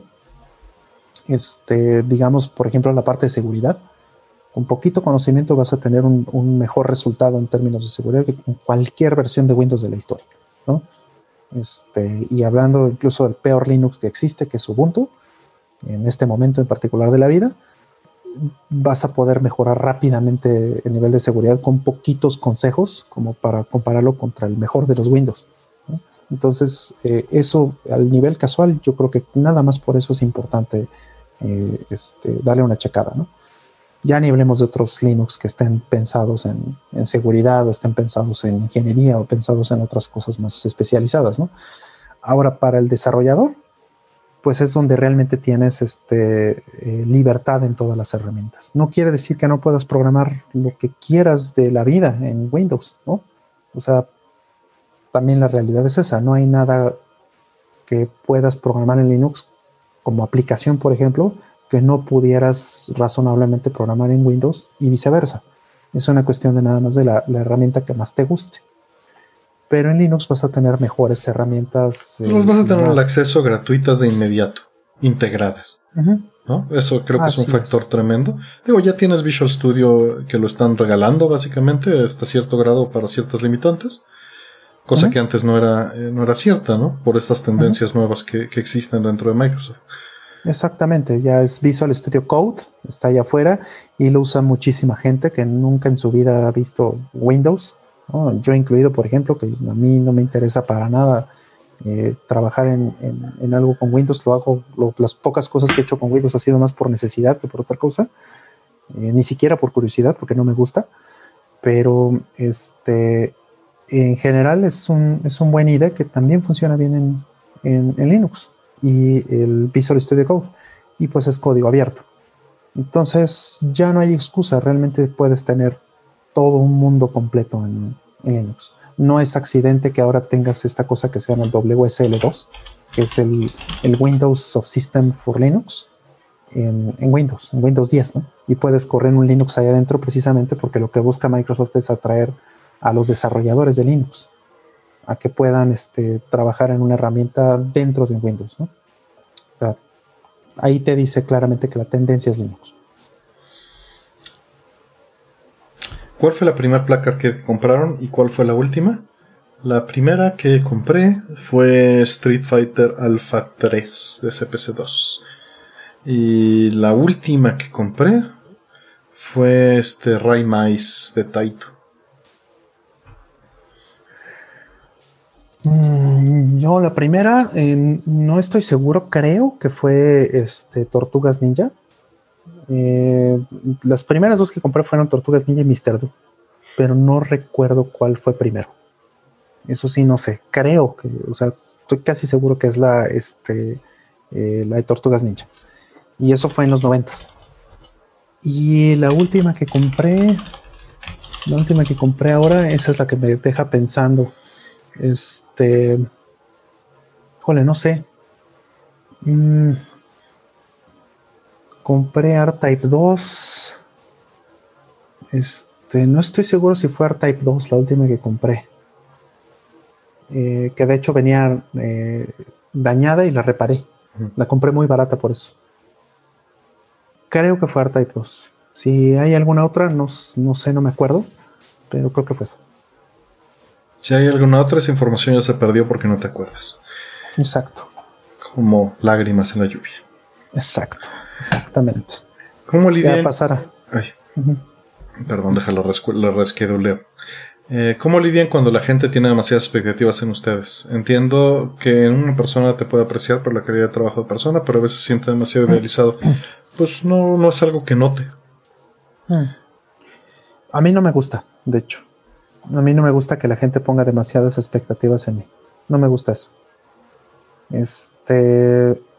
Y digo, sé que lamentablemente yo mismo a veces lo puedo promover, por ejemplo, en mi trabajo.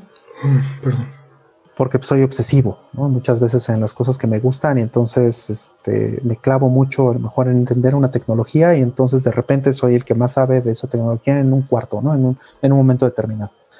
Entonces no puedes evitar que, que, si respondes todas las preguntas correctas y haces un, un trabajo muy bueno simplemente porque te clavaste en eso, pues la gente eleve sus expectativas.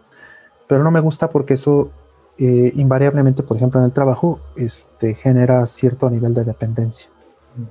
O sea, llega el punto donde dicen, yo para qué estudio, yo para qué este, lo arreglo, yo para qué le busco, si mejor le puedo ir a preguntar a Rolando. Y eso sí me cala, porque eso al final va en contra de, las, de las otras personas, de los que están haciendo esto. Y también pues me va a saturar de trabajo y entonces también llega un punto en donde evidentemente voy a terminar decepcionando porque no soy ni perfecto ni, ni, todo entonces eh, no me gusta no me gusta esa situación entonces eh, lo que he tratado de hacer a lo mejor en, mis, en, mi carrera eh, laboral en los últimos años es tratar de poner las expectativas más realistas que pueda en la gente desde el inicio.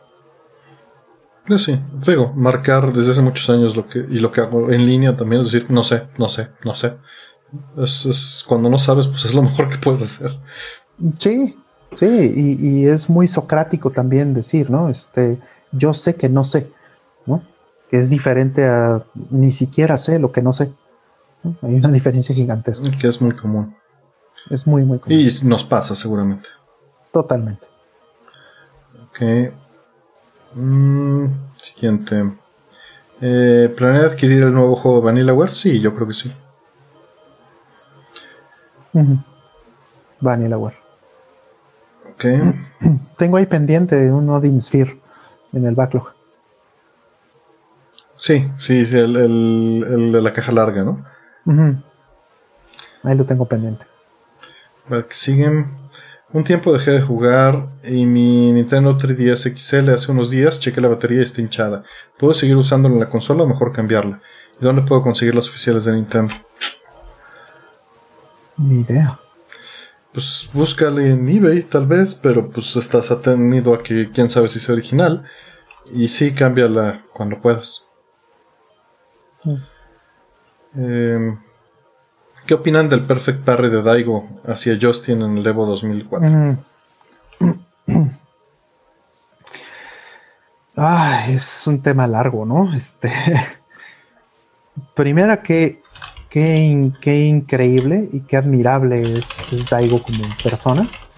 Este. Por tener esos nervios de acero para hacer algo así en las finales de, un torneo mundial. O sea, qué bárbaro. Es algo que eh, creo que muy poquitas personas en el mundo tienen ese, ese nivel para o pueden lograr ese nivel de abstracción ¿no? y de, eh, de foco, de, control. Creo que eso es muy, muy importante, muy bueno. Yo, mi, impresión es, es, esa, ¿no? Creo que eh, no sé si fue en 100 Yen, Artemio, es en 100 Yen cuando hicimos la traducción, hay, un, hay una persona que entrevistan este... que habla un poquito sobre eso, que dice que, este, bromeando, dice, a mí se me hace que este, cuando se pone sus audífonos Daigo, eh, tiene un audio que le está diciendo todo el tiempo, tú eres la bestia, tú eres la bestia, tú eres la bestia, ¿no? Y se está como lavando el coco constantemente porque solo así yo creo que es, está cañón estar en, en ese nivel mental, ¿no? Pues, el, del responder a la pregunta original, eh, para mí, pues yo lo traía en mi PSP. O sea, cuando acaba de salir del PSP fue el primer video que le cargué y se lo enseñaba a todo el mundo. Pues culturalmente eh, fue, fue muy importante y muy sorprendente. Y, sí, es relevante a la pregunta que nos hicieron de, lo de que si veíamos el streaming, ¿no? Y, experimentar eso que, que, otra gente consume con deportes. Eh, y pues bueno, eh, en ese sentido, pues es, creo que difícilmente se va a superar. Y es por, por el momento cultural y porque había mucha gente reunida, ¿no? Y, sucedía. Y eso ya quién sabe cómo sucede. Mm. Seguro, o sea, seguro va a, superarse en el sentido de los esports y este, y los grandes estadios y, y, los eventos y lo que significa, ¿no? Pero en esa pequeña escala y con ese nivel de habilidad, es muy difícil que, se logre algo similar. Porque era un mundo más chico. Y eso es, eso es elemental. Sí, y también eh, los juegos funcionaban diferente. Ahorita con el lag, pues ya no es este, o sea, los juegos tienen que diseñarse. Street Fighter V no se parece en nada en ese sentido Street Fighter 3. Sí, la precisión, etcétera. Es otro tipo de estrategia la que se tiene que seguir, ¿no? Tiene que ser más como una planeación, un, casado y una secuencia de eventos que te funcionan. Pero justamente eh, es más difícil. Así es. Mm, ¿Qué tal recomendar en la actualidad es comprar una pantalla OLED para uso general? Pues no creo que sea un problema. Este, si cumple con lo que necesitas, mm. este, pues tienen, tienen sus grandes ventajas y sus desventajas. Pero pues es cosa de que veas los modelos que están nuevamente, como siempre mm. hemos dicho, veas que hay a la mano, cuánto cuesta, si te funciona, mm. y con base en eso decides. Sí, OLED está muy bonito, pero lo que entiendo de OLED, y digo, yo no tengo una pantalla grande de OLED, he tenido pantallas en mis laptops o en otros equipos, este, lo que entiendo de los OLEDs es que este, se degradan con el tiempo.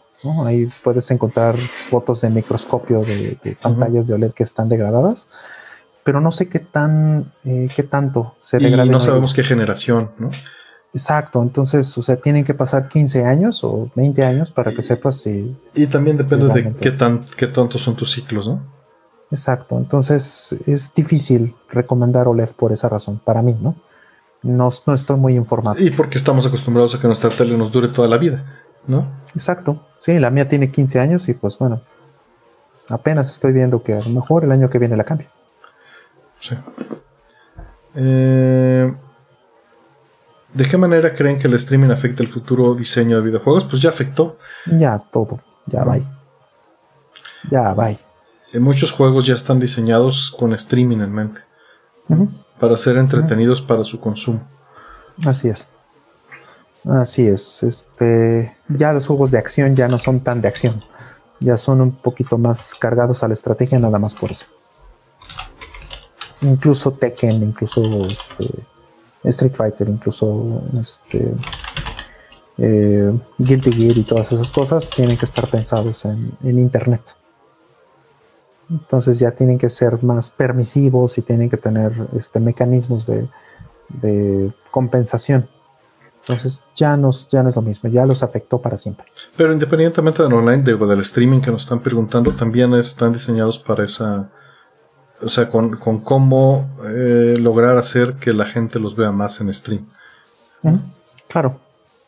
Claro, hasta las licencias cambian, ¿no? Street Fighter V te provee una licencia específica explícita para que puedas hacer stream de tus gameplays.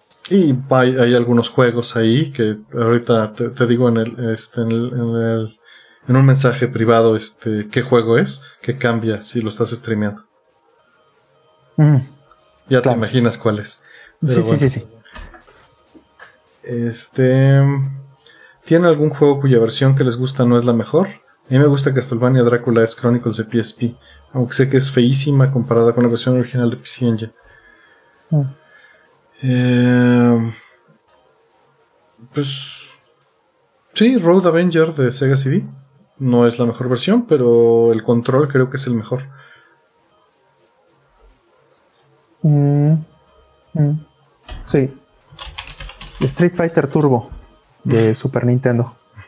claro. Street Fighter 2 Turbo no es eh, gráficamente la mejor opción o no es el, juego perfecto, ni mucho menos. En Super Nintendo obviamente tiene una resolución bastante más reducida que el arcade. pero el control y, el gameplay son extraordinariamente buenos para un juego de consola, para un port de esos años. Entonces, sí, recomendadísimo. Eh, para ustedes, ¿cuáles son los factores que le llevó SNK a penetrar en el mercado mexicano? Eh, pues yo creo que de entrada es el costo, el costo mm. de, los cartuchos, que era mucho más accesible. Y dos, ya que eso sucedió, que abrieron oficinas en México. Mm. O sea, desde el punto de vista del consumidor, la disponibilidad. El círculo virtuoso. Sin duda. mañana será la primera vez que pongo a trabajar mi Supergon. Ya chequé voltajes y continuidad, pero no lo he conectado al CPC2. Tampoco tengo joystick. ¿Algún consejo? Pues si ya revisaste todos los voltajes, continuidades con las tierras, este, no creo que haya más que hacer. Hmm. Más que echarlo a volar. Sí, joysticks, este, ya hablamos de joysticks en varias ocasiones en programas anteriores eh, ármate uno o modifica uno que, encuentres por ahí barato en eBay. Hay muchas palancas de PlayStation 2, de, PlayStation 3, este, más o menos, que es donde, donde ya había este, muy buen hardware a muy buen precio. Te vas a encontrar mucho cascajo por ahí que están en perfectas condiciones y acaso les tendrás que cambiar botones y todo eso, pero todo jala y los puedes convertir muy fácilmente. Eso fue lo que yo hice para mi Superman, precisamente. Sí, no, no, no, hay mucho que hacer. Si ya revisaste todo, revísalo de nuevo y luego échalo a andar. Mm. Así es. Mm. Ahí en Arcades MX también hay muchos consejos para eso, ¿no? Sí, hay un thread entero de Super De, y de sticks también. Sí. Eh, ¿Tienen consolas de edición especial? Una, creo. No soy muy, de, muy fan de las consolas de edición especial. Tengo el GameCube de Twin Snakes porque creía en el mundo en aquel entonces. Eras inocente todavía. Sí. Este, yo creo que no tengo más que tuve el, tuve el, bueno, tengo el Game Boy Color de Pikachu.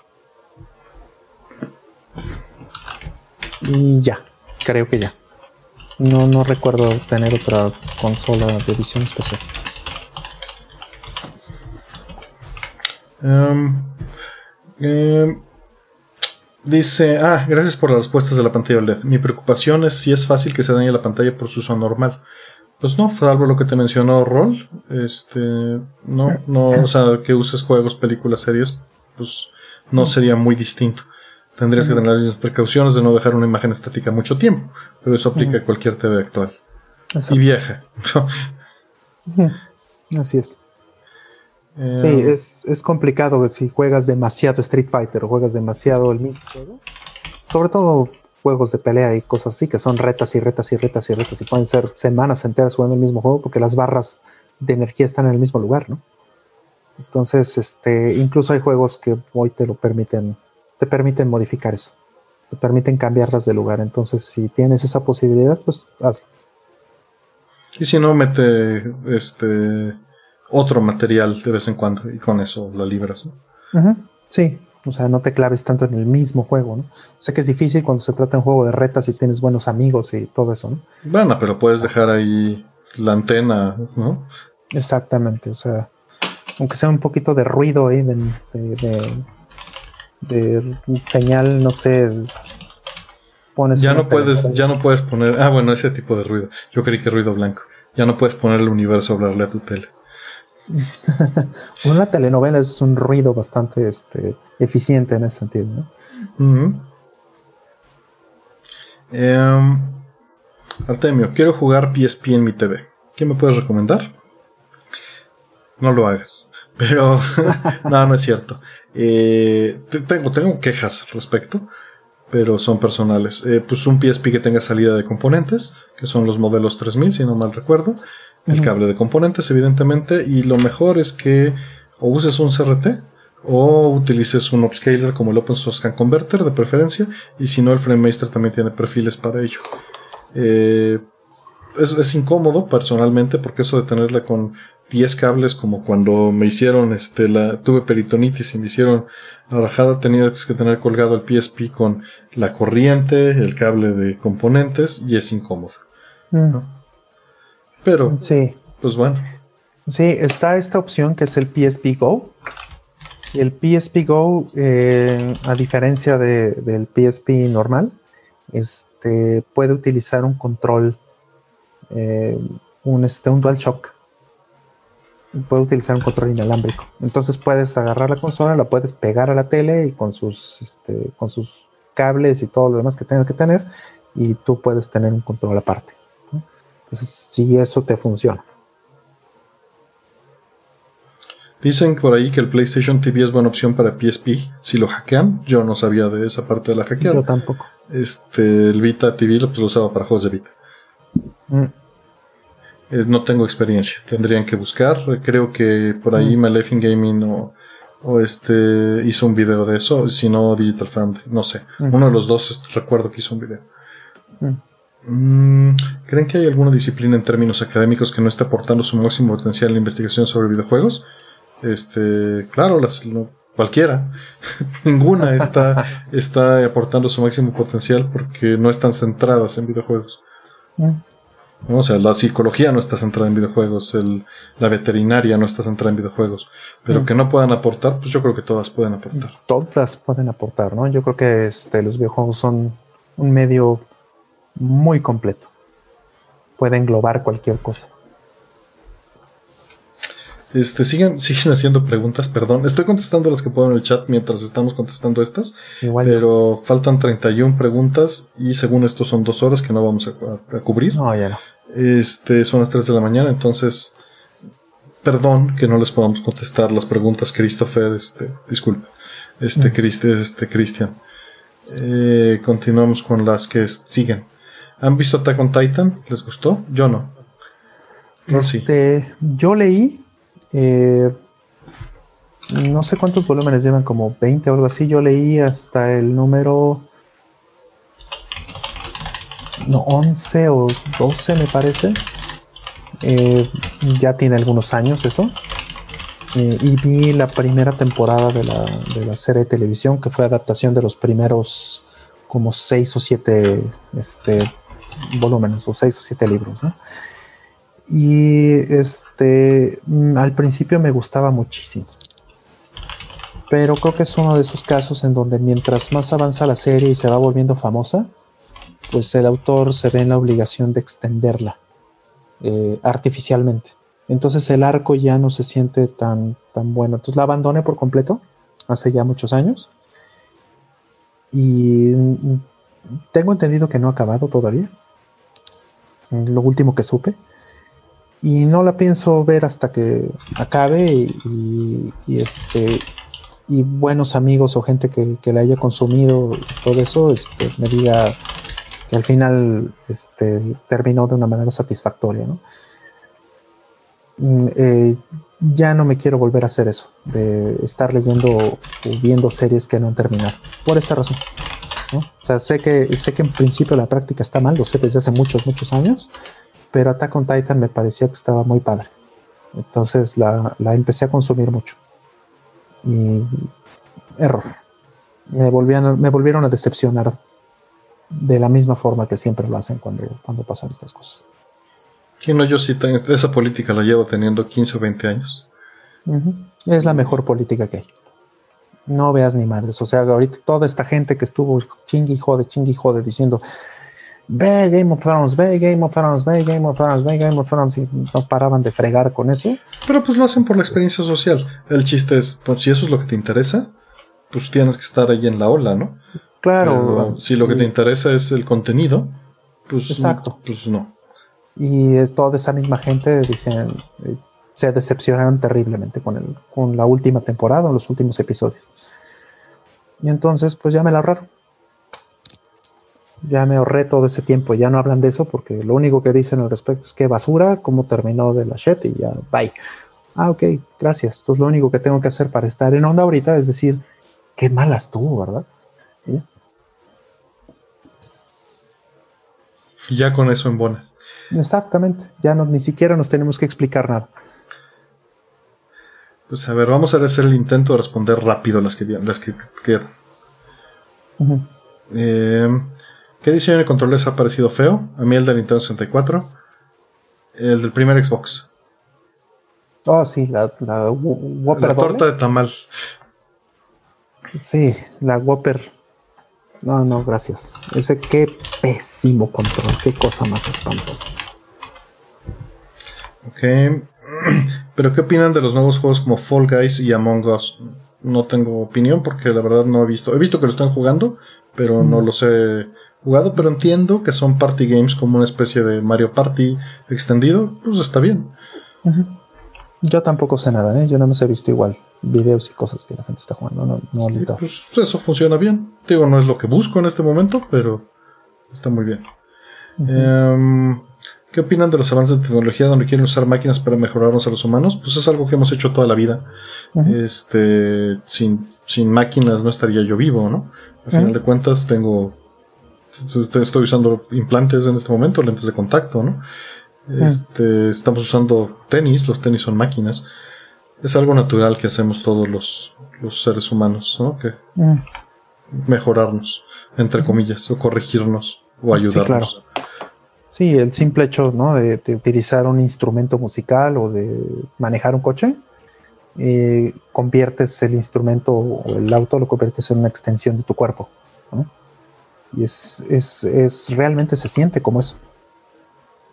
Entonces, pues vamos, ya creo que no hay quien no lo haga hoy día. Es un proceso natural, ¿no? La computadora es una extensión al grado de que la estamos usando en este momento.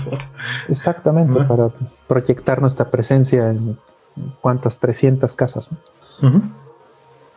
Es correcto. Eh, y bueno, no lo veo mal. Entiendo que, lo que estás diciendo es a otro nivel, como lo de Neuralink o como... Pues es inevitable. Hay una frase que me gusta mucho, este, de Ghost in the Shell, que bueno, su versión original es en inglés, para no hacer el quote, este, eh, incorrecto, sé que la puse en mi análisis de, de Metal Gear Solid 2, entonces, nada más lo estoy buscando. Dice, if mind realizes technology is within reach, he achieves it, like it's damn near instinctive. Y pues sí, creo que es instintivo. Em, sí, la civilización completa no estaría aquí si no hubiéramos inventado herramientas. Sí. Para extender nuestras capacidades. La cultura, es más, el lenguaje es una forma de mejorarnos y afectarnos entre todos. ¿no? son máquinas, pero es una manera de, llegar al cerebro de otra persona y modificarlo, aunque no quieras. Correcto. Eh, ¿Has jugado Mario Maker 2? ¿Han jugado Mario Maker 2? Me gustaría un nivel creado por ustedes. Saludos. No, no lo he jugado porque no soy bueno en esa parte y no. Desgraciadamente, para los dos, nunca vas a ver ese nivel porque no, no es algo que yo disfrute hacer. Mm. Mm. A mí sí me gusta, pero no tengo el tiempo. Entonces, no creo que pase. Mm, por ahora estoy iniciado en arcades. Recién compré un gabinete con solo el monitor de rayos, un CRT supongo. Estoy armando un multijuegos por si rompo algo, no duela. Mm. ¿Qué ven con, como un segundo paso? Este, pues nada, que te documentes bien. Ahí en los foros de Arcades MX hay mucha información. En el wiki de Arcades MX está todo lo que se me ocurrió poner. Entonces, pues documentate sobre eso y, y ya. Ahí te dejo la dirección, es arcades.mx. Y ahí vas a ver el wiki, toda la información y, pues el siguiente paso va a ser pues que brinques a PCBs, ¿no? Nada más toma en cuenta que el cableado puede ser distinto de los multijuegos. Em, saludos desde la colonia Juárez en Ciudad de México. Una pregunta. Tengo un arcade stick de aniversario de Street Fighter, pero era para Play 2. ¿Hay algún adaptador para jugarlo en cualquier consola más reciente? Este, sí. Eh, ya lo habíamos mencionado en, varios programas anteriores. Eh, hay placas que te pueden servir para modificar tu, palanca y entonces puedes seguirlo utilizando en Play 2, pero también puedes usarlo en Play 3, en Play 4, en Xbox 360, en Xbox One, este, en Wii U, en, muchas más. Eh, la que yo uso ya no existe, ya está descontinuada, se llamaba PS360 Plus o sea, la puedes encontrar a lo mejor en, eBay o algo así, pero ya no, ya no les está fabricando aquí Shop, que era quien las hacía. Pero hay otra que se llama la Brook, Brook, eh, algo así, Brook Pi 0, me parece que se llama Brook Pi 0. Brook es la marca. Eh, y este en particular sirve para Raspberry Pi, para PlayStation 2, PlayStation 3, PlayStation 4, tal, tal, tal, tal. Y entonces lo que puedes hacer es modificar tu stick. Simplemente desconectas eh, la placa que tiene de PlayStation 2 y le pones, le conectas esta otra placa. Y entonces puedes seguir utilizando PlayStation 2 con el mismo cableado, incluso, y lo demás lo puedes sacar por USB. Entonces ya es una cuestión de cómo lo quieras hacer, si quieres este, conectar y desconectar o quieres hacerle un hoyo de plano y, este, y ponerle un conector, que fue lo que yo hice con, con sticks viejos, eh, o puedes este, buscar la manera de que a lo mejor puedas cambiarle el cable cuando lo quieras utilizar en diferentes consolas. Pero está esa opción. Entonces eh, la venden en todos lados. O sea, incluso Brook es eh, esa, esa, este, esa línea la utilizan en torneos. La Brook eh, Universal Fighting Stick, por ejemplo, o Universal Fighting Board se llama, la utilizan en Evo. Entonces, esa es la mejor opción que podrías encontrarte ahorita, salvo que, como dije en un principio, eh, puedas comprar este, usada o, en New Old Stock o alguien por ahí te la, te la pueda vender en eBay o Mercado Libre, lo que sea, una PS360 Plus. Ok. Antes de irme a dormir, que seguro ya está bien dormido, que la preguntó hace dos horas con 24 minutos. Eh, ¿Cómo no puede ser de otra manera? Les hago una pregunta. ¿Qué, ¿Cómo no puede ser, perdón? ¿Qué lugar ha ocupado los videojuegos en su vida? no, pues, pues, estamos aquí, ¿no? No sería yo lo que soy. Sí, sin duda. Si no fuera por eso. La computación y, los juegos son para mí una, una sola cosa. Pues no hubiera estudiado computación si no fuera por los juegos. Exactamente. Em, antes mi internet tenía un menor ping a la hora de jugar y era mucho más estable. ¿Qué tipo de mm. cosas puedo exigir o reclamar a mi ISP? Ah. Eh, por el ping no te da nadie ningún tipo de garantía. De garantía. Porque es ping a dónde. Exacto. Si no hay más que, si no te sirve, no hay más que cambiar el ISP. Eh, acabo de devolver una tarjeta gráfica GT 1030 de Nvidia, que era de DR4, pero existe una de, GDDR5 al mismo precio que corre 30 frames por segundo más. ¿Crees que es una jugada sucia por parte de Nvidia? Pues, no mm. tengo idea, pero pues muchas veces esto está dictado por costo-beneficio en el mercado, no necesariamente por jugadas sucias. Sí, hay que entender que GDDR5 sí es mucho mejor. Entonces sí es más caro. O sea, es posible que la hayan sacado antes y esté todavía los old stock por ahí. Es muy difícil juzgar, como no sé, pues menos información tengo. Así es. Eh, ahora, ¿para qué quieres 30 frames más? Perdón. ¿Quieres 30 frames más? Pues quiere 30 frames más, pues es su problema. Exactamente, o sea, pero hay que preguntárselo, ¿no? ¿Para qué los quiere? Si realmente sí son importantes porque ahorita corre a 8, ah, bueno,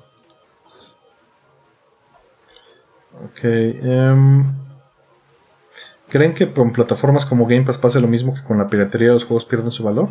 Su valor se refiere a, que no los no tengas acceso a los consumas. Pues mira, hoy en día ya se está consumiendo todo así. Netflix es lo que tienes, ¿no?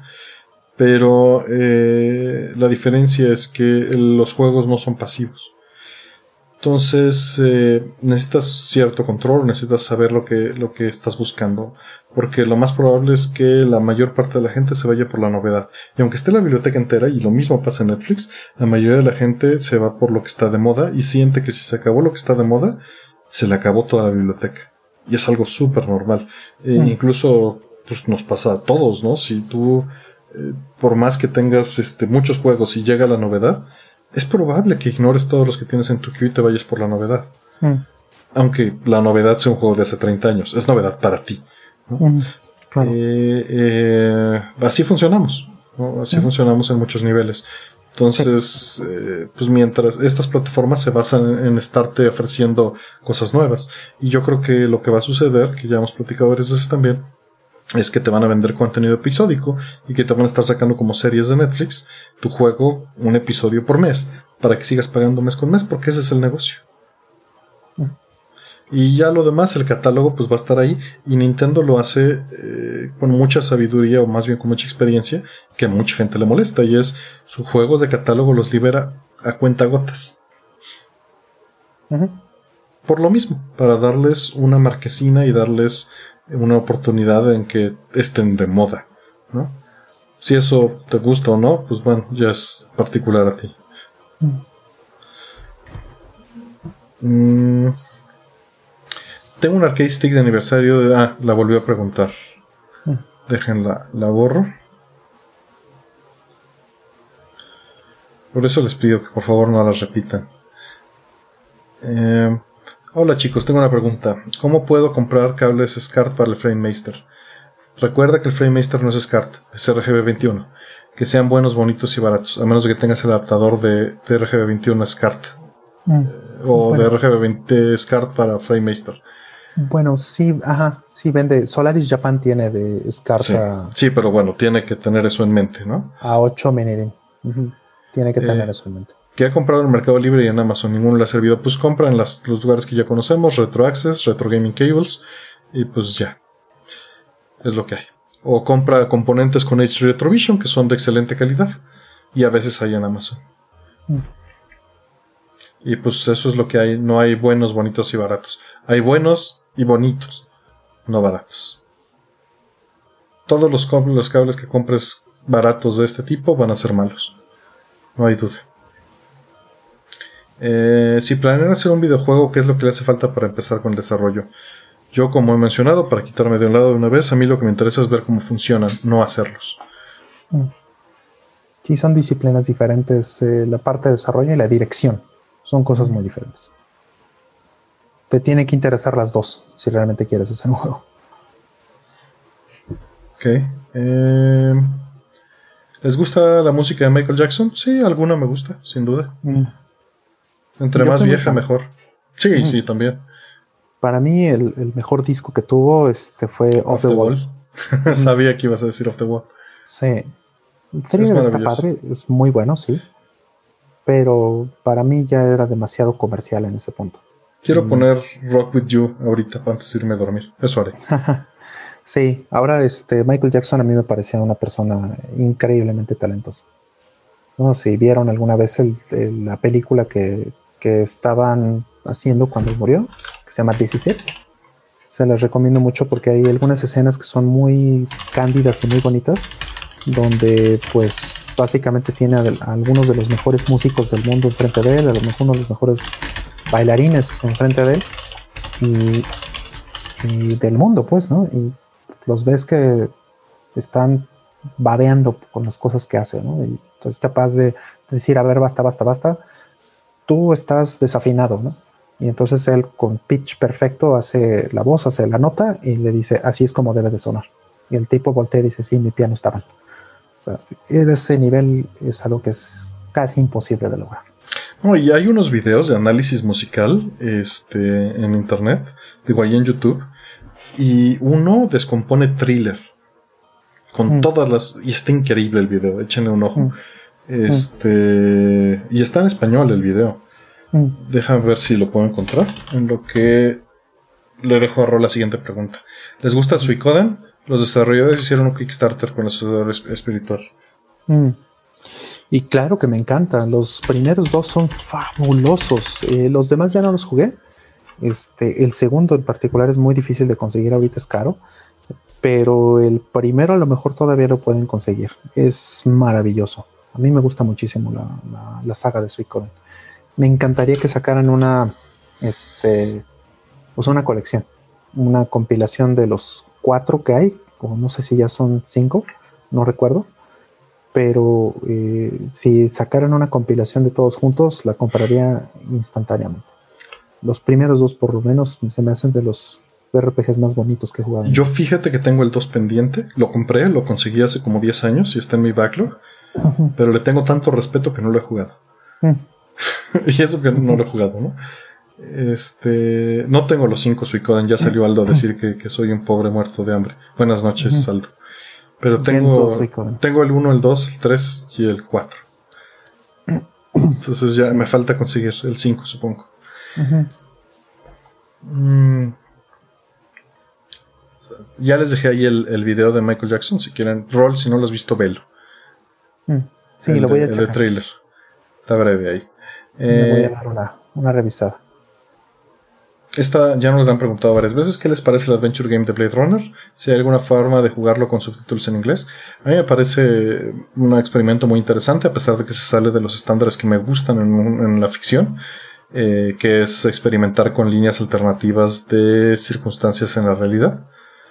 Eh, y no porque eso sea parte del juego, sino así funciona. Dependiendo de tus decisiones cambian las motivaciones de las personas y eso no me gusta pero me gustan los mundos más consistentes, pero es interesante. Eh, y está increíblemente bien realizado para su momento. De saber si se puede jugar con subtítulos en inglés, no tengo idea, pero lo puedes jugar en español. Mm. Eh, eh, ¿Por qué son tan frágiles los botones LIR y el Nintendo DSi?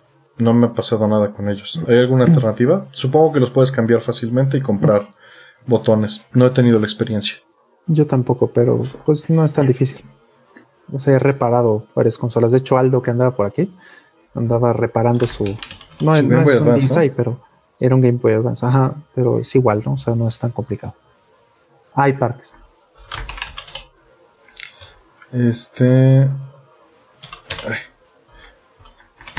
Por ahí, gracias a, a Lee Lucier que entró y que dice que impresionante vernos hasta ahora. Ya, ya vamos cerrando, ¿eh? Ya nada más nos quedan 13 preguntas, entonces creo que sí lo podemos lograr. Ahorita vemos. Este, Winterhell nuevamente, muchas gracias por tu apoyo. Dice que si Snow Bros, Super Punk o Tumble Pop. ¿Y por qué? Qué puta pregunta tan difícil. Sí. Personalmente, me gusta más Super Punk. Mm, yo también pienso lo mismo. Pero Híjole. Tumble Pop. Tumble Pop pues tiene lo suyo, ¿no? La combinación de Ghostbusters con el género. Sí. Y, y, Snow Bros, pues es Snow Bros, no manches. Uh -huh. Pero le tengo mucho cariño a Super Punk porque lo jugué con mi hermano y lo acabamos uh -huh. completito. Entonces, ese es un factor ahí de, de nostalgia que no tiene nada de objetivo. Uh si, si pudiera eliminar eso de la ecuación, te diría Snow Bros.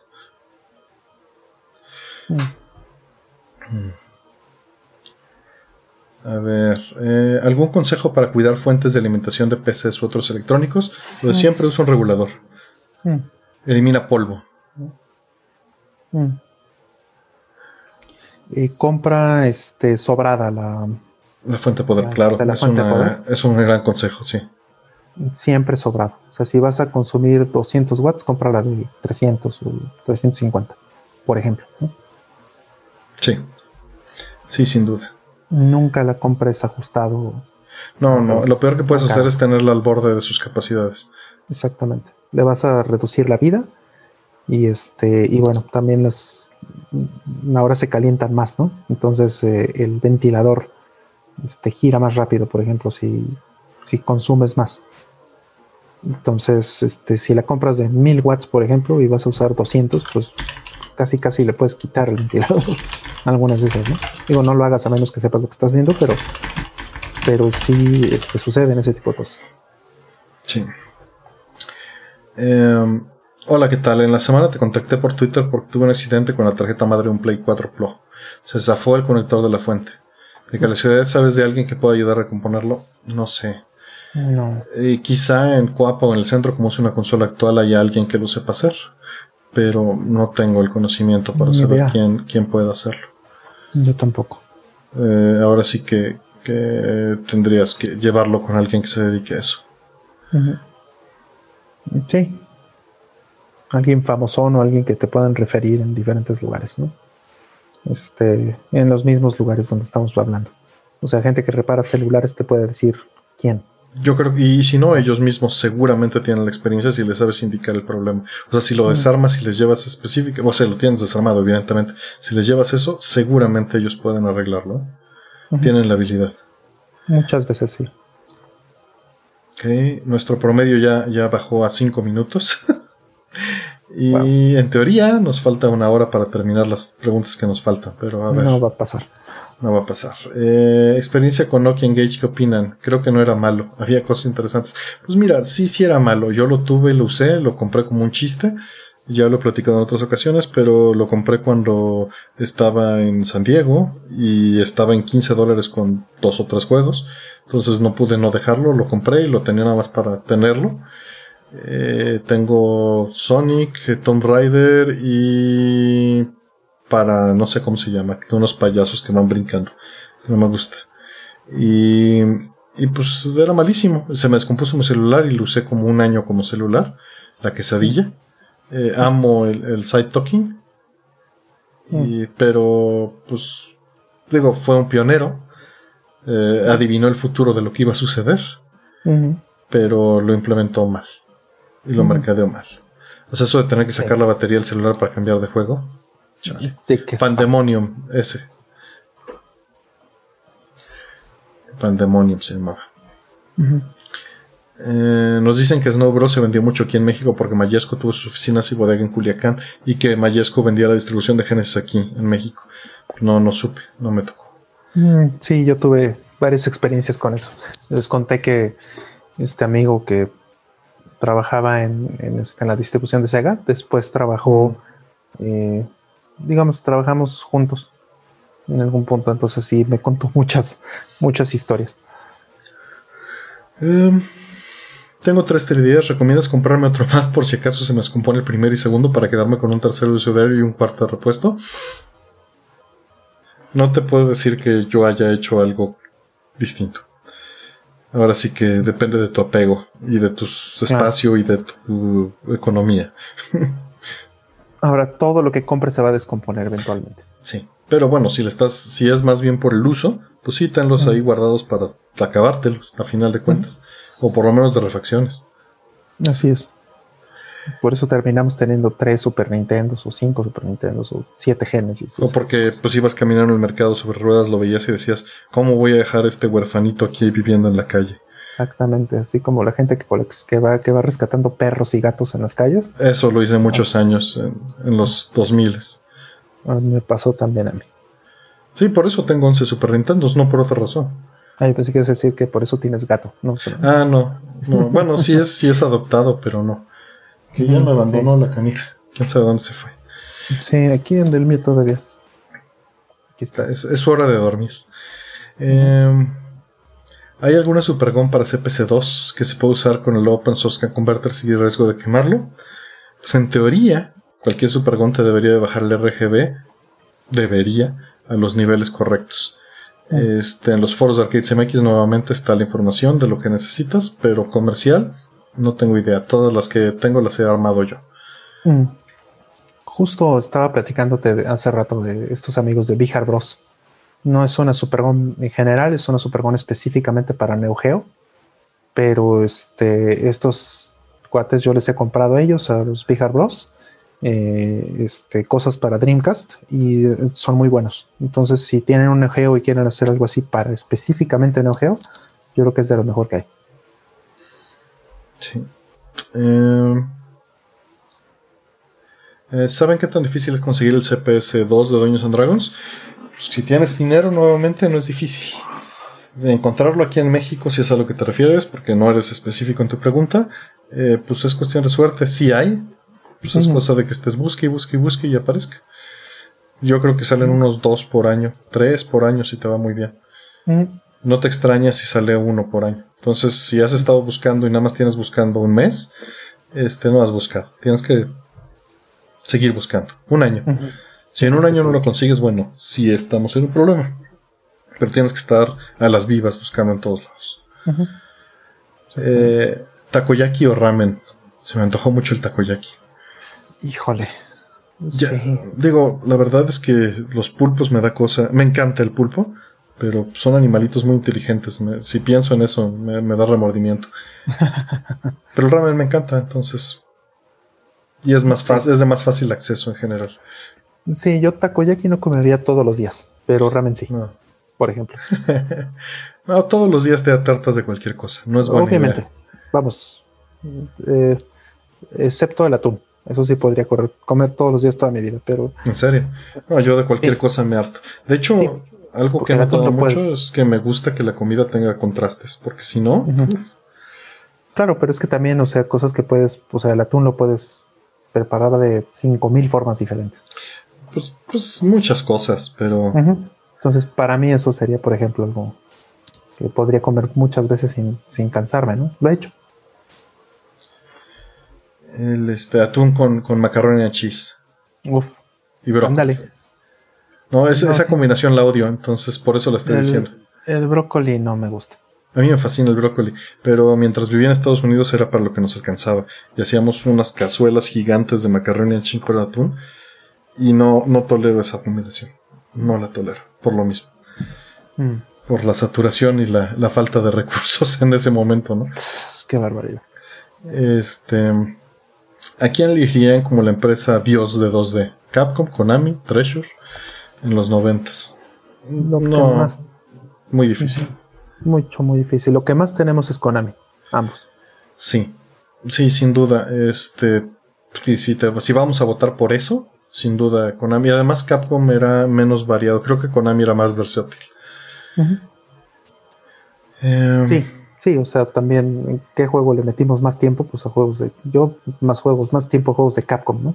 Street Fighter. Sí, pues Street Fighter tienes. con eso. Mm, ¿Normalmente usan arcade stick para jugar videojuegos? ¿O por qué usan arcade stick universal? Depende del género, depende del juego. Sí. Sí, pero, totalmente. Pero el adaptador pues, es para tener la opción. Por ejemplo, un shoot'em up, aunque sea un shoot'em up de consola, se siente súper distinto jugarlo con una palanca. Claro.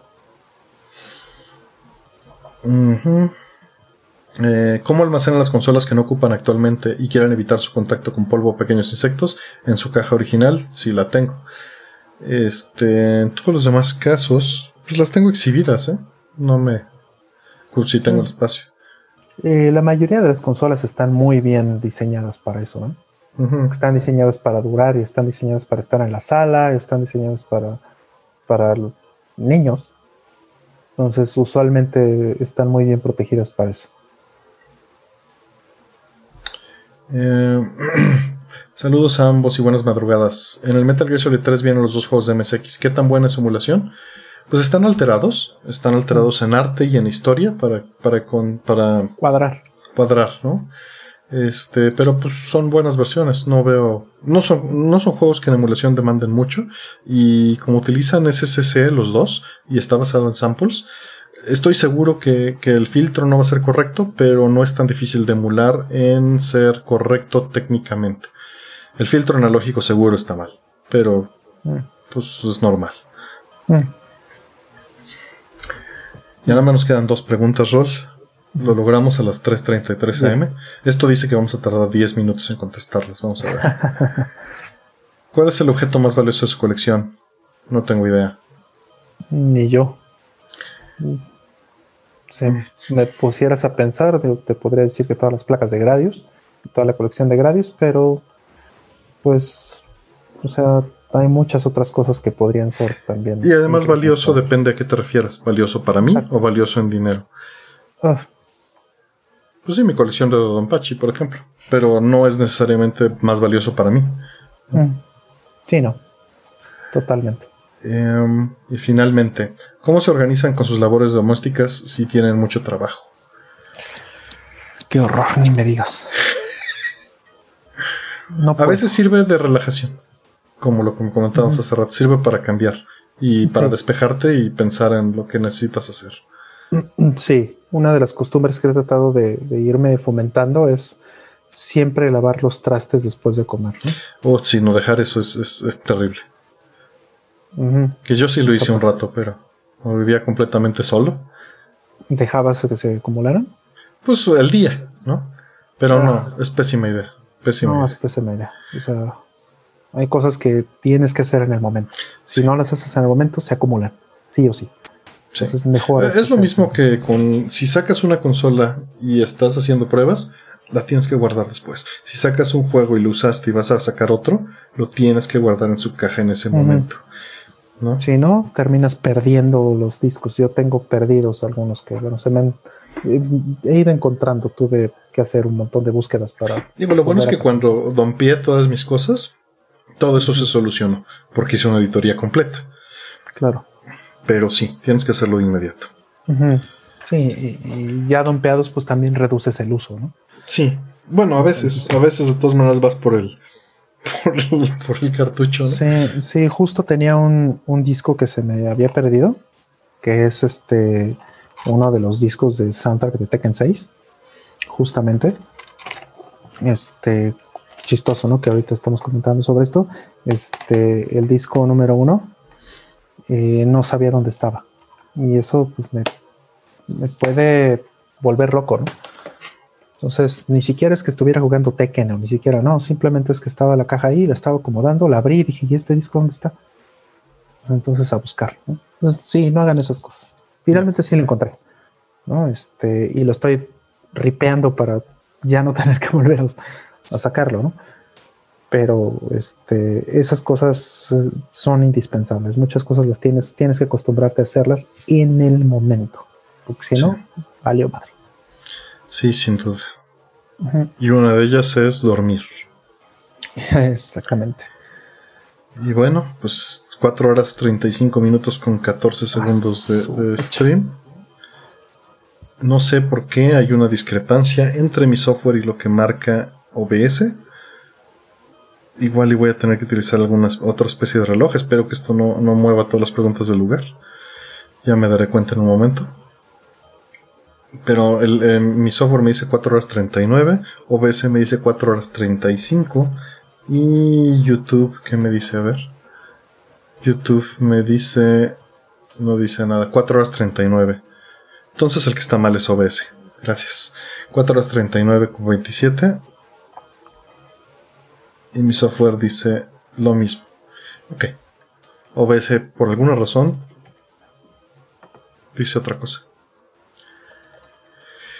Pues bueno, este, les agradecemos mucho. Por ahí preguntan que si algún día estaremos en Aircore Live, pues si me invitan, ya me han invitado varias veces, pero ahorita con el formato que tienen creo que su cast ya está muy completo, difícilmente va a suceder. Este, pero sí he ido, he ido varias veces. Y bueno, pues este, gracias por todo. Esperamos aquí verlos. Eh, muchas gracias por su apoyo, por estar aquí, por este, cooperar los que han cooperado, por el Patreon los que lo han hecho y los que siempre están, que los que siempre nos visitan, este, que es lo que más se les agradece que siempre estén aquí platicando. Pues gracias a ustedes se arman los temas y se hace la plática. Y eso es lo más importante, que tengan esa constancia, se les agradece mucho eh, Traum Kerosen, este, Sancho Panza, eh, Wintergel, Cristian, este, em, eh, MK3, ¿no? Antonio Córdoba. Piloy. también siempre está por aquí. Karen, que siempre nos ayuda con la moderación. Gabriela Márquez, muchísimas gracias por siempre estar por aquí. El buen Rogenés. Este. Liz entró también a saludarnos. Robin Ñigo también, ¿no? Este. Pues son, son, son muchos, les agradecemos muchísimo estar por acá. Hola Planeta. Sí, siempre. También. Muchísimas gracias por todo. Y este, pues nos estamos viendo la próxima semana si todo está. Faltó de Max, efectivamente. Este, por ahí dicen jueguen Gradius, ¿sí? Sí, sí. Este el Mike Ortiz también, que también siempre, siempre entra, y Freud, que también entran por acá, se les agradece. Ahí está Rolando Cedillo, que siempre lo veo. Muchísimas gracias, Rolando. Y bueno, pues nos estamos viendo. Gracias. bien, pues muchas gracias y descansen. Jueguen gratis. Ay. Le estaba dando enda zoom.